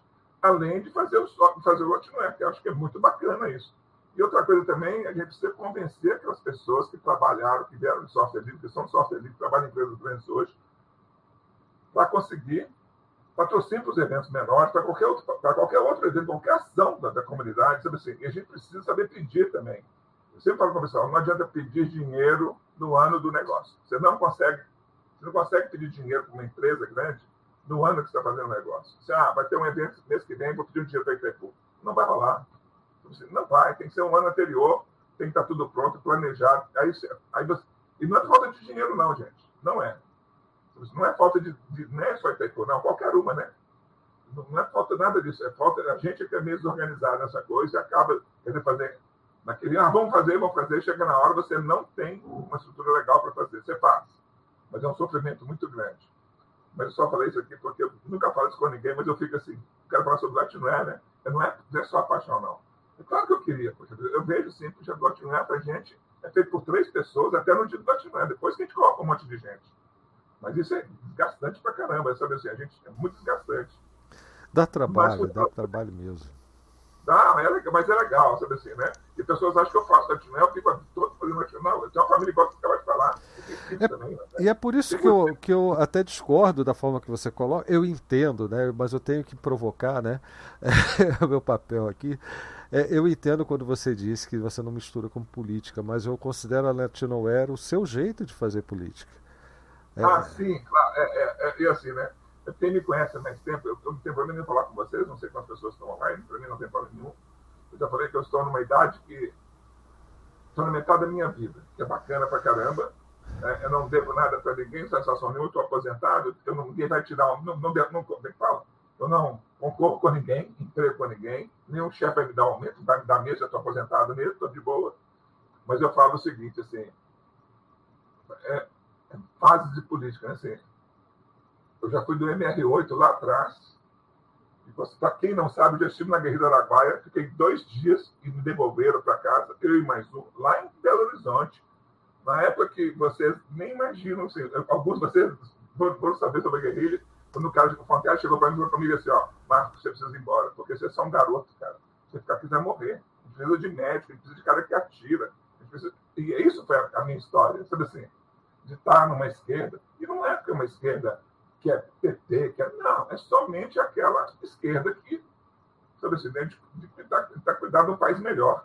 E eu, quando eu vejo Latino, era uma grande oportunidade que a gente tem, sabe assim, é uma, uma outra entrada, sem ligar com as políticas. E também não estou falando que eu não quero ajuda de político. Não, eu só não quero que o cara vá lá e falar, não, porque nós somos isso. Isso nem, nem dou papo. Eu quero lá, falo, dá seu recadinho, tchau. Sabe assim, eu não quero dar recado nenhum, não precisa subir. Esse ano a gente subiu no final, né, eu e Marcos, porque a gente faltou duas pessoas na mesa, então eu falei, o Marcos, vamos subir? Ele falou, nem pensar, mas eu, se você for, Marcos, eu subo com você. Então vamos, subimos, ficamos lá um pouco batendo papo com o pessoal, mas a gente nem, se você quer uma, uma, se vocês entenderem assim, ó, a final aconteceu no, no parque, estavam lá os diretores, a gente nem viu os diretores, a gente ficou sentado lá atrás, assistindo tudo, o diretor a gente nem conhece a gente, porque você quer ter uma ideia, assim, se conhece só de nome, né? porque a gente não aparece nesse negócio. Mas a gente faz essa política assim. Esse é o tipo de política que a gente faz. A gente quer, a gente, a gente precisa melhorar. Eu, eu, eu, vejo, assim, quando eu olho o parque tecnológico aqui em Foz do Iguaçu, eu fico impressionado assim, por que a gente não tem tanto, alguns outros parques dentro do Brasil, sabe, assim, outros espaços parecidos com esse. Eu não estou falando aqui se o parque é o melhor do mundo, como tem correção em tudo, na vida da gente tem que ter correção, mas assim, é uma grande oportunidade de trabalhar numa empresa igual a Itaipu, isso para quem trabalha até foi uma grande. Esquece os políticos, porque assim, os diretores são políticos, a empresa funciona normal sem eles. A gente não precisa do diretor. Se souberem assim, se, alguém leu os jornais, Itaipu nasceu no sábado, pararam quatro máquinas da Itaipu. Ninguém nem notou que pararam as quatro máquinas, né? Assim, isso aconteceu porque aquela chuvarada que teve aqui, né? quatro ou cinco torres foram para o chão, né? que não é torre da Itaipu, é torre de transmissão da Itaipu, mas a torre não, é, Itaipu não tem nada com isso. Então ela funciona perfeitamente com as pessoas que estão lá dentro, sabe assim, funciona muito bem. E quando você vai, ó, o Sérgio, o Sérgio Amadeu, que esteve desde o começo, desde o primeiro dia do software da Itaipu, o Sérgio estava aqui dentro da Itaipu, a gente não tinha, a, a gente estava construindo, estava começando a construir o parque, né? Hoje o parque tem 7 mil pessoas que vivem no parque. Na Itaipu tem 1.600 pessoas. Então, assim, é uma, é uma virada muito legal, sabe? Né? Isso é uma diferença muito grande. Então, assim, é, essa é a política que a gente tem feito. E, assim, a nossa sorte ainda é que tem muita gente nas bases fazendo um monte de coisa. E para a gente, é, vai, sair, vai entrar um, vai chegar outro. E não é fácil dar para esse povo que está aí. Né? Assim, a gente não tem nenhum diretor que não seja verde. Nenhum. Todos os diretores são verdes. Tudo assim. Isso é uma dificuldade muito grande. O cara. Ele, não estou falando que eles são mal educados, não são, mas assim, né, são do jeito deles. Né? Assim, eles são melhor que todo mundo e acabou. Eles são, eles são os guardiões. Eu não vou usar uma expressão aqui porque é uma expressão feia, mas eles são os guardiões da honra, não sei da onde, sabe assim? Entendeu, né? Para quem sabe o que eu estou falando, é isso que eles são. Mas eu não tenho nada, eu não tenho, eu não posso falar nada porque nunca fizeram nada comigo, mas eu não concordo que aconteça lá. Então a gente fala essa política. E a gente tem feito muito isso. Então a gente tem um trabalho agora, o nosso trabalho agora é montar é, espaço meio que dentro de escolas públicas e um Fab tudo usando container, mas sem dinheiro de político. Assim, nenhum dinheiro de político, nada de dinheiro, não. O vereador me deu, o vereador fica lá na, na Câmara, bacaninha, deixa ele lá, sabe assim, para arrumar é, empresário para arrumar dinheiro para a gente, outras pessoas, a gente, comunidade, sabe assim, a comunidade ajudar a comunidade, não, não tem outro jeito. A gente tá, já, já andou bastante, esse ano que vem só tem umas boas surpresas sobre isso. Mas é isso, obrigado pelo espaço. Imagina. Pelo figura. Aliás, que honra, né? Mazone Siríaco, num, numa comemoração de live de, de segunda. Uma live? Lembra que é. uma live com todo mundo latino, os mais velhos, né? Pois é. É um espaço muito bacana, né, Sirico? Isso eu, eu acho que, é, é, eventualmente, há, há, críticas né, com relação ao Latino Era, e eu acho que tudo merece ser criticado, né? Mas há certas coisas, e é isso que também precisa ficar muito claro, né? Não, há, não é porque há espaço para crítica que ele precisa ser destrutivo e que ele precisa dizer como algo eh, que não serve para nada, então, porque eventualmente tenha um ou outro defeito. Eu acho que isso corrobora com tudo que a gente falou antes, dessa construção de um senso crítico e tudo, e desta luta que cada um vai lutando com as suas armas do seu modo, né? E não tem um único jeito, né? Não tem a única forma, aquela forma correta, né? E única. Né? Eu acho que é, isso é muito importante. O Latinware certamente representa isso, não é mesmo, Mazoni? Ah, sem, sem dúvida nenhuma. E, e a questão é o seguinte: o importante é estar tá lutando, né?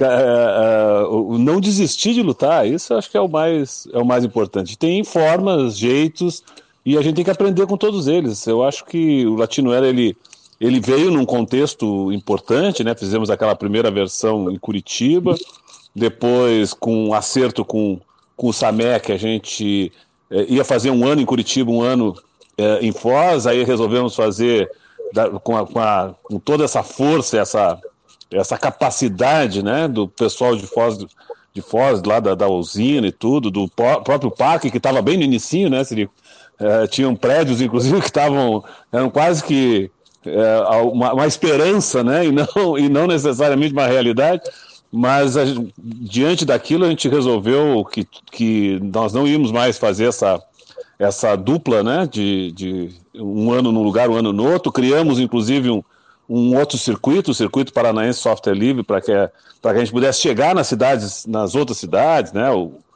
o Marama, Ponta Grossa, uh, Guarapuava, fomos para vários lugares e fixamos como grande evento do, do, do Paraná a Latinoera. E eu acho que foi muito acertado, o Cirico tem, tem sido brilhante na condução uh, do evento em si, né? E, e, e, essa grande, a grande sacada, assim, até do, da expressão Latinoair, que era ter um evento realmente que fosse integrador entre o Brasil, o Paraguai, a Argentina, né? Que, que era muito importante que a gente trouxesse naquele momento também os nossos irmãos aí, argentinos, uruguaios, paraguaios, para compor essa grande comunidade de software livre que, que efetivamente aconteceu. Né? Então, acho que é, é, muito legal, eu fico muito, muito feliz de ver o, o Sirico é, falando e mostrando esse amor aí por, pelo, pelo evento, que, que ele é o, é o grande articulador. Né?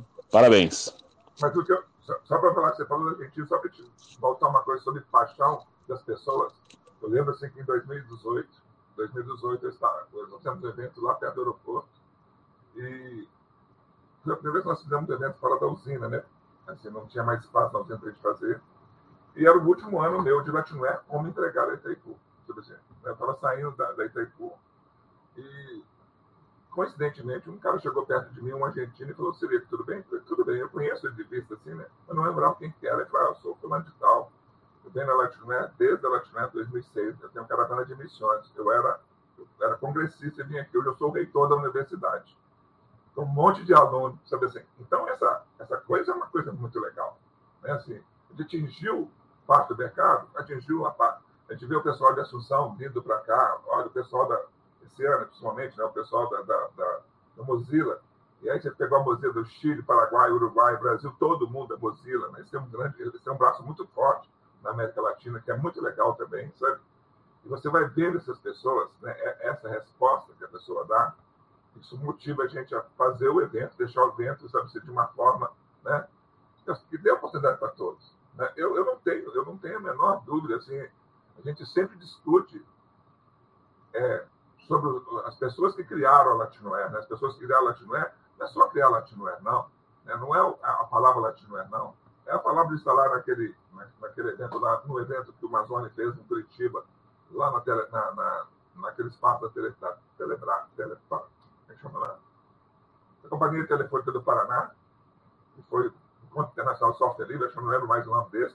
Foi a primeira vez que eu vi o, o, o, o, Michel Valois ele pôs uma música deu mal do, do, do Pink Floyd, assim, dentro de um palco, o Mazone estava lá, foi, foi logo quando o Mazone, na, naquele tinha ainda, Microsoft estava junto, a Oracle, né, tava, o Mazone estava lá, foi naquele evento, aí você vê assim, das conversas, surgiram as conversas ali do, do a ideia do Latinoera, aquela coisa toda, e o brilho nos olhos de todo mundo que estava ali, porque assim, eu ainda acho que para mim o melhor evento que eu fui na minha vida foi aquele evento. Porque assim, foi um evento assim que me trouxe uma coisa muito legal, né? A gente, a gente, todos nós da Itaipu que estávamos lá, a gente conhecia um pouco o software livre, mas nunca tinha participado de um evento, nem do FIS, nem nada. E aquele evento para a gente foi um evento muito marcante. E o recado dado pelo Djalma foi o recado que ficou na vida da gente, sabe assim? Né? E o Djalma com aquela gentileza toda, não estou falando vocês todos são gentis, mas assim, né? O Djalma com aquele jeitão dele, sossegado, aquele cabelão dele, assim, aquela figura assim, bem ímpar, né? E isso marcou a vida da gente sobre esse marco da gente. Então, aí, quando foi criado o grupo do Não É, a gente fez questão, falou assim, não, a gente tem que fazer igual esses caras estão fazendo, a gente precisa melhorar com o tempo. Né? Assim, e não, não, não, é melhorar para ser melhor, porque é melhor do que o outro, não. É, não, é sempre tentar ir fazendo a coisa. Servir melhor, né? O... É que atinja mais pessoas também. É bom pegar o pessoal de educação, o pessoal, o pessoal de hardware livre, assim, porque não tem, senão a gente, se a gente não pegar, alguém vai pegar. Né? O, outro lado pega, sabe assim, a gente precisa dar oportunidade para esses caras do cara, o professor que faz robozinho na sala, lá com sucata, usando hardware livre. Sabe assim, isso, é, isso é que precisa fazer o cara da base fazer. Né? Então, eu acho assim que esse foi o grande legado que você deixou, Amazônia. Assim, foi aquele evento. Eu não esqueço aquele evento por isso. Aquele evento, assim, para mim, está na, na, minha. Assim, olha aquilo assim, que. Pô, eu, eu lembro né, assim, que todos os meus amigos que trabalham com a Rematinera hoje, naquela época ainda estava na graduação, estava no segundo ano, terceiro ano de graduação. Os caras são superintendentes, são chefe de departamento da empresa. Então, essa coisa é um, foi muito bom para a gente, sabe? Mas é isso. Bacana, olha. É, é, é emocionante ver essa reunião assim, sabe? E num dia especial como esse, né? Comemoração da nossa centésima é, transmissão.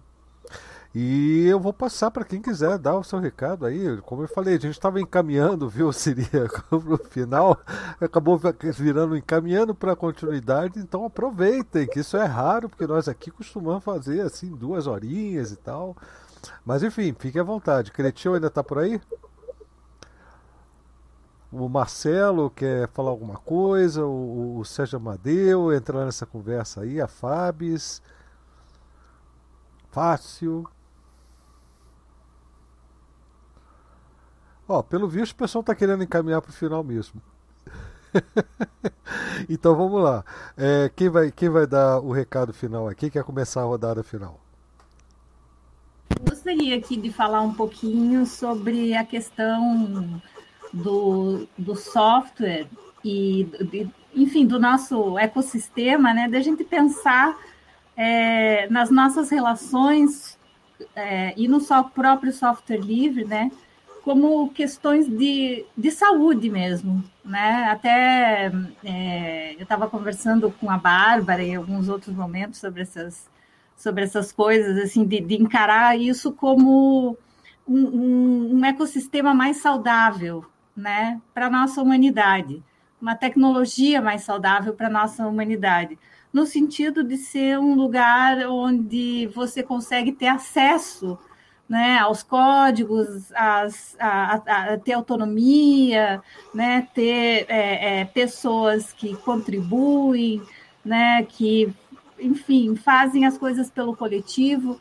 Então, quando a gente consegue pensar isso nessa perspectiva, uma metáfora que ajuda muito e que, inclusive, né, eu tive a oportunidade de poder é, falar sobre isso com mais dois colegas na Latinoé, é a permacultura digital, né? Da gente pensar numa cultura da permanência saudável para as tecnologias, né? Como que a gente pode trabalhar as tecnologias de uma maneira saudável para a convivência no planeta, né? Então, fazendo algumas, é, trazendo algum, alguns insights, né, que a gente teve em relação a isso, de tratar o conhecimento como alimento, né, como um alimento que a gente tem que é, é, preservar a, a é, de maneira saudável, né? fazer o alimento de maneira saudável, e a maneira como a gente interage hoje, hoje nas mídias digitais, né? O, como conhecimento ele vem muito contaminado, né? as fake news, e, enfim, né? as brigas de ego que acabam colocando o conhecimento vindo com viés, etc. Então, como a gente deixar o, o conhecimento é, como uma semente também saudável e, e, e para as próximas gerações com acervos online sustentáveis, né? Como a gente preservar esse conhecimento digital é, no digital de uma maneira sustentável também, né? A energia como sendo a água no meio digital, no ecossistema digital, como a gente produzir energia e manter e, e fazer essa circulação da energia acontecer de maneira sustentável. Então, é, é, tem muitos insights aí que a gente, que a gente tem em relação a isso, nessa, na tradução desse conceito, e que a gente é, pode buscar, através dele, deixar o nosso ecossistema ainda mais interessante do que ele já é, né? Essa aventura aí de da gente conseguir ter né, uma, uma, uma simbiose coletiva acontecendo realmente, né, sem parasitismos, né? Não, não acreditar que isso não vai acontecer, porque a nossa natureza a gente vê em todos os lugares que existem, né? Mas como a gente conseguir conviver e lidar com isso, né, sem que as coisas acabem descambando para um, né, algo que a gente né, acabe fazendo é, enfim, né, a nossa humanidade aí sofrer demais com as consequências daquilo né, que ela está fazendo aí com o planetinha. É oh, isso. Oh, bacana, inclusive já fica aí é, antecipadamente um convite para a gente desenvolver esse tema numa das futuras né, edições da nossa TLS, né, que é Tertúrias dos Livres Saberes. Né? Então, muito prazer. Aí já vai preparar, se preparando que o convite vai rolar. O tema é muito interessante mesmo. E obrigado mais uma vez, viu, Fábio, por estar aqui Imagina, com a gente. eu que agradeço. E por dar essa força para a gente também nas, nas lives de segunda, enquanto elas ainda eram lives de segunda, né? E isso é muito bacana. É, quem mais? Oi, quem, quem? Queria fazer só aproveitar aí logo carona depois da Fab, da Fabs. É, é o Fábio? É, é o Fábio. Isso. É, eu não combinei nem nada, mas te, lembrei aqui, tive a ideia, gostaria de, de, tomar a liberdade de pedir. A gente tem mais de uma dezena de pessoas assistindo no YouTube e é, muita gente que acessa o teu conteúdo do Creteu. Eu sei que a, situação do país é complicada, mas não combinei nada nem com o Creteu nem com o Blau, mas gostaria de fazer o um pedido aqui para que quem puder colabore. Né? O Creteu e o Blau têm vários canais para que a gente colabore, porque as coisas não se pagam sozinhas, servidores não se pagam sozinhos, a energia elétrica no Brasil vem subindo cada vez mais, combustível, enfim, todos os nossos custos de vida, de vida, e a gente às vezes não fala disso, né? É um assunto meio complicado, a gente no software livre sempre tende a, a, a tornar os eventos é, questões sociais mesmo, sempre com uma questão beneficente, né, de, de ajuda mesmo, de auxílio, mas infelizmente a gente vive num sistema e dentro desse sistema eu gostaria de tomar a liberdade aqui para pedir para as pessoas que quem puder colabore nos canais em que, que, estão sempre abertos e divulgados amplamente pelo Creteu, pelo Blau, nas descrições dos vídeos, seja com Pix ou outras ferramentas é, de diversas fintechs ou não. Hoje a gente está com, com o Brasil bastante evoluído nessa questão bancária então fica aqui meu convite para vocês prestigiarem o trabalho dessas pessoas aí maravilhosas.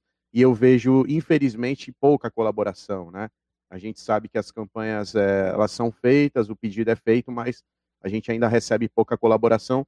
E o Brasil vem num momento, ao mesmo tempo de, de crise na política e na questão econômica, a gente vem num momento de aquecimento no mercado de tecnologia, altos salários, e às vezes a pessoa não, não doa ou não colabora por não lembrar, ou porque lembra, mas acaba esquecendo. Então fica aqui meu pedido de colaboração. Eu tento colaborar com o que eu posso, né? E, e eu acho que eu posso também pedir para que vocês façam, ajudem.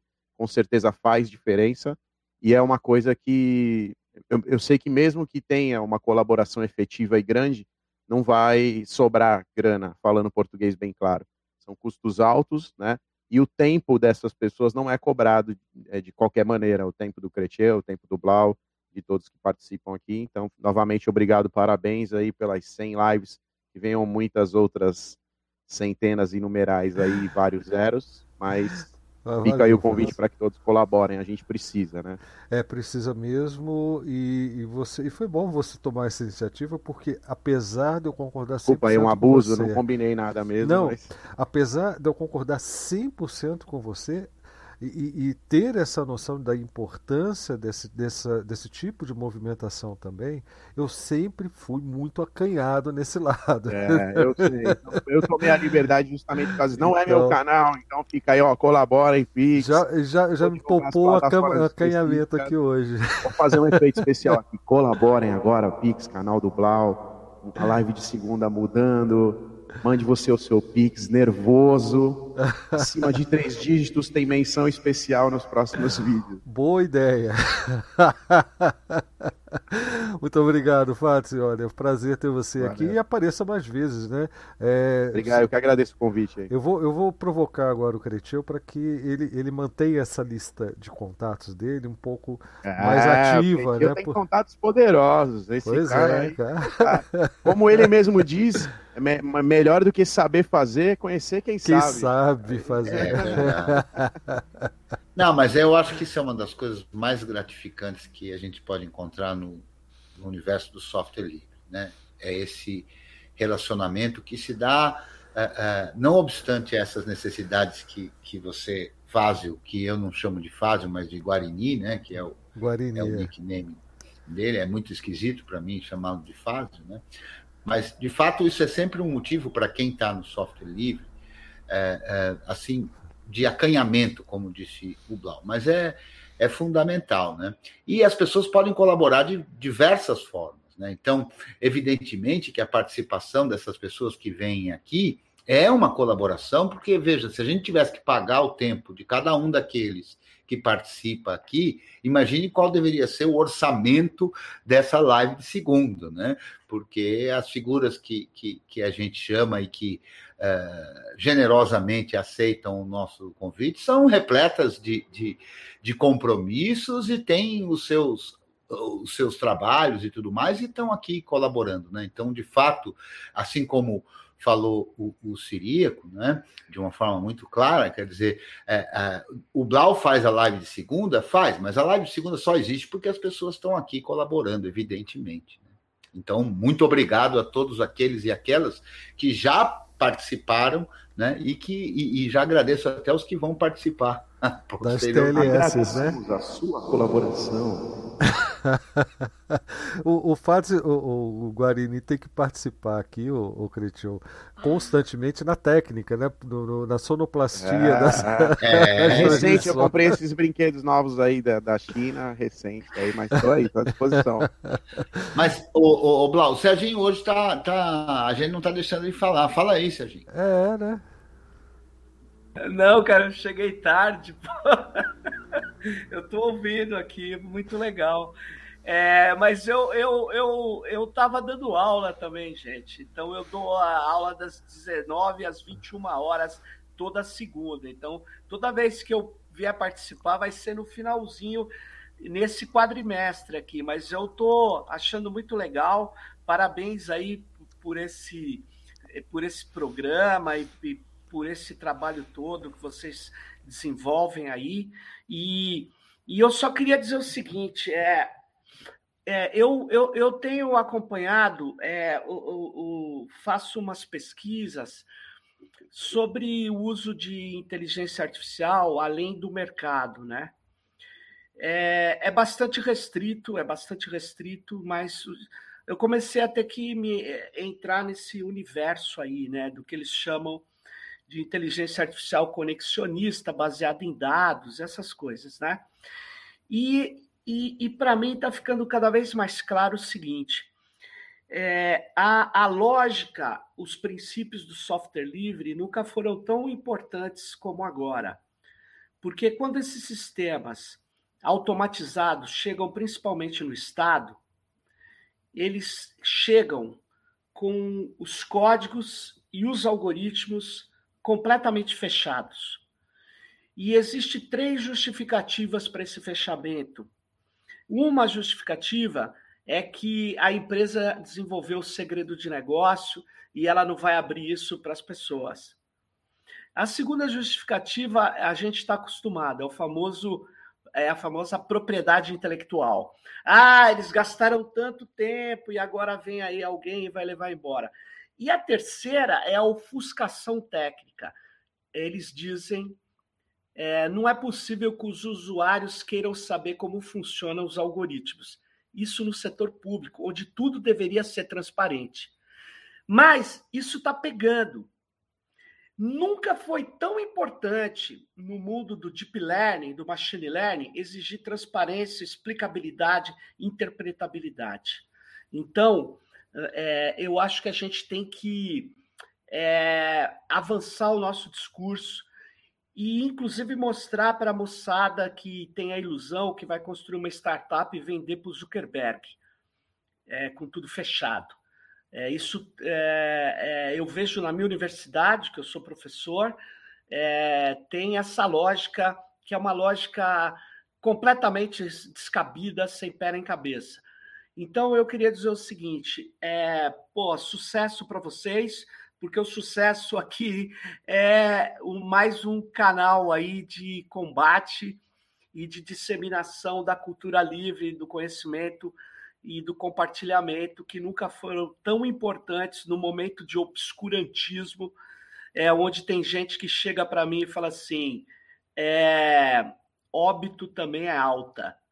Ai, chega sim. e diz e diz também assim: se você tomar vacina, você pega AIDS. Ou que você fala assim: eu vou cortar 92%, escuta essa, 92% do orçamento da ciência e tecnologia. Não é que ele cortou 8, 20, 25, é 92%. Então, gente, é um momento duro, mas nós vamos avançar e o software livre é muito. É, é, é a questão, é, é o princípio que a gente precisa é, compartilhar com muita força. A Fábio já conversou aí. com você, ô Sérgio, sobre a, a, o movimento aí também da, do software público? Fábio. Não, não conversou, não conversou. Não, seria muito Quer interessante dizer, tô, apresentar para antenado com não, isso. Não, mas o Sérgio conhece, o Sérgio conhece, ele está lá dentro do grupo. Está no grupo, grupo também? Ah, então vocês já estão em contato, isso, isso eu, eu queria saber. É ah. que eu, eu achei que era uma outra coisa que Não, não, não. então, beleza. Não, ah, talvez ele esteja falando também da, da questão do... Da carta. Da carta, é, a carta para os candidatos e tal. Opa, legal. É. Pô, muito pra, bom para fazer uma movimentação aí de conscientizar os candidatos sobre o tema do software livre, né? Que a gente está é, se movimentando para isso, para conseguir. Mas é que são tantas pautas, assim, né? A gente está, inclusive, junto com o pessoal da coalizão Direitos na Rede, e é tanta barbaridade que aparece para o pessoal é. ter que lidar que a gente não dá conta, a gente fica meio sem fôlego, porque assim, a artilharia tá pesada para cima da gente. É. Caramba! O, o Sérgio, foi Eu só você. Que... Nossa, enfim. O, o, foi só o Sérgio falar de, de inteligência artificial que chegou o nosso especialista aqui, o nosso estudioso, que é o Guilherme Jardim. Opa! ele tá, ele tá na. Inteligência artificial, hein? Muito bacana. Esse, esses encontros são muito bacanas, né? Então, olha, tá aí. É, é, é esse o caminho que, que eu acho que, que inclusive, eu, eu digo que transcende uh, que o software livre, não no sentido de, de uh, que, que, o software livre não tenha essa abrangência, mas a tecnologia, o software em si, né? São valores que vão além da tecnologia do software em si. E, e, é, e é por isso que a gente agora vai partir para essa linha dos saberes livres, né?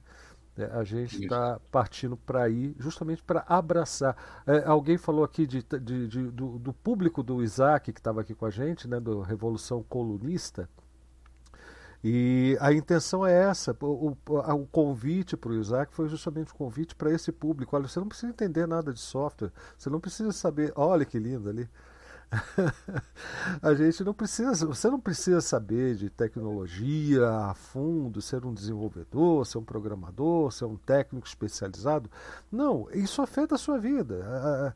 É, quando vai chegar a hora de você ser capaz de tomar decisões em relação à tecnologia que participa da sua vida, desde o guardinha eletrônico ali da, da esquina, né, até a, a, a vigilância na, na, através de câmeras, enfim, de identificação facial. Sabe, isso, isso é uma coisa que a sociedade tem que participar dessa discussão, mesmo que não seja aquelas pessoas, não sejam aquelas pessoas que produzem essas coisas. Né? Então é para ir além mesmo da, da tecnologia. Né? Mas valeu. Quem mais? Quem mais aí quer, quer, quer ir partindo para o final? Aí agora sim partindo para o final, porque aqui em casa já está todo mundo dormindo. Mas vão acordar logo mais, né? Você não vai querer falar da efeméride mesmo? Ah, rapaz, esse é um assunto de... delicado. Essa efeméride é delicada. Vamos deixar o pessoal se despedindo, e quem sabe a gente não fala no final, né? Eu, eu queria só aproveitar, já que o tema está muito próximo uh, a um debate que a gente tem feito, eu até tenho escrito vários textos sobre isso, que, que é, tem a ver com a questão da economia do comum. Né? Assim como isso. o Sérgio está colocando essa questão das plataformas que levam recursos, inclusive financeiros, para os países do norte, como sempre. Né? Uh, nós passamos a trabalhar para plataformas, eles não nos permitem acesso às plataformas, eles, eles, as plataformas querem nos ver isolados, da mesma questão que eu falei da, da, da ruptura com a democracia que esse novo capitalismo uh, tem feito, uh, as plataformas uh, trabalham com a, mesma, com a mesma ideia. Né? O problema não é o, o, o rapaz lá ou a menina serem motoristas do Uber, o problema é que eles não conseguem nem falar entre si. Né? Eles não conseguem se comunicar, eles têm que estar isolados e eles, eles ficam à mercê de decisões que estão completamente fora né, do, do, seu alcance, do seu debate, da sua discussão. Uh, uh, e aí entra fortemente, especialmente na Europa hoje, esse debate uh, sobre a abertura das tecnologias dessas plataformas e, portanto, a questão do software livre e do hardware livre. Tem sido um tema recorrente. Né? A semana passada nós tivemos um evento da, da, do Decidim, que é uma plataforma de participação popular, aos modos que a gente tinha feito no governo federal do, da plataforma do Dialoga Brasil, Né? O Decidim hoje é uma plataforma que está em, em, mais de, de 200 prefeituras, em câmaras municipais. Estamos fazendo um plebiscito no Rio Grande do Sul usando a plataforma Decidim. é todo desenvolvido em software livre. Hoje, uh, apoiado fortemente né, pela Prefeitura de Barcelona, mas existem uh, muitas prefeituras trabalhando em conjunto e muitas pessoas, muita, muita comunidade forte. E o debate era esse, o debate de, da, do colonialismo digital, né? Nós estamos sendo, hoje, os, os, os, os termos, uh, o comportamento é ditado pelo Vale do Silício. Né? Uh, nós já tivemos a perda da, da, da, infraestrutura, que veio desde a privatização das empresas de telecomunicações, uh, junto com a privatização da internet, né, que nos, nos tirou as possibilidades aí de administrar com transparência a questão desse tráfego. Então, a, a, essas plataformas, elas, elas incentivam, né, elas proporcionam de forma mais agressiva isso. E aí entra a questão do planeta, porque uh, essas plataformas nos transformam em consumidores de produtos à distância, nos distanciam da economia local. Cada cesta de alimentos que nós compramos uh, de um estado, não precisamos nem sair do país, mas de outro estado, nós estamos uh, consumindo, colocando gás carbônico no, uh, na atmosfera. Né? Existem, existem pesquisadores no livro Terra Viva uh, que eles falam de, de, de, toneladas de gás carbônico uh, colocado na atmosfera por essas plataformas. só no, lá no meu estado, no Rio Grande do Sul, o, o governador hoje comemora o fato de novos 400 empregos de uma empresa chamada Amazon. Então, é, é, é não é mais emprego local, é, são entregadores. Nós estamos nos transformando em entregadores de mercadorias de, de longa distância. Então, isso tem o um aspecto econômico e tem o um aspecto ambiental é, também. Né? Somos controlados por, por países do, do norte que nos colonizam digitalmente, que levam. Nós trabalhamos para transformar isso em recurso para essas pessoas distantes e ainda estamos prejudicando do planeta. Então isso tem, tem um emaranhado de questões aí onde o software livre e o hardware livre entra pesadamente né, como uma alternativa. E é isso que está se discutindo hoje nessas, nesses encontros. Eu acho que é um tema uh, importante e, e, até assim já evidentemente que esse, esse tema já está com alguns com algumas pessoas, né, e com um candidato específico, não preciso dizer o nome dele, mas esse tema está lá, né, porque é muito importante a questão do, do software livre, ela não é uma questão que está isolada, não é uma questão só de combater algumas alguns fornecedores de, de software que nos controlam, que controlam os nossos, os nossos ambientes, mas é também uma questão é, da economia global e do planeta, né, de preservação do planeta e de manutenção das inteligências de forma local. Eu acho que é um tema assim que é transversal, assim como a ecologia hoje é transversal, né? ela tem que estar em, de, em, debate em todos os aspectos que a gente fala. Uh, também a questão do conhecimento uh, nessa nova sociedade aí que se constitui e que nós não vamos conseguir voltar. Ela acelerou com o processo da, da epidemia, né, da pandemia, mas não, não, ela, ela não, é, ela não deixaria de existir.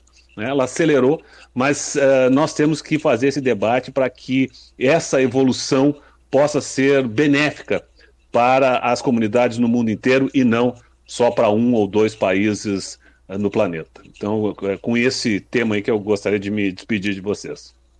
Fantástico. E muito obrigado pelo convite. Ah, eu que agradeço mais uma vez. E, e só para é, só um detalhe assim a mais, né? Só para botar mais pimenta.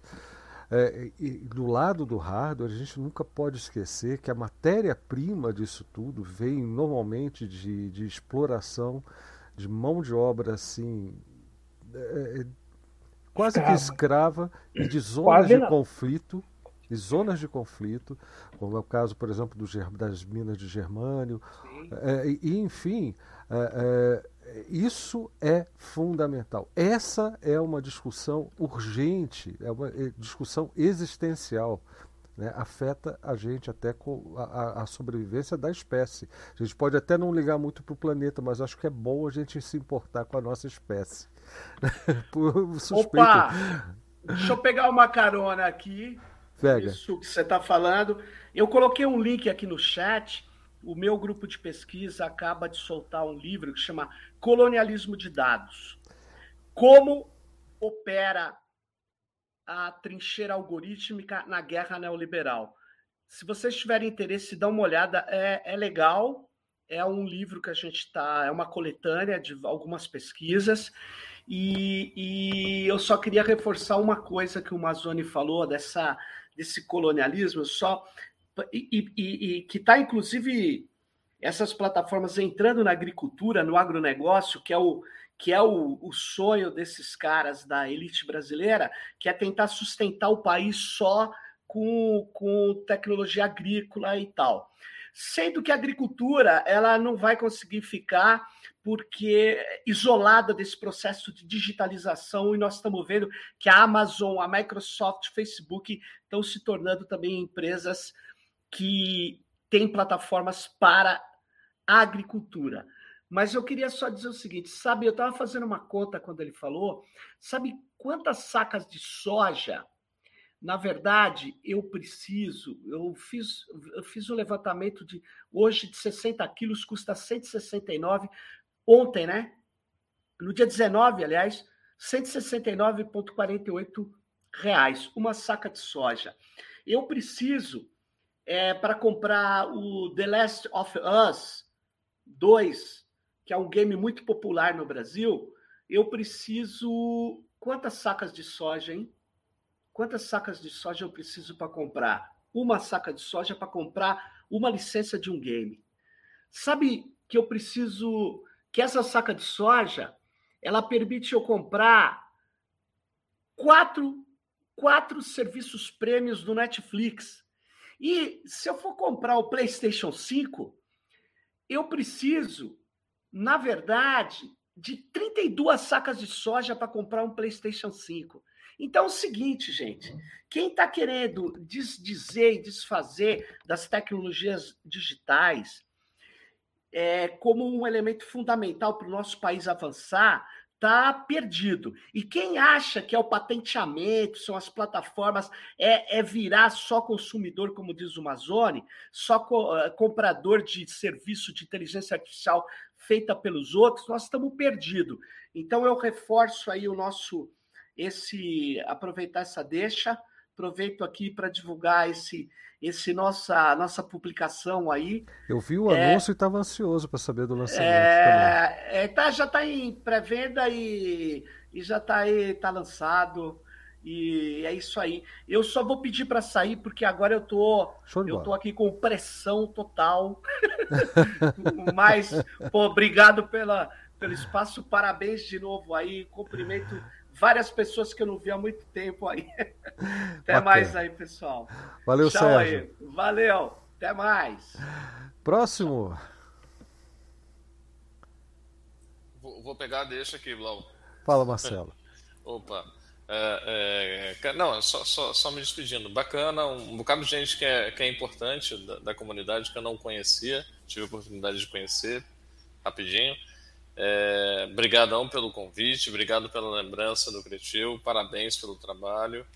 É, é, o, que a gente faz, é, é, assim, o, o, que a gente vem fazendo em relação ao software livre, eu acho que é, que é importante pra caramba.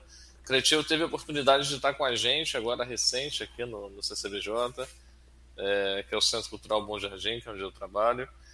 E eu acho que ele te, teve uma ideia do perfil da garotada que a gente que a gente alcança, né? E parte dessa garotada a gente consegue montar máquina, a gente consegue montar laptop antigo, consegue é, entregar hardware para esse pessoal é, para estar tá podendo estudar. A gente fez duas entregas mês passadas quem tiver peça aí que não queira, laptop, manda pra gente que a gente dá um jeito de botar isso na mão dessa garotada toda, de uma garotada que não, não tem como não tem como adquirir. E não tem, não tem mesmo. Às vezes você tem um celular para a família inteira, então é muito complicado. Né? E a gente faz um trabalho muito bacana em relação a isso, é, com o software livre fincado lá dentro, brigando todo dia para não se adquirir licença de software, brigando todo dia para mostrar que a gente consegue manter uh, todo o ateliê digital funcionando sem a necessidade de software proprietário, discutindo o quanto isso é importante, o quanto essa autonomia é importante, não só para a gente, mas para toda essa geração que passa anualmente pela gente. Esse ano já foram mais de 1.500 pessoas. Então, é, é, manter isso vivo e a gente acompanhar o trabalho de pessoas como Blau, como o Creteu, é, servem de combustível para o que a gente vem fazendo. Então isso é, isso é muito bacana. Viu? Muito obrigado, de verdade. É, e inclusive, é, sabe aquela conversa que rolou no, no, no grupo, Cretil, sobre a Barça versus a Barça Enciclopédia Britânica versus Wikipedia. Wikipedia, né? É, é, é muito importante que o pessoal também enxergue isso que a gente faz aqui às segundas como a Wikipedia da história, sabe?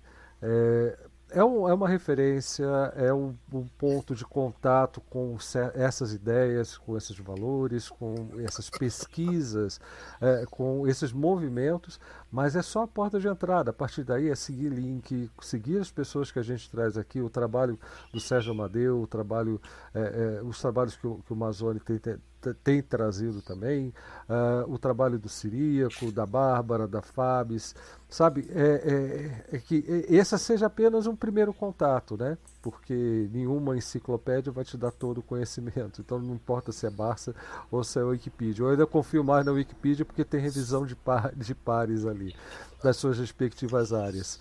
E, e, a Barça não, até saiu uma nova edição revisada e sabe-se lá de, até que ponto batizada com ideologias que enfim, é, é, sempre tem uma ideologia direcionando aquilo que, que chega ah, no final das contas, né? mas na Wikipedia sempre vai ter um cara para colocar que essa afirmação carece de revisão, carece de fontes, coisa que você não vai encontrar nunca numa enciclopédia que tenta ser a, a o, o, o porta-voz porta da verdade, né?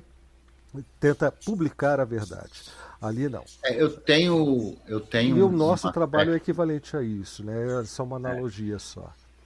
É, eu tenho, com relação à enciclopédia, viu, eu tenho um, um, é, durante muitos anos, novinho ainda, com 12, eu tinha um sonho de ter uma enciclopédia, né? E eu ganhei de presente do meu pai, eu tinha acho que 14, 15 anos, sei lá, uma enciclopédia Mirador, que eu guardo comigo, tenho lá ela bonitinho, né? Eu conheço. E eu, e eu usei muito. Para mim era. Tudo bem, é coisa de nerd? É, certamente.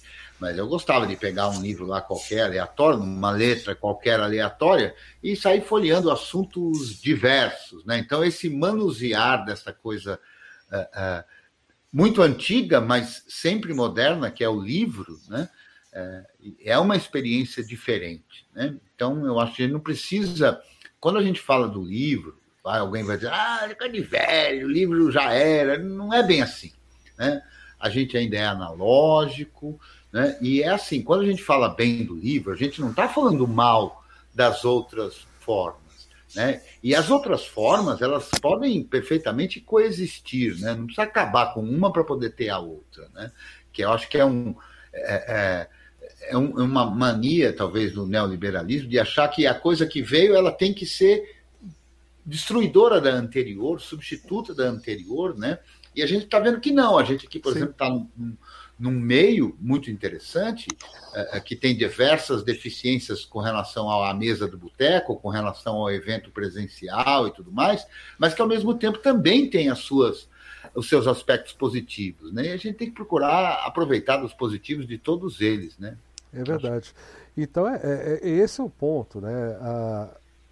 A questão é, é, que isso que a gente faz seja a porta de entrada para o aprofundamento, não, não para aqui na nossa opinião, sabe, no nosso é, no que a gente traz aqui durante duas horas, né? Tem um assunto, o assunto é muito extenso, vale a pena se aprofundar. Eu coloquei no, no chat do YouTube, eu espero que vocês, quem puder fazer, fazer a mesma coisa, faça lá no, no IRC e no XMPP, que é pegar os links que foram passados aqui pelo Sérgio Amadeu e pelo Mazoni. Tá? Eu é, fiz isso já, Pablo. Eu fiz no, no, no YouTube, né? tem, tem, que ver se está parando lá nos outros também. Mas porque é, é, é para dar continuidade, entendeu? Para a gente se aprofundar, sabe? É, é, é assim que, é, que, que, que essa, essa, essa conversa se torna útil, né? Bom, é, obrigado, Marcelo. E, e, quem é o próximo? Quem é o próximo? Guilherme não falou nada ainda. Acabou Nós estamos tudo com sono aqui já. Então, eu é. quero despedir do povo, porque amanhã eu tenho que trabalhar estamos- amanhã cedo. Eu estou esperando 39 minutos aí. Não, mas é, a gente tem que ler esses livros aí do, do povo. Eu coloquei lá no chat também. Eu não sei se eu não, se não tá atualizando aqui para mim, mas eu só tô vendo eu falando lá. Então deve ser algum bug. Mas eu postei lá os links do que o povo mandou aqui dos livros. Agradecer o convite mais uma vez. Mandar um abraço aí pro Siríaco, o pessoal do Latinoair, que foi show. Eu participei lá, o Cretil participou. Não sei porque o Blau não põe o filho dele também para mostrar desenhando Latinoair, 3D. Segundo o próprio Siríaco, somos É ele- nós, né? ele nós somos dois. o pessoal da Latinoair. Todos aqui deviam estar lá, né? A Fábio estava. Falta o Marcelo também entrar lá, falar um bocado. O Né? Cretil- Mas eu tentei assistir Ô, a palestra de todo mundo e eu quero que tenha mais 200, 300 lives de segunda aí, né? Quanto que a gente conseguir sobreviver. O importante é que o conhecimento que a gente está produzindo aqui, ó, o papo que a gente está tendo, que fique para as próximas gerações, né? É, conhecimento nunca é demais e é uma coisa que vai ficar aí no coração do povo aí para frente. Ô, ô, Um abraço. O, o Ah. Cretil veio aqui em casa nesse domingo, né? Ele, ele bateu, bateu aqui na porta, perguntou se tinha café. Agora descobriu o seu endereço, já era. Aí o, ele, ele falou com o Carlitos, ele viu que o Carlitão ele tá, é, é- é de lua, né? Ele tá naquela fase, agora ele tá até com a, na mudança de voz, né? Já tá com aquela falha na, da, muda, da mudança de voz. Então, é, no momento, ele está concentradíssimo no papel que ele assumiu de xerife lá, de helper, no servidor de Minetest. Então, para tirar ele daquilo é um pouco complicado, mas ele Pô, curte. mas teve palestra de Minetest. Então ele É, é, no, então, na, é. no Graph, ele pode dar palestra. Pode, Ele pode, pode. palestrar. Então não é que eu não coloco, é incentivo não falta. Inclusive ele aprendeu Lua e fez calculadora em Lua por causa do Minetest. Então foi. é- Tá é- vendo? Então é. é- a qualquer o, o momento. mundo, o mundo de gamers, ele vai Lua é ser, ele vai incentivar ele a querer aprender inglês, outro idioma, ele vai Ele querer já- ele já já sabe. inglês. Ele Então, sabe então. inglês. Então, É. por causa da, do que eu. computador, da informática. Então a gente tem que pegar. Eu, eu quero agora me aposentar, fazer o que o Sirico está fazendo lá. Eu já estou comprando é, Raspberry aqui, 400 para levar para a molecada, para a molecada aprender. Tô, já estou investindo devagarzinho e tá indo. É, devagarzinho em termos de Bárbara Tossi não é verdade, porque a Bárbara Tossi ela é ligada no, no mínimo no dos, é no 330, não é nem no 220. Trifásico. Trifásico, é isso aí. 380 volts. 380, desculpa, Simplé. É isso aí, Bárbara. Brigadão, viu? É, Quem, quem, quem, quem?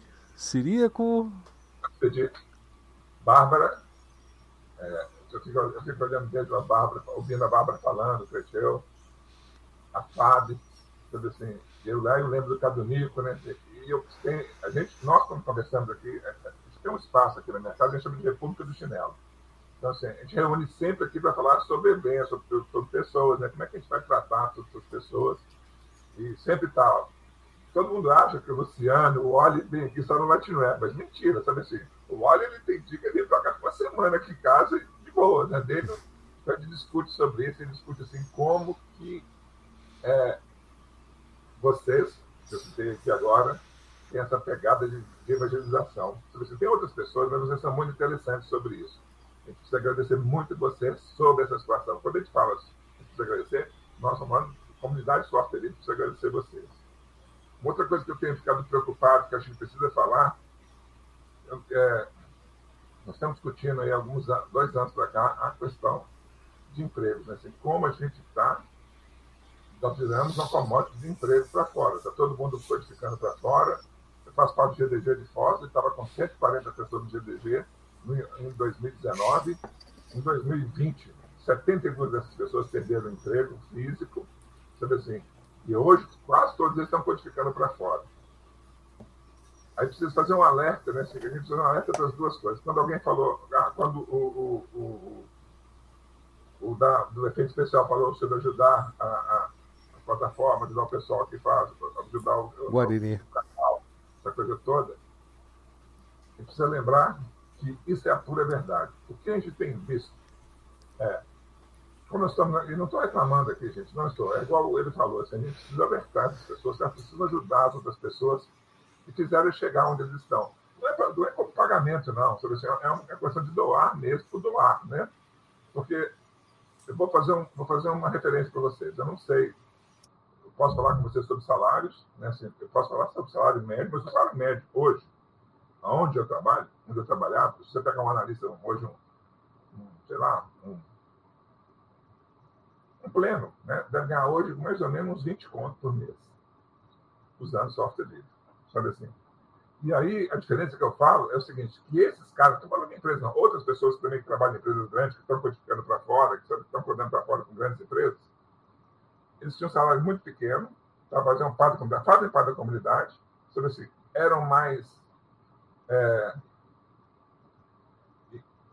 não estou falando são mais pessoas, eram mais, continuam contribuindo, mas a impressão que eu tenho é que eles esqueceram que eles trabalham com empresas que têm um valor de mercado muito alto e salário muito alto, e as pessoas que estão do lado de cá, que não subiram ainda, que precisam de ajuda, não é ajuda financeira lá, não, não é para dar dinheiro para ninguém, não. É ajudar o canal, porque é levar informação para essas pessoas, né? Assim, e precisa de ajudar, você assim, precisa participar um pouco mais. Então, eu tenho uma proposta que eu tenho visto assim, ó, é, o João Martin tem feito um trabalho muito legal sobre a questão de, de falar sobre carreiras e empregos. Sabe assim, isso é uma coisa que a gente precisa forçar mais, assim, precisa ter mais canais falando sobre isso, não só canais e eventos, tá discutindo mesmo, levar pessoas que, é, que contratam para os eventos, né? não importa o tamanho do evento, gente, assim, porque se contratar um, é um.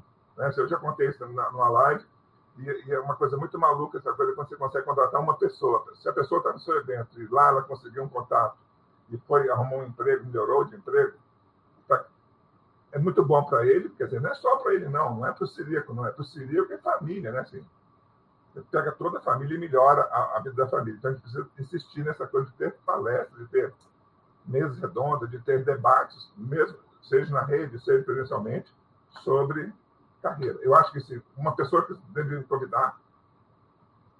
O, o, o... Aí nós estamos falando, tem que separar um pouco, porque às vezes fica assim meio, ah, puxa vida, não vou trazer. Não, olha, a Yara, a Yara Sanger, lá do, do, do TDC, ela tem um trabalho muito legal.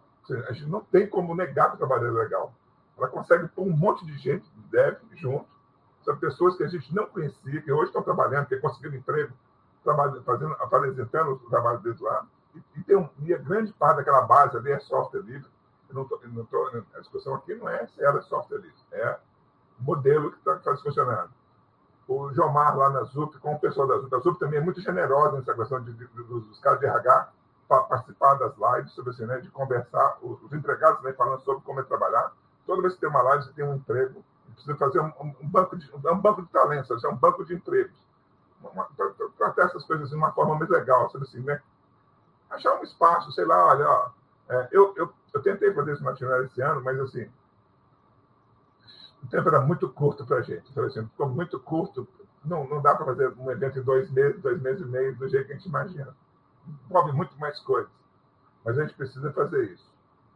Eu vi o pessoal falando sobre livros, sobre Mirador, né? Na minha casa tinha a Barça. Eu, eu, meu pai tem 94 anos, eu sou o caçula, tem sete irmãos. E se você for na casa do meu pai hoje, no banheiro, tem um livro qualquer lá, quando a gente era garoto, sempre tinha alguém que levava um livro da Basta para o banheiro e ficava lá. Assim, né? Então, o irmão que é biólogo, sempre tinha aquela parte de medicina da Basta dentro do banheiro. Sabe assim? E, essa, e, o que é legal quando a gente fala sobre livro, ele não está discutindo aqui sobre Kindle, não está discutindo sobre livro digital, nem nada. O livro físico eu acho que é legal, que precisa ser feito uma insistência com as pessoas que estão lendo, somente lendo é, romances ou qualquer publicação. Esse livro vão ler aqui, de não ler ele digitalmente, pelo menos assim, não, de, não ler, pode ler digitalmente, mas não ler ler ele offline. Sabe por quê? Porque você não sai do contexto do livro. Senão você começa, você começa a ler um parágrafo, vai procurar uma citação, você viaja para cima Machado de Assis. Você sai, viaja, viaja, viaja, depois você volta, você nem sabe onde você está. Mas quando você acaba de ler o livro, você não tem nem a personalidade do livro sua. Você lembra os debates na escola, quando você lia um livro, depois sentava todo mundo para debater sobre o livro, assim, os alunos, o professor? Sim. Quando você, você quebra muito essa coisa, É, eu vejo isso aqui em casa, né? Já conversar com a minha filha, ela, tá, ela, tem mil informações e ela não consegue fechar a informação para assim, qual que é o seu entendimento sobre o livro. Ela tem mil opiniões sobre o livro, eu acho que ela deveria ler tudo para criar a opinião dela, para depois ver as outras opiniões. Eu não estou sendo retrógrado aqui, não. Estou achando que eu vejo que funciona muito menos desse jeito. Mas o que eu queria, assim, é agradecer. Eu, eu, não, eu nunca tenho oportunidade de agradecer o Gachel, a, a Bárbara, Cadonico, assim, eu vejo Cadonico naquele, naquele empenho dele, sabe assim, né? eu não entendo Cadonico com o Dino Graf, ele fala sobre software, das defesas que ele faz, sabe assim, a emoção que ele carrega dentro dele, sabe assim, isso faz muito bem. Eu, eu falei também assim, sobre essa questão de, de emprego, a gente não precisa. Mas quando estava falando sobre, a gente estava falando sobre ensinar alguma coisa, eu lembro que eu, eu tenho uma. Acho que não sei se a Bárbara trabalhou, fez, palestrou com ela, ó, participou da live, ela chama Adriana Moreira. Eu perguntei para ela, assim, eu não sei o que eu faço da minha vida. Ela falou assim, ah, bicho, para de encher o saco, vai ler um livro pro cego. Eu falei assim, você vai fazer qualquer coisa, vai ler um livro pro cego, você fica bom. Então, o que eu vejo, assim, a gente precisa fazer alguma coisa para as pessoas. E vocês fazem muito bem isso, sabe assim? O Cantiel com as aulas dele não entende as aulas, sabe assim? É, é, parece que é simples, mas não é simples. Só quem está lá dando aula é que sabe como, né? Assim, dá trabalho de preparar uma aula, fazer uma, uma, uma, uma, uma, live dessa aqui, desse tamanho, né? Você lembrei da live do, do, do Oli, né? Que você participou, né, Cantiel? Uma live do Oli, sabe, né? Quatro horas de live, né? Participei. Só a gente vai ficar quatro horas de uma live de escola, né? Assim. Mas, assim, isso vale muito a pena. Não estou falando assim, né? não, não, tem que ser a prática toda vez, quatro meses, de quatro horas, mas estar junto com vocês vale muito a pena. E eu agradeço muito pelo convite. Peço desculpa por não ter chegado antes. E a gente precisa conversar mais, sabe assim, né? Mais, assim, não só na live de vocês, nas outras lives também, sabe? participar mais das lives. Quem tiver tempo, participa, sabe assim, não, não, não precisa ser em cima da hora. Só eu só eu que entubo vocês lá em cima da hora. Né? Mas é porque um tempo muito curto. Meu tempo era muito louco. Assim, ninguém sabia como é que estava acontecendo. A gente tinha que fazer. Para uma pessoa fazer tudo isso, tem que fazer. Ah, deixa eu vou tentar aqui, né? Vou colocar. Lembra que eu tinha você vai fazer uma coisa sexta-feira, não dá para você fazer participar. Não, pronto, coloca lá. É assim. Não tinha ninguém. Mas isso valeu muito a pena. Isso, mostra, isso mostrou para mim assim, quanto vocês são generosos. Fizemos 12, 12 talks né, da Latinoair naquele período que aconteceu antes da Latinoair, mas vocês são muito generosos. Todos vocês que participaram, sabe assim, ficava olhando assim, gente, como é que pode, sabe assim, gente ter tantos amigos legais né, para funcionar desse jeito. Então, assim, vocês estão de parabéns. E acho assim que, eu acho que a Bárbara tem um braço, igual você falou, a Bárbara é altamente acelerada. Parece que não, mas ela é acelerada. Eu conheci, eu conheci Cretiel e Bárbara no mesmo ano, acho que foi em Piraí do Sul, né, Cretiel? Conheci você. Eu não sei se eu conheci você, eu não sei se eu te conheci, não era, sei se era você que estava com o Gil Neves, lá em Itajubá? Eu acho que sim, é capaz de ter sido lá. Um evento só de, de Minas Gerais, tava, é. foi com o Júlio, o Júlio foi com você. Eu lembro assim, que, acho que eu te conheci, foi lá em Minas Gerais. acho que deve. Eu também não tenho absoluta certeza, não, mas já foram tantos, né? Depois, depois eu você em Piraí, né? Assim, que foi, foi Sim, próximo, Piraí do né? Sul, lá. É, o Silvio Palmieri organizando. Vai parar, né? vai parar. Com... É, os tropeiros livres, eu lembro perfeitamente. Isso, mas então, então, gente, assim, fica aqui muito obrigado, meu muito obrigado, meu agradecimento a todos vocês, todos, todos vocês mesmo, pela gentileza, sabe assim. E podem contar comigo. Isso a gente, é, e a gente vai fazer uma campanha também, sabe, sobre o negócio do canal, de ajudar o canal. Precisa fazer. Maravilha. Muito obrigado, Siri. Ô, Blau, você viu que tanto o Siríaco quanto, quanto Sonoplastia. a, a Fabs e, e, e, também a Bárbara e tudo, já estão trazendo os temas do, da, da, dos próximos papos, né? Exato. Não faltou tô, tô sugestão aqui. aqui, né? Então, a sugestão, anota aí, Blau, de chamar o Jomar Silva, que foi quem o, o Sirico fez a referência da, da, da ZUP e tudo mais, e outros tantos aí, né? Eu acho que, que tem todo o cabimento aí, tem tudo a ver com, com os nossos saberes livres aí, né? Eu acho que tem tudo a ver. Sem dúvida, a própria Fábio, né? Genial a ideia também, genial mesmo, assim. vai ser um sucesso.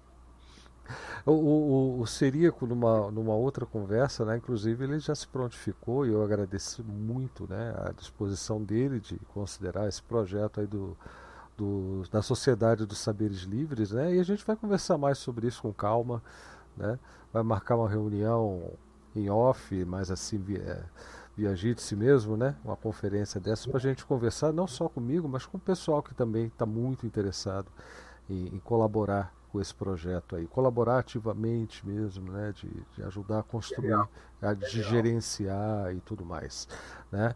Então, ó, Serico, muito obrigado mais uma vez. Agradeço a todos vocês, boa noite, fiquem bem. Valeu. É, quem que falta? Falta. Ah, falta você, Cretil, dessa vez. Acho que ah, falta, falta oh, mim, o Guilherme, mas o Guilherme, o Guilherme tá aqui na minha Sim, frente. estava tentando avisar. É, eu cheguei bem tarde, eu nem, nem consegui assistir muito da live. Foi primeira semana de aula depois das férias. Inclusive, eu já avisei que com as aulas voltando, vou ter que dar uma pausa nas lives. Né? Mas, enfim, é, eu agradeço bastante as oportunidades. Espero que de Toró em Toró é, a gente tenha uma inundação de saberes livres. É verdade. E também quero falar repassar um abraço do Dalsaker e um pedido de uma divulgação que o Dalsaker falou. Ele, ele pede para divulgar usuários GNU, passar usuários GNU do XMPP. Isso. Usuários traço GNU, arroba salas.suchat.org.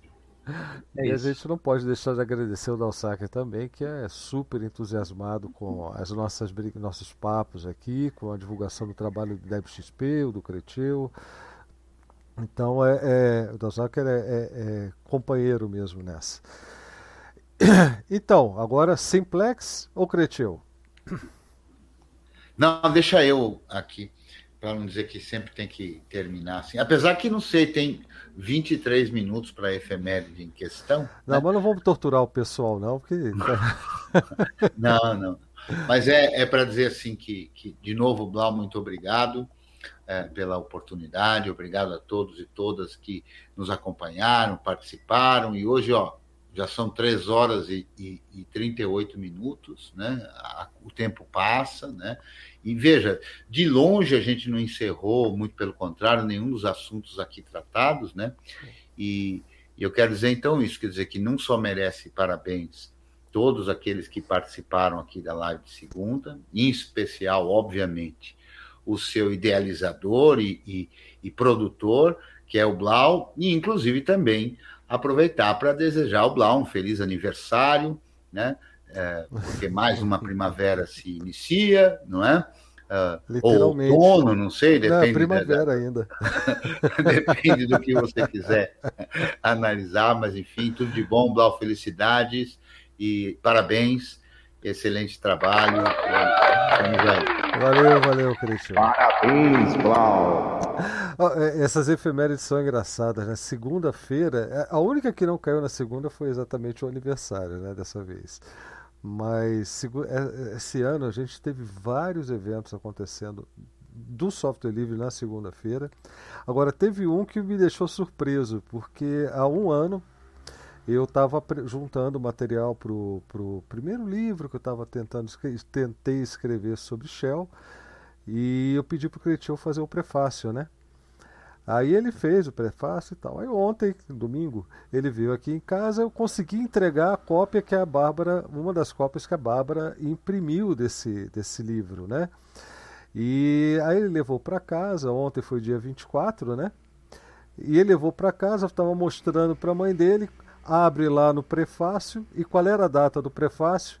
24 de outubro. Então, tem umas coincidências assim esse ano que é uma coisa impressionante, né? Mas, enfim. É, simple... Obrigado aí pelo, pelo, pelos parabéns, né?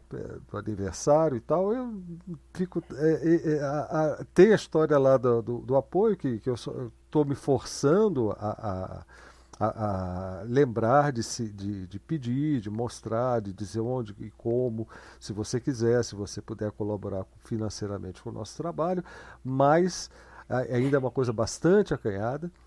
Ah, e aniversário me deixa mais acanhado ainda, né? Porque, sei lá. então eu já estava adiando isso aqui, não queria, eu queria evitar ao máximo chegar a esse ponto. Mas já que o Creteu lembrou e ficou ali em cima, né? Creteu sempre consegue o que, que a gente se abra, né? Porque esse é o trabalho dele. O trabalho do criativo é fazer com que você liberte aquele seu potencial, é, que você saia do comodismo, daquele pensamento, do senso comum e se desenvolva, que progrida na, na busca do aprender a aprender. Né? E isso tem muito com você se, uh, uh, se revelar, se soltar, se expor. Tá certo? Então valeu, Cretil. Simplex, vai dar o seu boa noite aqui. Caramba, o que, que é isso? É a última. Ah, é uma mensagem do Sirico aqui, bacana. Depois eu vou ler com calma. É, vou até copiar porque depois que essa, esse, que o que o o JIT é fecha, fechado, a gente perde a mensagem. Eu vou, vou copiar aqui e vou colar em, depois aqui no texto. Obrigado, Sirico. É, Simplex. É. Então. É, além de tudo, isso aqui é o que?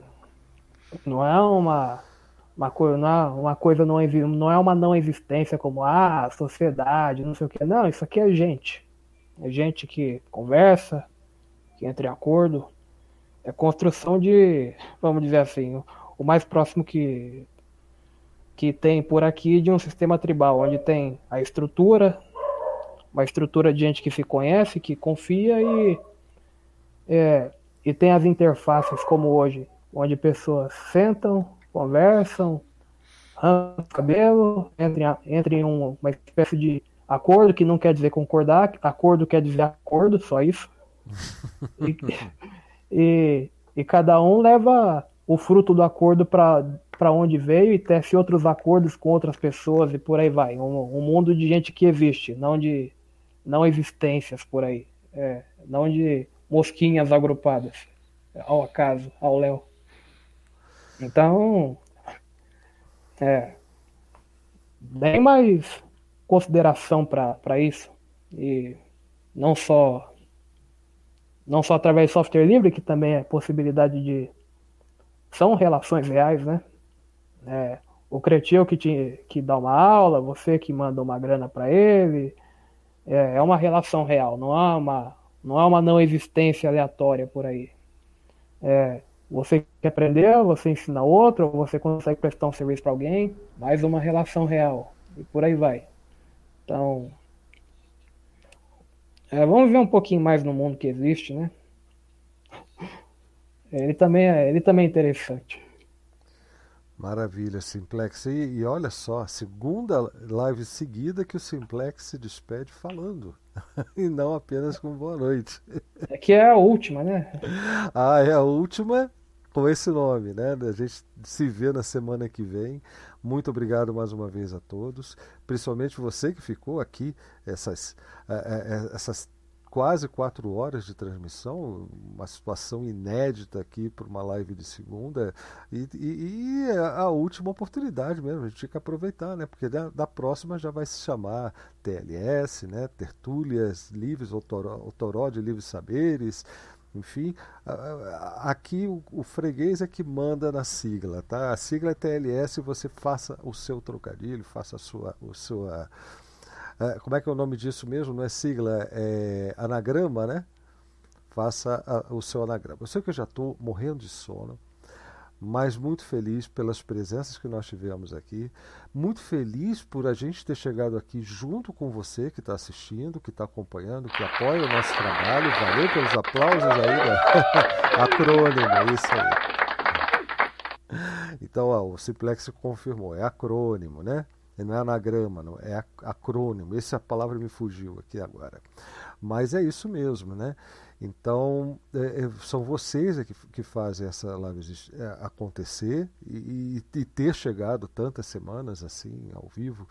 E principalmente, né, a, a é graça, é, é, é, nada do que a gente fala aqui nessas 100 edições chegou a uma conclusão, porque não é o nosso objetivo. Aqui você não vai ter um especialista falando, vai ter até especialistas falando, mas a palavra do especialista é só um convite para você aprender mais sobre o assunto. A, a, a, opinião que é dada é um convite a você a, a refletir, contestar, criticar, entendeu? Essa sempre foi a nossa postura e vai continuar sendo. né, nesse trabalho. E é engraçado que eu falo, faço isso em relação aqui no, no DebXP, né? Eu faço isso em relação à nossa transmissão de segunda, mas também faço até no trabalho de ensinar, né? Porque nosso, uma parte dos nossos vídeos aqui são cursos, né? Cursos de Shell, principalmente. E tudo ali é para ser contestado, tudo ali é para ser criticado, é para você pegar o mecanismo do aprendizado, mais do que pegar a informação que eu passo, porque aquilo é muito pouco perto do que do universo de possibilidades que você tem quando tem acesso a esse tipo de conteúdo, tá? Então, é, mais uma vez, muito obrigado. Eu estou realmente rouco agora, estou morrendo de sono e a gente vai ficar. Ah, ah. Cara, tá virando sitcom isso daqui. Animal final, né, cara? Animadaço, animadaço, viu, Fácil? Foi pedir para isso uma plastia. Então, ele tá... agora está contratado. Tá certo, gente? Olha, um grande abraço para todo mundo e até a próxima já com a TLS. Boa noite aí. Parabéns aí.